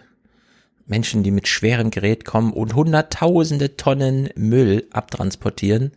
Äh, und zwar so, dass es nicht äh, gleich zur nächsten Katastrophe kommt, sondern das muss natürlich fachgerecht, das ist alles Sondermüll, muss alles fachgerecht entfernt werden. Tja, die Aufbereitung da wird entsprechend lange dauern, Monate und Jahre. Ich habe mit Wolfgang den Matthias Berger, OB Grimmer äh, im Neue 20er besprochen, wie er bei Land saß und meinte, zwei Jahre müssen die Gebäude erstmal im Rohbauzustand stehen gelassen werden, um dann begutachtet werden zu können, ob es überhaupt noch äh, funktionale Bausubstanz ist. Und dann kann man drüber nachdenken, wieder aufzubauen. In den zwei Jahren hat man aber schon woanders gelebt und möchte das auch nicht nur provisorisch machen, in der immerwährenden Hoffnung, da zurückzukehren. Also in der Hinsicht ist das hier ein großer Wandlungsprozess. Armin Schuster, der Katastrophenamtsleiter ist, ähm, ist auch irre. Ist ja erst neu im Amt. Wir kennen ihn ja eigentlich noch als CDU-Hinterbänkler, der irgendwie und so weiter die typische CDU-Linie durchzieht kam dann neu in den Katastrophenschutz vor ungefähr neun Monaten und hat begonnen, ihn zu reformieren, wie er heute sagt, und kam dann zu diesem Spruch, der eigentlich nur zynisch verstanden werden kann. Dabei wird das Bundesamt bereits seit Monaten umfassend reformiert, überfällig seit Jahrzehnten, nicht früh genug. Die ersten Schritte sind eingeleitet. Es ist dramatisch und es schmerzt, dass uns diese Krise zuvorgekommen ist. Katastrophenschützer im Dauerstress, ein Minister kurz vor der Rente. Good luck. Good luck. Sie werden es brauchen können in diesen Tagen, wie so viele. Ja, wenn man jetzt soziologisch rangeht, könnte man ja fragen, ähm, wie ist diese Argumentation strukturiert? Argumentiert sie mit der Sach-, der Zeit- oder der Sozialebene? Sozialebene wäre persönliche Schuldzurechnung. Die haben wir hier nicht gesehen. Auf der Sachebene inhaltlich politisch falsch entschieden. Nein, er argumentiert mit der Zeit. Äh, es ist dramatisch, dass wir in einem Jahr hätten wir das alles durch Warnung verhindern können, die vielen Todesfälle. Es ist dramatisch, dass uns die Krise jetzt zuvorkam, diese Katastrophe. Und das ist natürlich, ich weiß nicht, äh, da gehört schon viel äh, abgeklärter im Hintergrund der CDU-Fraktion antrainierte auch Frechheiten dazu, dass man sich dann hier plötzlich traut, äh, so zu argumentieren. Naja. Bettina Schausten äh, moderiert im Heute-Journal und äh, finde ich, macht einen ganz guten Spruch. Die Flutkatastrophe hat uns ein Problem vor Augen geführt, das auch in der Corona-Krise schon augenfällig wurde. Deutschland hat gewaltige Organisationsdefizite. Gewaltige Organisationsdefizite und ich will mal anmerken, liebes Heute-Journal, ja, das ist ein neues Studio und ihr habt euch viel Mühe mit dem Licht gegeben, aber man sieht aus allen Ecken, wie bei so einem Billig-YouTuber, dass das eine grüne Hölle ist. Äh, Bettina Schausten strahlt quasi wie so eine grüne Pflanze. Also ich weiß nicht, da muss man vielleicht doch nochmal mit dem Licht ein bisschen nachjustieren, damit es nicht so auffällt. Naja. Ähm, Deutschland hat Organisationsdefizite und ist nicht besonders gut aufgestellt. Die Frage ist, für was denn? Gibt es denn noch große Herausforderungen, Katastrophen? Stellt sich raus, ja, Wetterbericht aus Bayern und es ist Juli, muss man dazu sagen. In Bayern starb bei heftigem Regen ein 57-Jähriger. Der Jäger war auf seinem Hochsitz, als dieser von einer Windböe zu Boden gerissen wurde. Die Region um Egelfing in Oberbayern war besonders stark betroffen. Teilweise fiel dort bis zu einem halben Meter Hagel.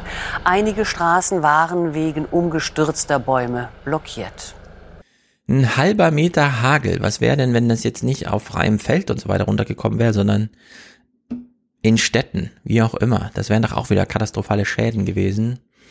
Es ist schlimm und wie schlimm wird jetzt immer wieder häufiger so in kleinen Wortspenden gesagt. Hier ist man zum Beispiel beim ähm, mittendrin Bericht der Tagesthemen in Maischoss in der Eifel und fragt mal Menschen, die dort äh, jetzt die Katastrophe nachbereiten, wie der Sach- und Zustand so allgemein ist, auch der Gemütszustand. Wir haben schon viele bedrückende Bilder gesehen aus der Flutkatastrophe im Westen. Dieses hier zeigt Maischoss, ein Dorf im Ahrtal, das tagelang abgeschnitten war von der Außenwelt.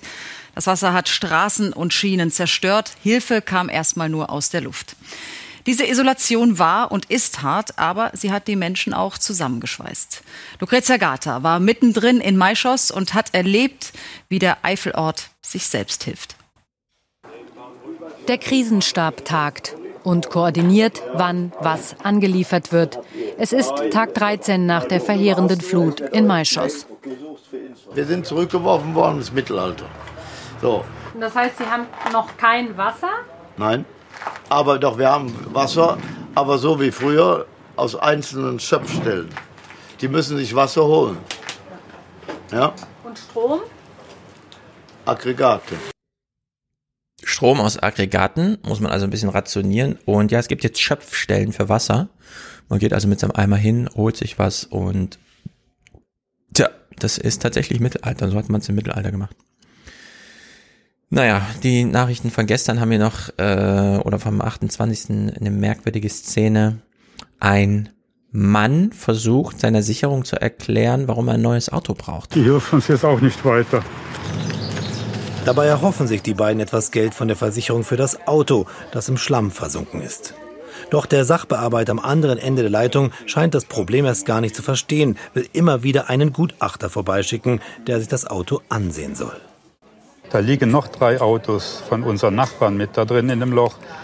Das wird irgendwann zugeschüttet und alles bleibt da unten liegen. Das ist so tief in der Erde drin, unterm Schlamm und allem begraben. Ganz ehrlich gesagt, ich hatte so einen Fall bisher auch noch nicht. Als ob er schon mehrere Autos verloren hätte, aber ja, jetzt versucht man der Versicherung zu erklären, was mit dem Auto ist und dass man es nicht begutachten kann. Äh, ist ein bisschen irre irgendwie, wenn man sich überlegt, das ist ja nun schon eine Versicherungsangelegenheit, die seit Tagen im Fernsehen kommt. Warum reicht es ja nicht einfach ein Foto zu schicken von, das ist mein Auto da unten, schauen Sie mal das Kennzeichen, zack. Warum soll man hier noch irgendwas begutachten vor Ort und so weiter? Naja.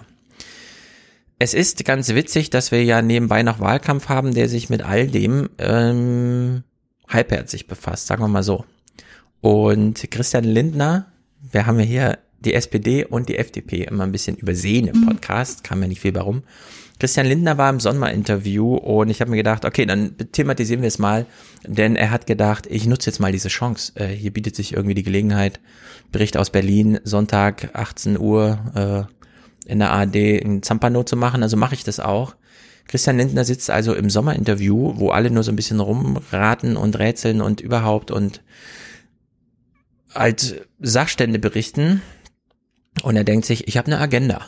Und zwar folgende. Nach meiner Erwartung hat sich äh, bereits geklärt, wer in das Kanzleramt einziehen wird. Ist nicht mehr die Frage Laschet, Baerbock oder Scholz. Ich sehe es als nahezu gesichert an, dass der Regierungsbildungsauftrag an die CDU geht. Und die jetzt noch offene Frage ist, wer wird dann wichtige Rollen zum Beispiel für äh, die Finanzen einnehmen? Und letztlich ist die, die Frage der nächsten Wochen, äh, soll das ein Robert Habeck von den Grünen sein? Er will die Schuldenbremse aufweichen. Er möchte die Steuern äh, erhöhen. Ähm, er hat eine Orientierung nur auf öffentliche Investitionen. Oder soll das ein Finanzminister der FDP sein? Ich wäre bereit, das zu übernehmen.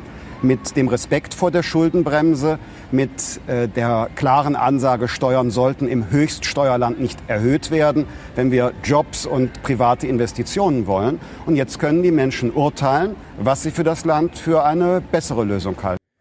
Ja, da kann auch der Journalist nur da sitzen und so ein bisschen grinsen, denn üblicherweise verabschiedet man sich von seiner Redaktion und sagt, ich gehe jetzt zum Sommerinterview. Vielleicht kommt ja heute mal was bei rum, vielleicht kriege ich ja heute mal was raus. Wollen Sie oder wollen Sie nicht? Und dann wird immer rumgedruckst. Und jetzt sitzt Christian Lindner da und sagt, also ich möchte gern Finanzminister werden. Äh, die Kanzlerrolle ist ja schon verteilt. Dieser Wahlkampf wird ab sofort langweilig. Ich will ein bisschen Feuer reinbringen und diese Frage geklärt haben vorher. Das ist nicht schlecht. Ähm, er argumentiert ja natürlich gegen Robert Habeck, aber die größere Gefahr für ihn ist natürlich, dass in Koalitionsverhandlungen die CDU kommt und sagt, wir wollen mal wieder Finanzminister sein und es wird Friedrich Merz. Also in deren Sicht auf der einen Seite klar und deutlich, ich will's werden, aber nicht ganz so deutlich, gegen wen er hier eigentlich argumentiert und warum er so früh die Pflöcke schon einschlägt, denn es ist ja nicht unbedeutend, ab Juli schon mal zu sagen, was in den Koalitionsverhandlungen ab September dann äh, Prämisse ist. Und zwar unhintergehbare Prämisse. Diesen Flock hat ja Lindner auch schon eingeschlagen. Lieber nicht regieren als nicht Finanzminister werden. Naja, Christian Lindner ähm, sitzt jetzt hier also auf diesem Stuhl. Äh, die ARD hat sich gedacht, komm, wir lassen auch mal Fragen aus dem Volke stellen. Was für Christian Lindner gleich bedeutet, ich habe hier eine Herausforderung, meinen Finanzministerposten mal so ein bisschen darzustellen, den ich anstrebe. Eine Friseurin fragt nach Sachen zum Thema Einkommen und Steuerbelastung. Sie ist Friseurin seit 22 Jahren, ist verheiratet und sie hat ein Kind. Hören wir mal rein. Herr Lindner, Sie planen, die Steuern für die Bürger zu senken. Man liest immer wieder, dass sie nur die Besserverdienenden bevorzugen. Aber was ist mit uns, mit uns Normalverdienern, mit den Geringverdienern? Oder sind sie wirklich immer noch die Partei, die nur für Besserverdienende steht? Nein, das ist genau unser Anliegen. Wir haben ja äh, zum Beispiel für qualifizierte Fachkräfte äh, wie Sie in Deutschland die Situation, dass schon ganz am Anfang bei der Lohn- und Einkommensteuer die Belastung sehr stark steigt. Und deshalb wollen wir genau da ansetzen. Wir wollen beim sogenannten Mittelstandsbauch ansetzen, ihn dämpfen. Und zum Zweiten müssen wir dafür sorgen, dass in Deutschland private Investitionen möglich werden. Wir wollen Klimaschutz. Das ist äh, überwiegend eine Aufgabe, wo privat investiert werden muss. Sie fragt nach ihrem ähm, geringen Lohn. Sie sagt auch ausdrücklich, ist, ich gehöre zu denjenigen, die wenig verdienen. Was tun Sie denn für mich? Und dann braucht Lindner genau 3,7 Sekunden, um auf die Superreichen müssen in der Lage sein, fürs Klima zu investieren, denn das ist die neue Wachstumsstrategie, hat ja Ursula von der Leyen gesagt und so.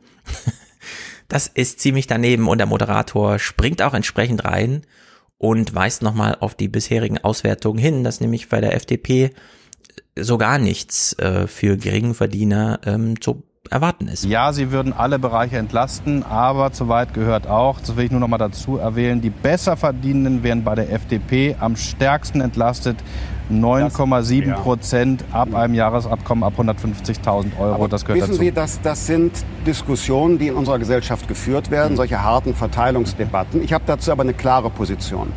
Äh, uns geht es darum, dass in unserem Land auch wieder investiert wird.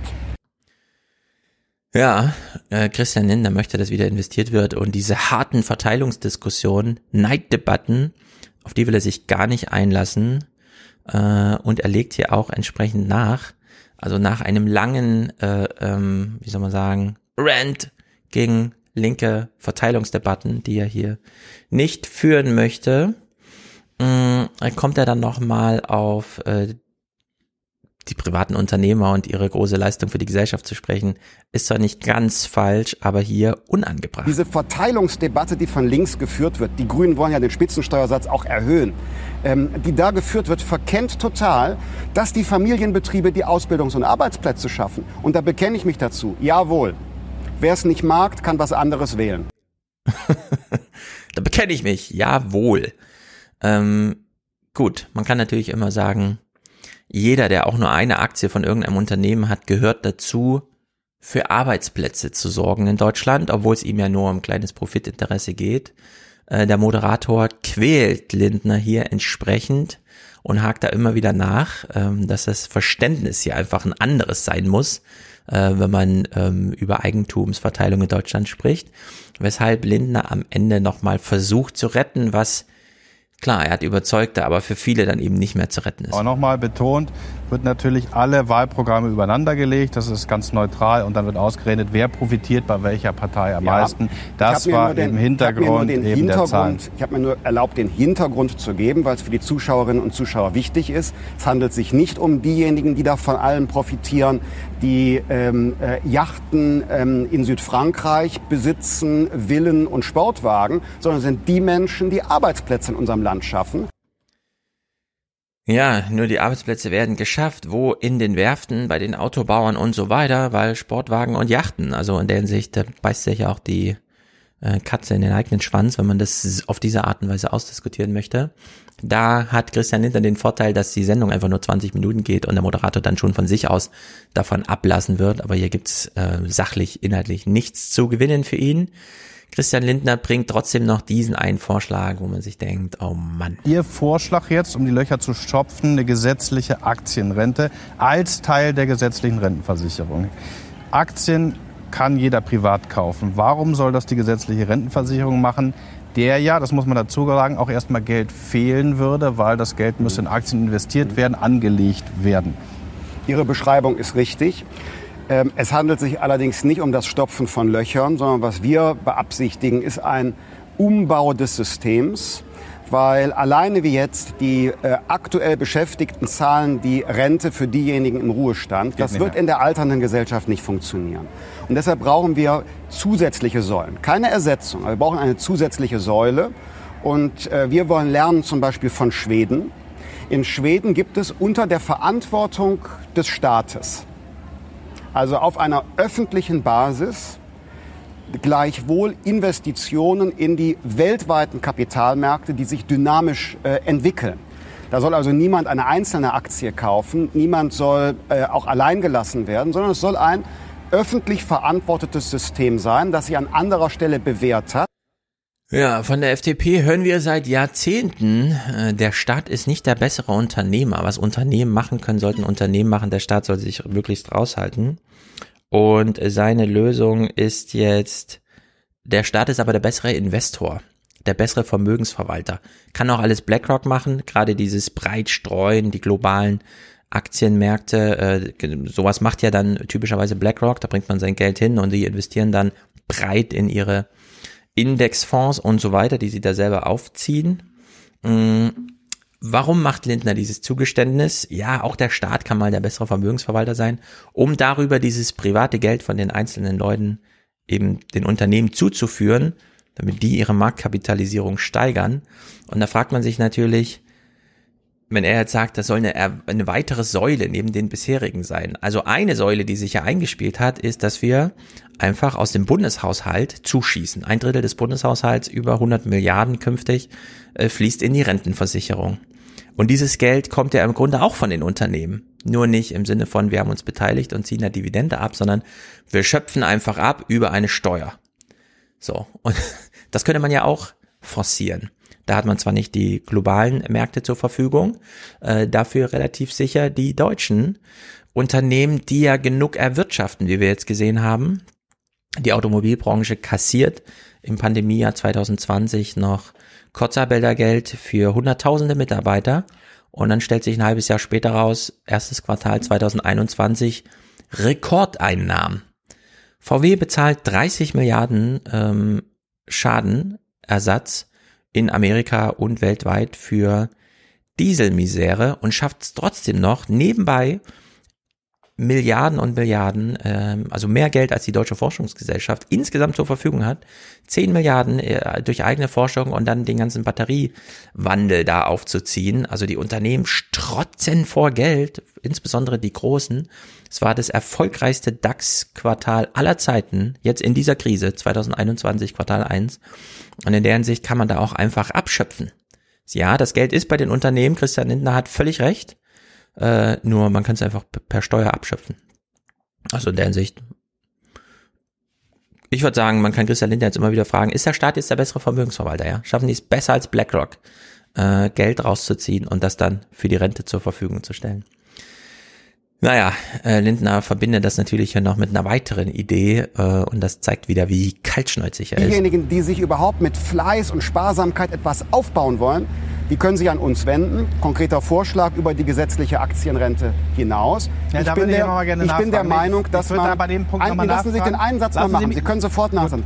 Wer langfristig in Wertpapieren spart und wenn es nur 20 Euro im Monat sind, der soll am Ende den Veräußerungsgewinn nach einigen Jahren steuerfrei haben, damit sich eben für Millionen Wertpapiere lohnen und nicht nur für Millionäre. Lassen Sie mich diesen Einsatz noch machen, der ist mir ganz wichtig. Ich möchte nicht mehr, dass ab sofort auf Veräußerungen von Aktienvermögen ähm, Steuern gezahlt werden. Es reicht doch, wenn die Arbeitnehmer eine Lohnsteuer zahlen, eine Einkommenssteuer ich möchte gern Aktiengewinne komplett aus der Einkommenssteuer rausnehmen. Oh Gott, oh Gott, Christian Lindner, was für ein Scheiß. Ich fand zwar sehr leicht durchschaubar, man weiß aber nicht genau, wie sehr die Leute zuhören. 18 Uhr, wenn man sich aufs Abendessen freut. Naja, Christian Lindner kriegt hier noch am Ende eine richtige Packung. Äh, fand ich richtig gut. Hier kleines Rätselraten. Quiz für Christian Lindner. Wer war der letzte FDP-Ministerpräsident? Der letzte FDP-Ministerpräsident war Reinhold Mayer. Falsch. Thomas Kemmerich. Haben Nein, Sie schon vergessen? Diese der ist innerhalb von Formate? 24 Stunden zurückgetreten, deshalb zähle ich ihn nicht. Und außerdem ist er ins Amt gekommen, ja, wie Sie wissen, aufgrund der Ehr- und Ruchlosigkeit der AfD. Richtig, er hat sich einfach wählen lassen und die Wahl dann auch angenommen, wohl wissen, dass die FDP, äh, die AfD eher und äh, Dingsterbums ruchig vorgegangen ist. Tja, das kann schon mal passieren. Christian Lindner macht hier noch folgenden kleinen Hinweis. Er wundert sich ein bisschen. Ich will zunächst erinnern, dass dieser Sachverhalt anderthalb Jahre zurückliegt und dazwischen gab es schon ein ARD-Sommerinterview und äh, deshalb äh, stelle ich nur fest, Sie kommen jetzt noch einmal darauf zurück. Und das ärgert ihn maßlos. Ähm, aber warum nicht? Ich fand das sehr gut, ihn hier nochmal zu quälen, denn äh, die Ehrlosigkeit ist auch ein bisschen bei der FDP. Und das kann man ruhig nochmal in die aktuelle Nachrichtenproduktion reinholen. Das muss nicht im ähm, Archiv oder in den Geschichtsbüchern allein stehen bleiben. Naja, Christian Lindner hat sich äh, rhetorisch natürlich gut geschlagen, aber es war inhaltlich äh, genau das explizit ausgesprochene, was zu erwarten war. Ähm, man muss es äh, aber so deuten, dass alle Bescheid wissen, was sie wählen, wenn sie FDP wählen. Es gibt ja viele, die jetzt so aus, hm, ja, keine Ahnung, gib mir der nochmal eine Chance und so. Naja, wir bleiben beim Wahlkampf. Ähm, Söder dreht natürlich so seine Runden und wirft jetzt Armin Laschet vor, Schlafwagenpolitik äh, Wahlkampf zu führen. Es ist ganz wichtig, dass wir in den nächsten Wochen dokumentieren, dass es nicht nur darum geht, sich äh, mit Schlafwagen ins Kanzleramt ähm, zu fahren, auf langsame Geschwindigkeit, sondern wir müssen jetzt zulegen. Söder muss den Namen Laschet gar nicht sagen, der versteht auch so, aber getroffen wirkt er irgendwie nicht. Äh, getroffen wirkt er nicht. Laschet ist also im Sommerinterview diesmal im ZDF und wird hier gefragt, fühlen Sie sich jetzt angesprochen? Schlafwagen geht nicht, wir müssen Aber schneller werden. Sie wissen, wen er meinte. Nee, gleich Herrn Scholz. Also wir sind im Tempo auf dem Wege und in der Vorbereitung. Er meint Herrn Scholz, natürlich. Äh, ganz witzig ist, dass Laschet hier im Sommerinterview des Heute-Journals oder des, äh, des ZDF ist und wir das jetzt nicht gucken, sondern nur so eine kleine finale ähm, Fazitziehung, die im Heute-Journal dann stattfindet. Und wir haben im Hinterkopf, wir haben gerade Christian Lindner gesehen, der klare Forderungen gestellt hat. Keine Veräußerungsmehrgewinne für Aktienbesitz. Die Unternehmen brauchen viel mehr Geld von den äh, Leuten mit geringem Einkommen. Also die Rentenbeiträge bitte nicht mehr in die Bundeskasse zahlen, sondern in die Börse. Und ja, ich möchte Finanzminister werden. Äh, nachdem Laschet äh, im Schlafwagen nicht nur ins Kanzleramt fährt, sondern auch zum Sommerinterview, ist äh, das Fazit im Heute-Journal folgendes. Am Ende geht Laschet entspannt. Was im Interview geplante Botschaft war, was spontane Eingebung, bleibt sein Geheimnis und ist vielleicht seine größte Hürde zur Kanzlertauglichkeit. Ja, das ist Schlafwagen. Äh, man hat eine halbe Stunde Sommerinterview und weiß gar nicht, was war jetzt spontan von ihm dahingesagtes irgendwie und hat er eigentlich überhaupt Ziele verbunden mit diesem Gespräch? Ist ihm das noch von Bedeutung, Medientermine, außer natürlich in der Krise, in den Katastrophengebieten, wo ihm ja ganz wichtig war, wie die Kulissen hinter ihm aussehen, damit es auch entsprechend wirkt. Also das ist äh, wirklich bekloppt. Einer, der es anders drauf hat, ist Robert Habeck von den Grünen der weiß, wie Wahlkampf geht. Robert Habeck, der Parteivorsitzende der Grünen, ist der Erste, der am Nachmittag reden wird am Hafen in Niendorf. Und pünktlich, fast auf die Minute zum Redebeginn, fängt es an zu regnen. Nicht leicht, sondern heftig. Habeck will keine Jacke, kein Regenschirm, kein Abwarten. Die Grünen, sie sind standhaft, sie trotzen dem Wetter und jeglichem Gegenwind. Seine Botschaft.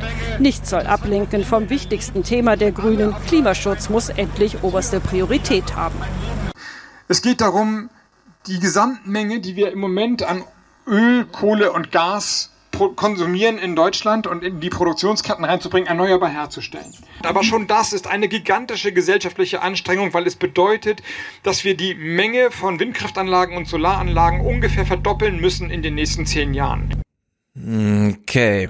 Für alle, die es noch nicht mitbekommen haben, wofür die Grünen stehen, hier wurde es Ihnen nochmal gesagt, sowohl von Robert Habeck als auch von der Nachrichtenregie, die hier nochmal diesen Ausschnitt wählt. Da Robert Habeck ja ein Literat ist, der sich mit Worten auskennt, macht er nochmal folgenden Spruch, der ist nicht so schlecht, aber so wirkt so ein bisschen deplatziert. Aber warum nicht? In Deutschland sind Schulden immer mit Schuld verbunden und es ist schlecht, Schulden zu machen. Aber das Gegenbild wäre, geben wir uns Kredit. Geben wir uns Kredite geben wir uns Kredite. Mein Vorschlag wäre auch, dass man dieses Bild von Stephanie Kelton, dass es den grünen Dollar gibt und gelbe Dollar auch nochmal für den Euro äh, überträgt. Ähm, äh, der Staat äh, macht gar keine Schulden.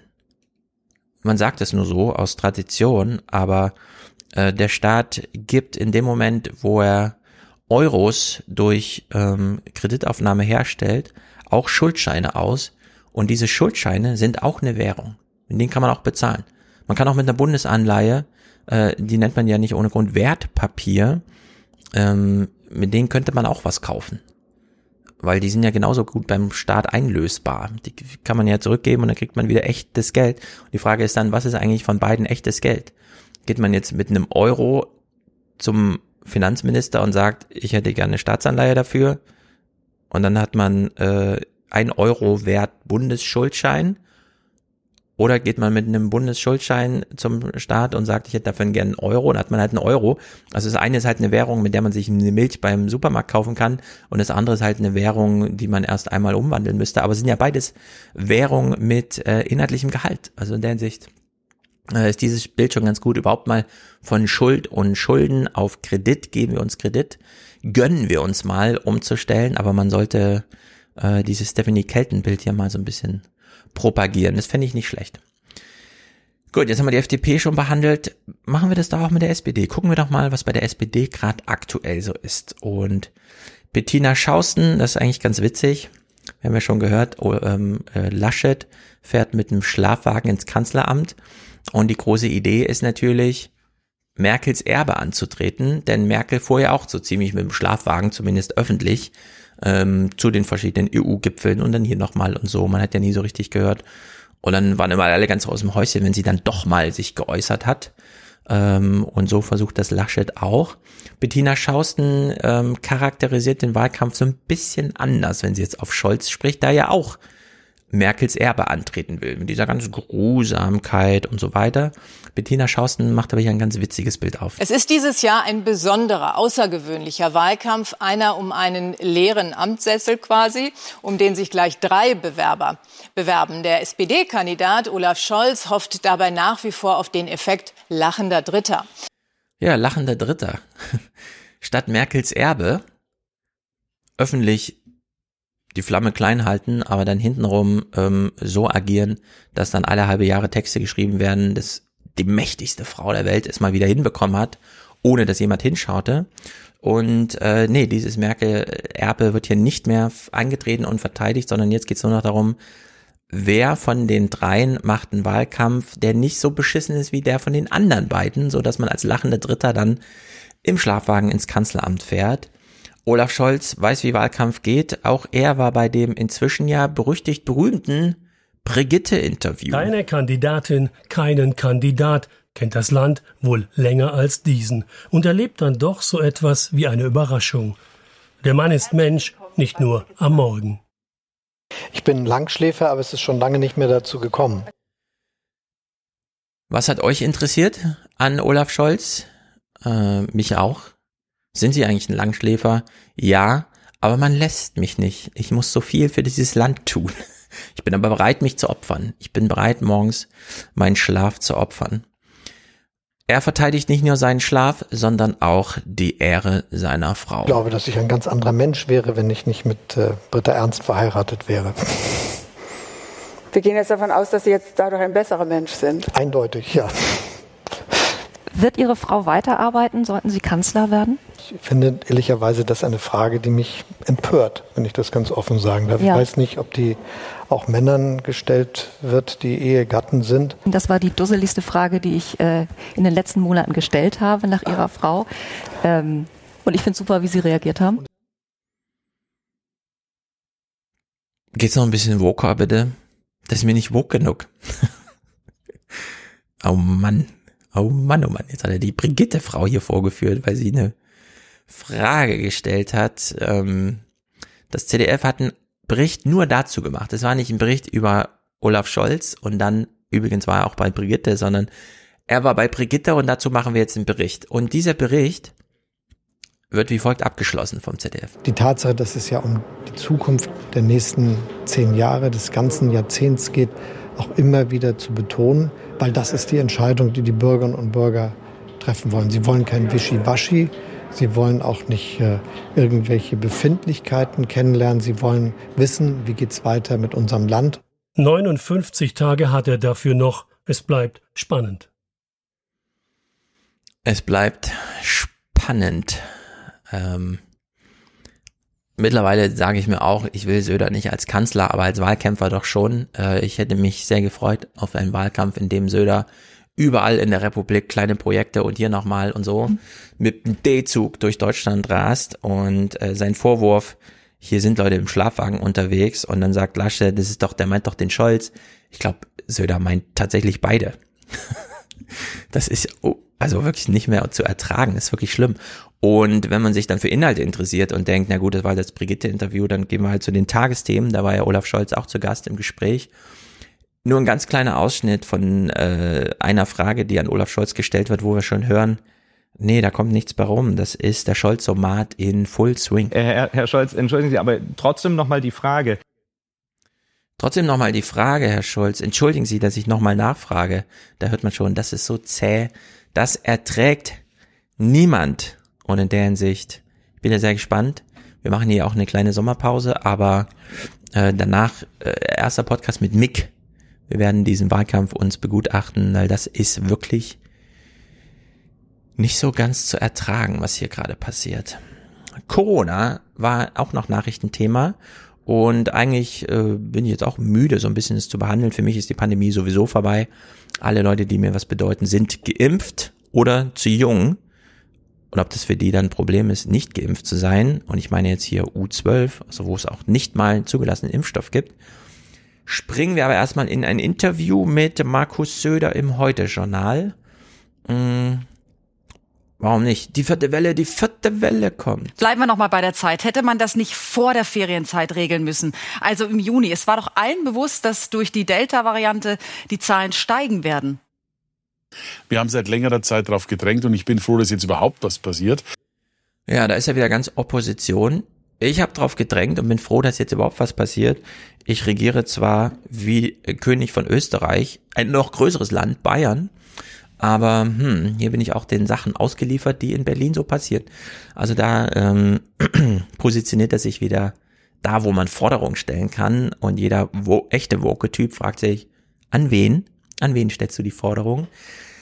Söder kommt jetzt mal auf Bayern zu sprechen und ich kann mich noch dran erinnern, dass wir letztes Jahr im Neue 20er Podcast mit Wolfgang, äh, dass ich da so eine Spekulation hatte, ja, die Herbstwelle 2020 wurde ausgelöst von den Herbstferien.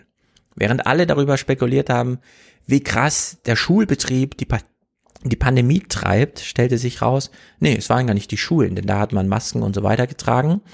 Äh, es waren die Ferien. Plötzlich sind alle äh, quer durch die Welt gereist.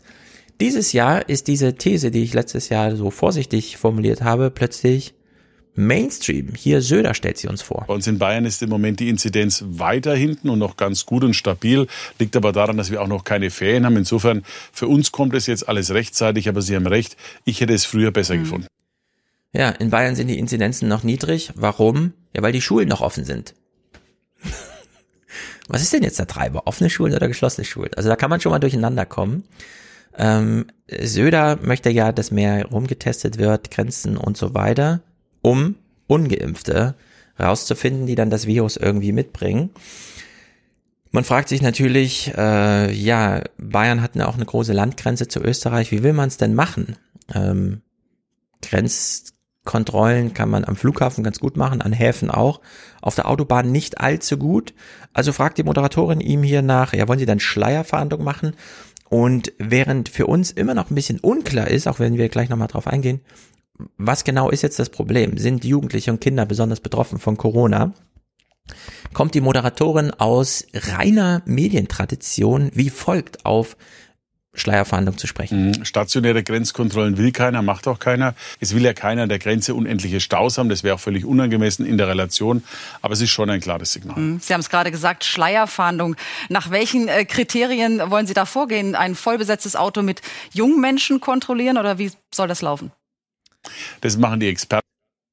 Ein vollbesetztes Auto mit jungen Menschen. Ähm, ja, man dachte bisher immer äh, Grenze, Schleierfahndung.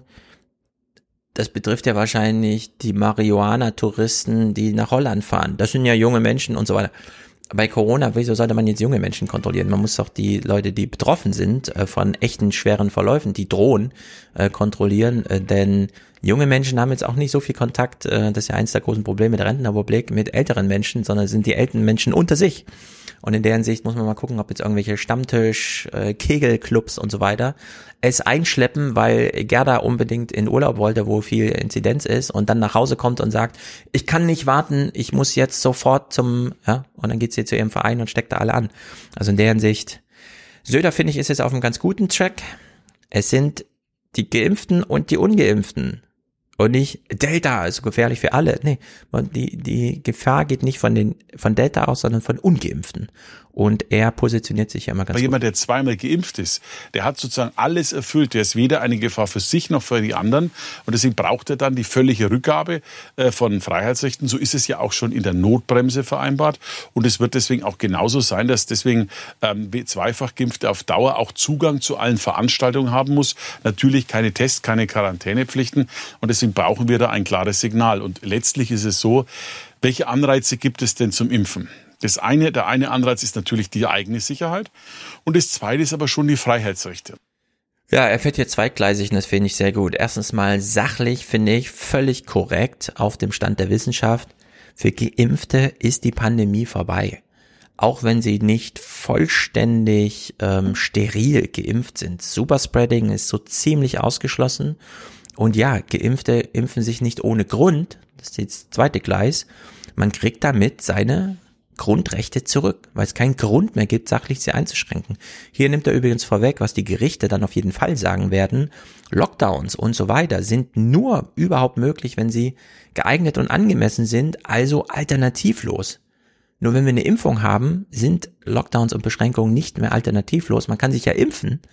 Und in der Hinsicht ist er hier schon ähm, der Diskussion, die dann vor allem juristisch härter geführt wird, wenn die Inzidenzen steigen und die entsprechenden Maßnahmen Diskussionen anführen, hier schon auf dem richtigen Weg. Und das finde ich sehr, sehr, sehr, sehr gut, dass er sich da so positioniert.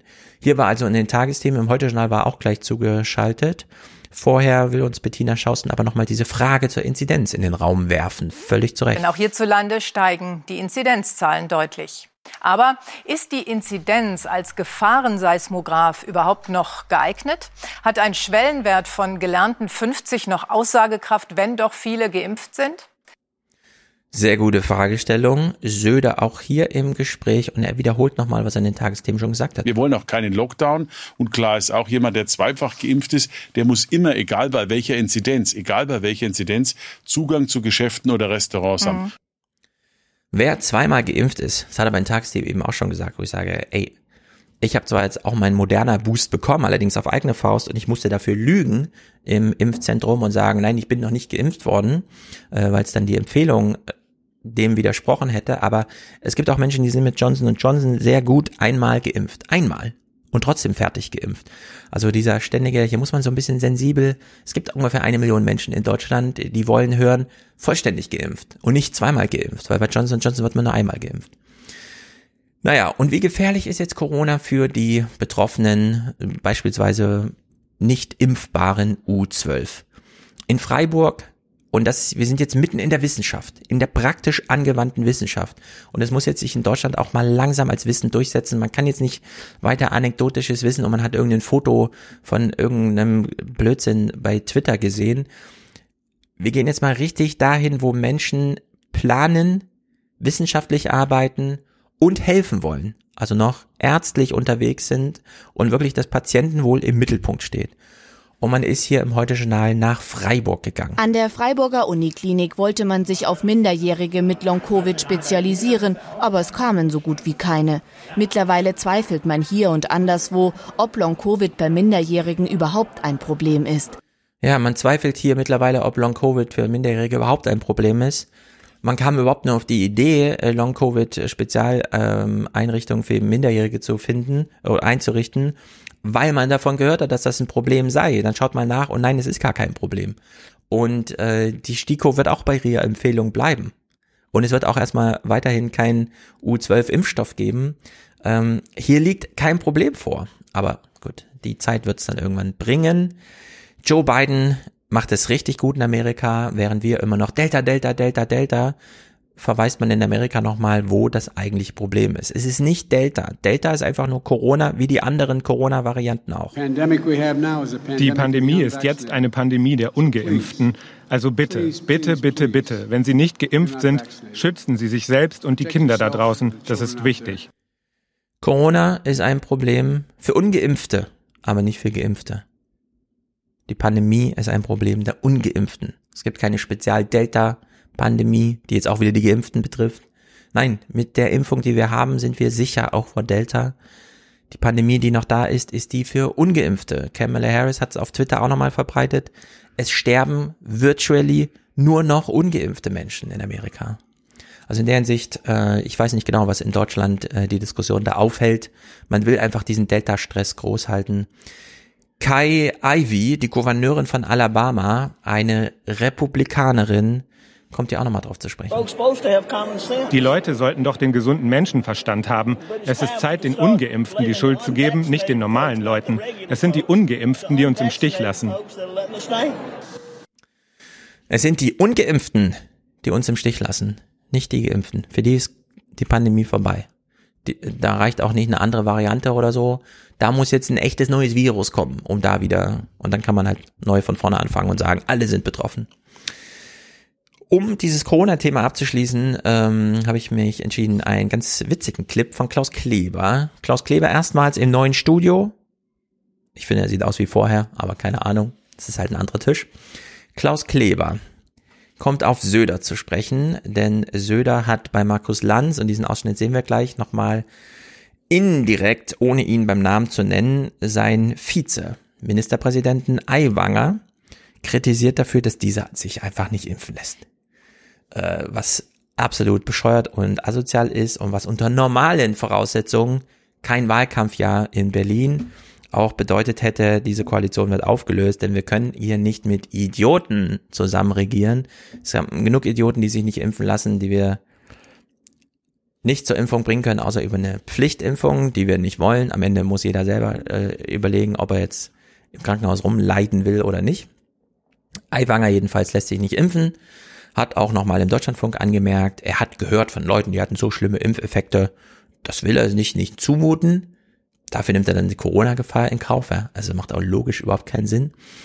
Söder jedenfalls macht hier so einen kleinen Spruch bei Markus Lanz und danach kommt Klaus Kleber darauf zu sprechen, wiederholt es nochmal, verwundert darüber und wechselt dann aber mal das Thema und merkt gar nicht, dass er selber in dieses Metier abdriftet, dass er vorher lustig fand, dass es Söder kompliziert ähm, aufgriff. Und wer jetzt dachte, das war jetzt komisch formuliert von dir, Stefan, was meinst du?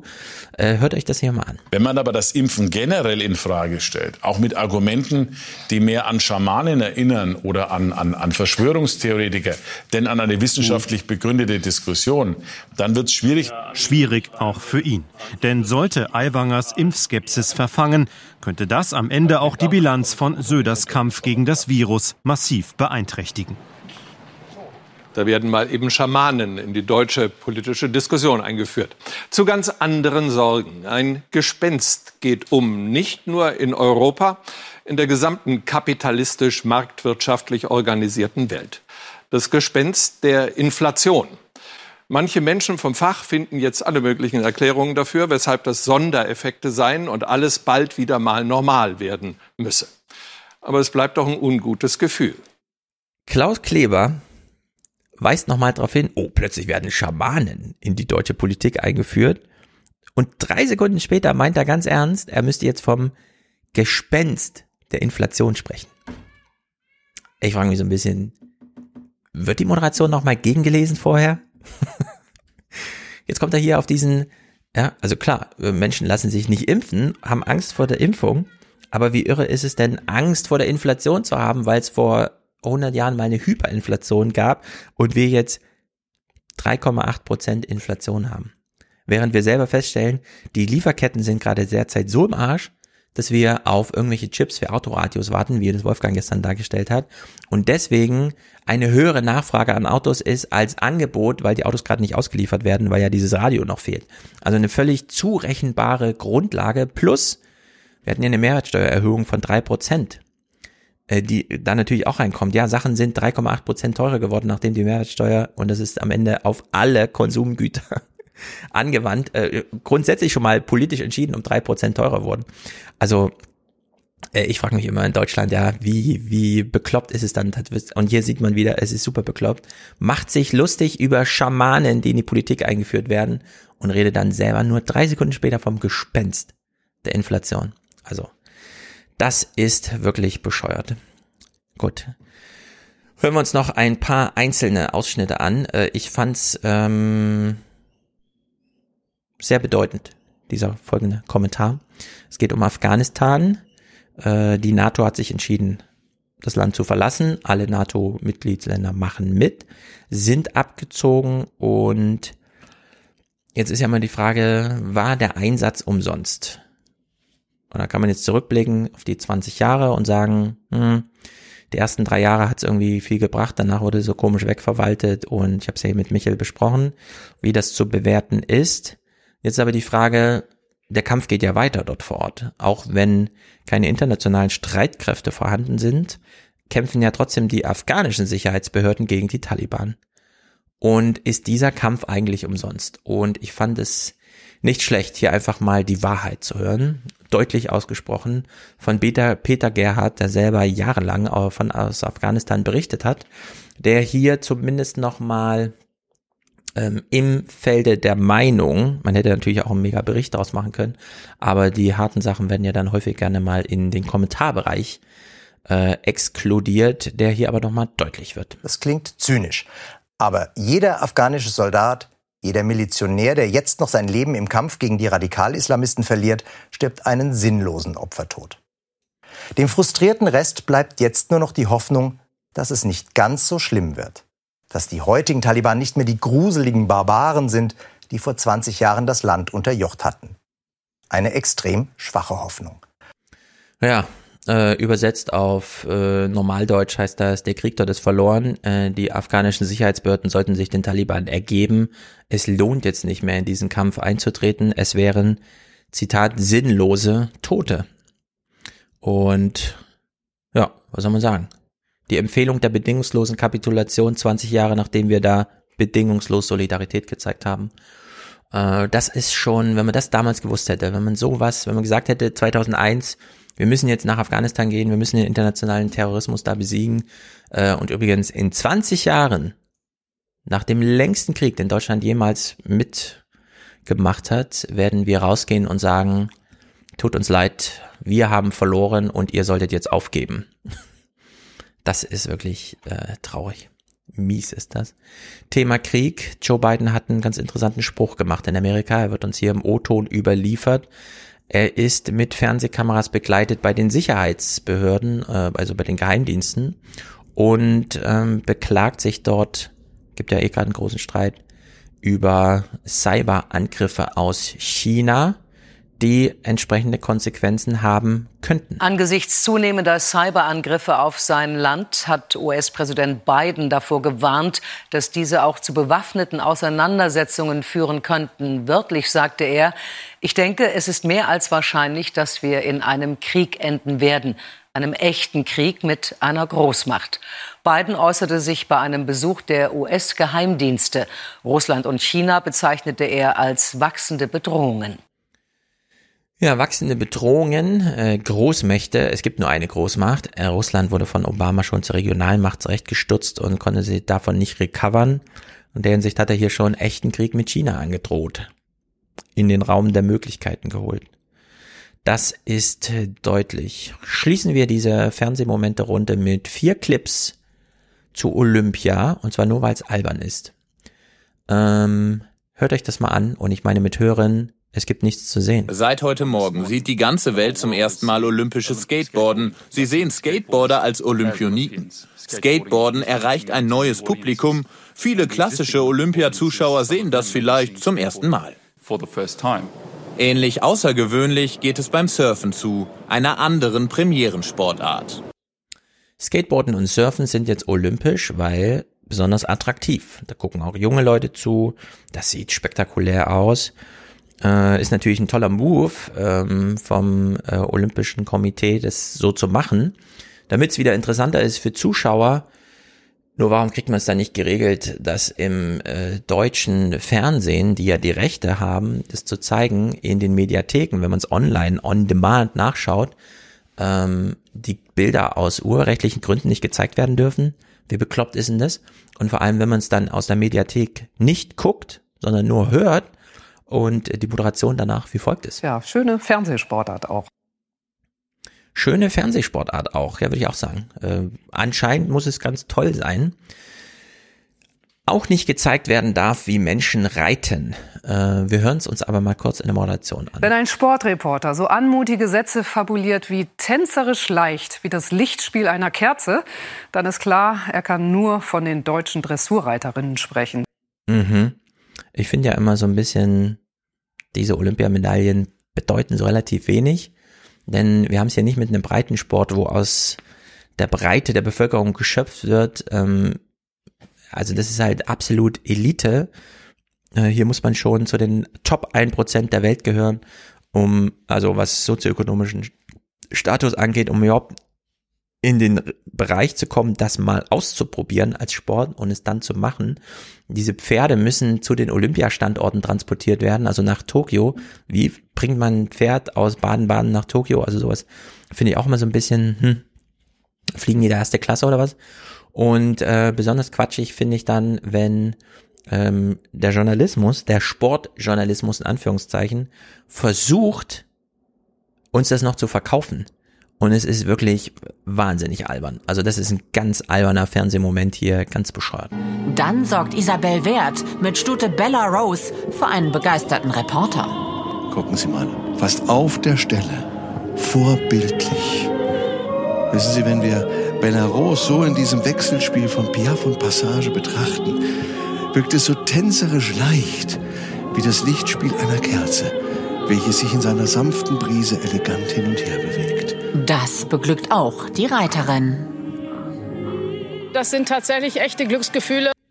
Auch das durften wir übrigens nicht sehen. Äh, die Bilder sind aus urheberrechtlichen Gründen gesperrt. Also muss man entsprechend moderieren, um uns zu verdeutlichen, was da vor sich geht. Aber irgendwelche vorbereiteten Sätze, die dann nochmal vorgelesen werden, äh, in der Hoffnung, dass die Kühe auch mit dem eigenen Anspruch, den man da formuliert, mithält. Hm.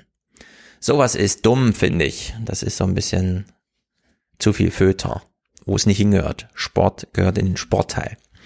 So, und damit machen wir jetzt hier eine kleine, nur kleine Sommerpause.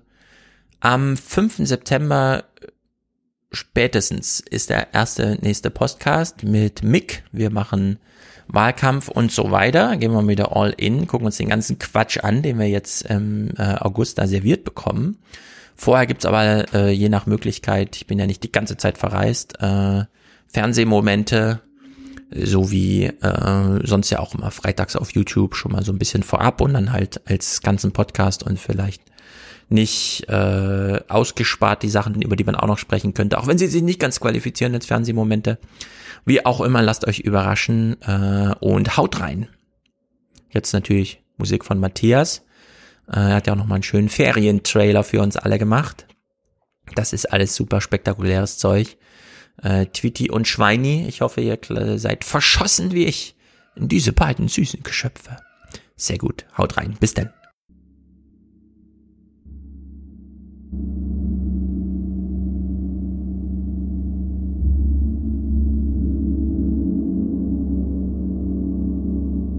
Zwischenfrage, weil wir gerade über Religion geredet haben. Heute Sonntag. Ist einer von Ihnen beiden in der Kirche gewesen heute? Ich war heute nicht in der Kirche. Ich war heute nicht in, ich war heute in einer Kapelle und ich war auf einem Friedhof heute bei meinem Freund Frank Schirmacher, der äh, in Sakro beerdigt ist, dessen Grab und die kleine Kapelle habe ich heute besucht. Weil wir immer über die Religion der anderen reden, dachte ich, wäre es mal interessant zu wissen, wie Sie. Ich war, wenn es dann darum geht, äh, gestern in einer Kirche, weil da mein Vater seinen Todestag hatte. Ist schon noch Und richtig. da habe ich in der kleinen Kirche, die er sehr aufgebaut hat, an ihn gedacht. Steve Bernanke here in New York for NBC News with the news coming to us just in the last few minutes that the 41st President of the United States, George Herbert Walker Bush, has passed away at the age of 94.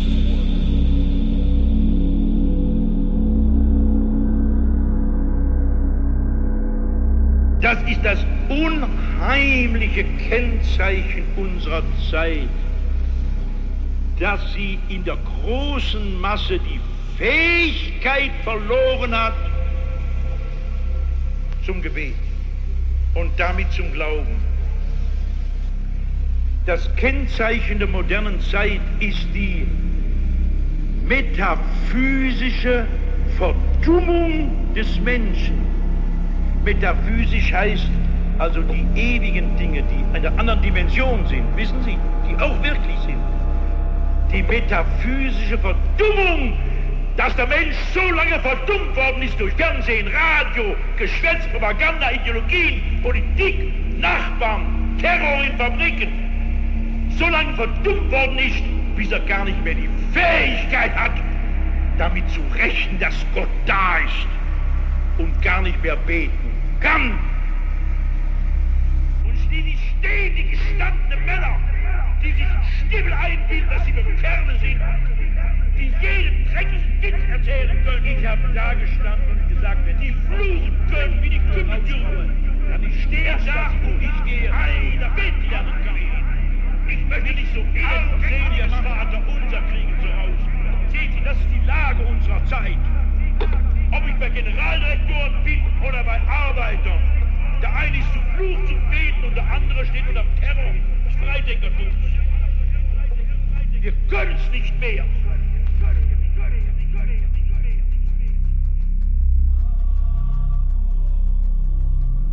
Der große Erforscher von Innerafrika, Livingston, einer der größten Männer, die die Welt kannte, mutig und gelehrt und klug, ist auf folgende Weise in die Ewigkeit gegangen, oder ein Weltmensch sagt, gestorben. Da war er in Innerafrika nur mit seinen eingeborenen Trägern. Und am Morgen haben die Träger das Gepäck gepackt und die Hütten abgebrochen und es steht nur noch das Zelt von Livingston. Und sie stören ihn nicht, weil sie wissen, am Morgen betet er, da spricht er mit seinem himmlischen Tuvan. Aber diesmal dauert es lang. Und dann schaut der Führer der Kolonne, der Trägerkolonne, ins Zelt durch den Schlitz und sieht, der liegt noch auf den Knien. Dann haben sie gewartet bis Mittag. Und am Mittag haben sie endlich gewagt, die, dieses Zelt aufzumachen. Da lag er noch auf den Knien und war gestorben. Das Herz stand still. Dieser große Mann, dieser Entdecker in Afrikas, dieser bedeutende Geist, ist auf den Knien gestorben. Und der deutsche kleine Spießbürger sagt, beten hat keinen Sinn. Schämen wir uns nicht. Statt zu sagen, das Tränen, ich kann's nicht mehr, der Mann konnte das. Der starb auf den Knien. Wir sterben im Krankenhaus mit Spritzen, nicht? Sonst halten wir Sterben nicht aus, wenn die Ärzte uns nicht betäuben. Der Mann brauchte keine Spritzen.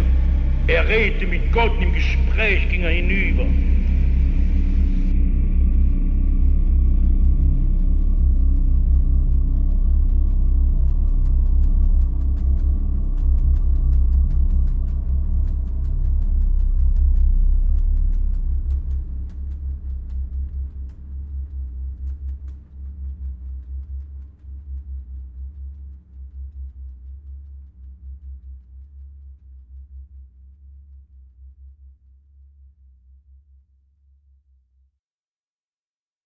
Hallo liebe Alias Crew, hier ist der Fabian Sloth, der letzte Woche zum, zu den Themen Hochwasser, ähm, Zuständigkeiten und äh, Kommunen mit im Podcast war. Und ja, ich habe den, den Podcast noch ein bisschen reflektiert und äh, ich hatte ja für mich die Frage gestellt, wie man eigentlich diese statischen Karten von Baurecht mit den dynamischen Karten des Wetters übereinbekommt.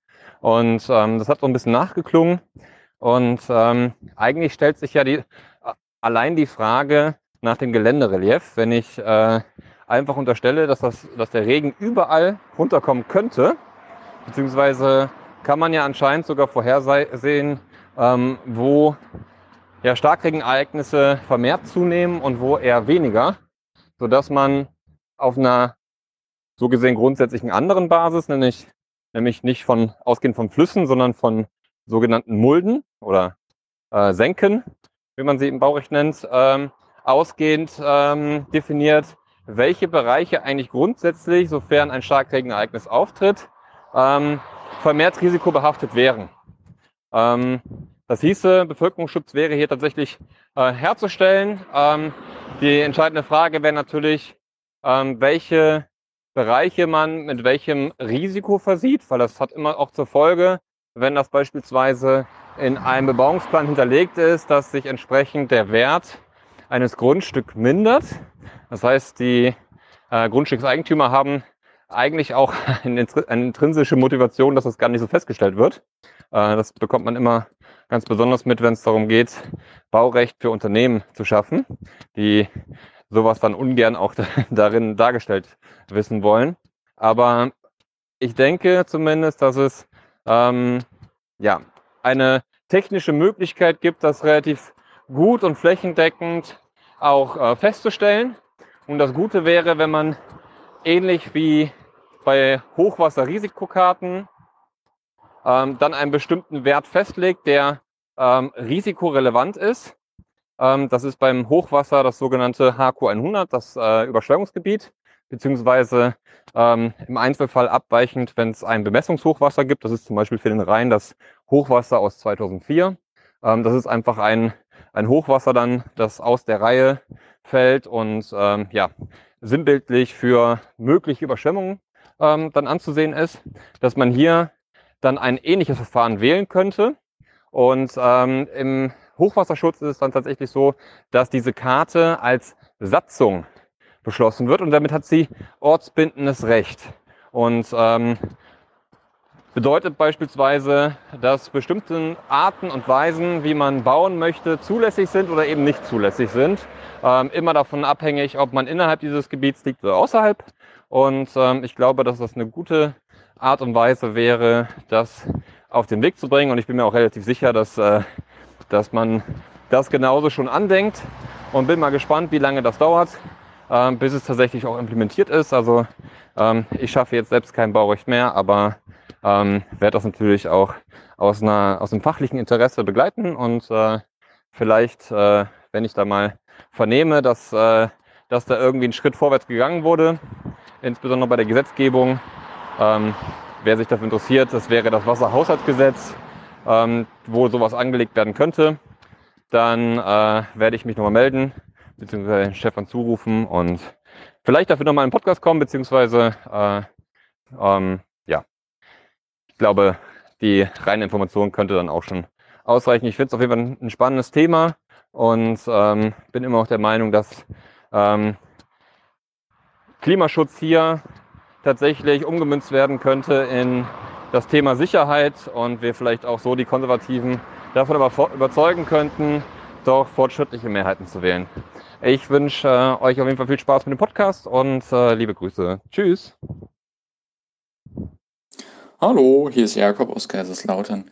Ich wollte noch einen kleinen Input bzw. eine Korrektur zu Fabian geben. Die Zentralität von Orten hängt nicht mit der Einwohnerzahl zusammen, beziehungsweise sie korreliert damit, weil ein Grundzentrum hat natürlich weniger Einwohner als ein Oberzentrum, aber ausschlaggebend hierfür ist tatsächlich die Funktion im Raum. Also ähm, wie ist der Funktionsüberschuss, äh, heißt das dann in der äh, professionellen äh, Stadtgeografie, also dass man sagt, äh, man hat eine Funktion, die eben nicht nur dem jeweiligen Ort dient, sondern auch der Umgebung.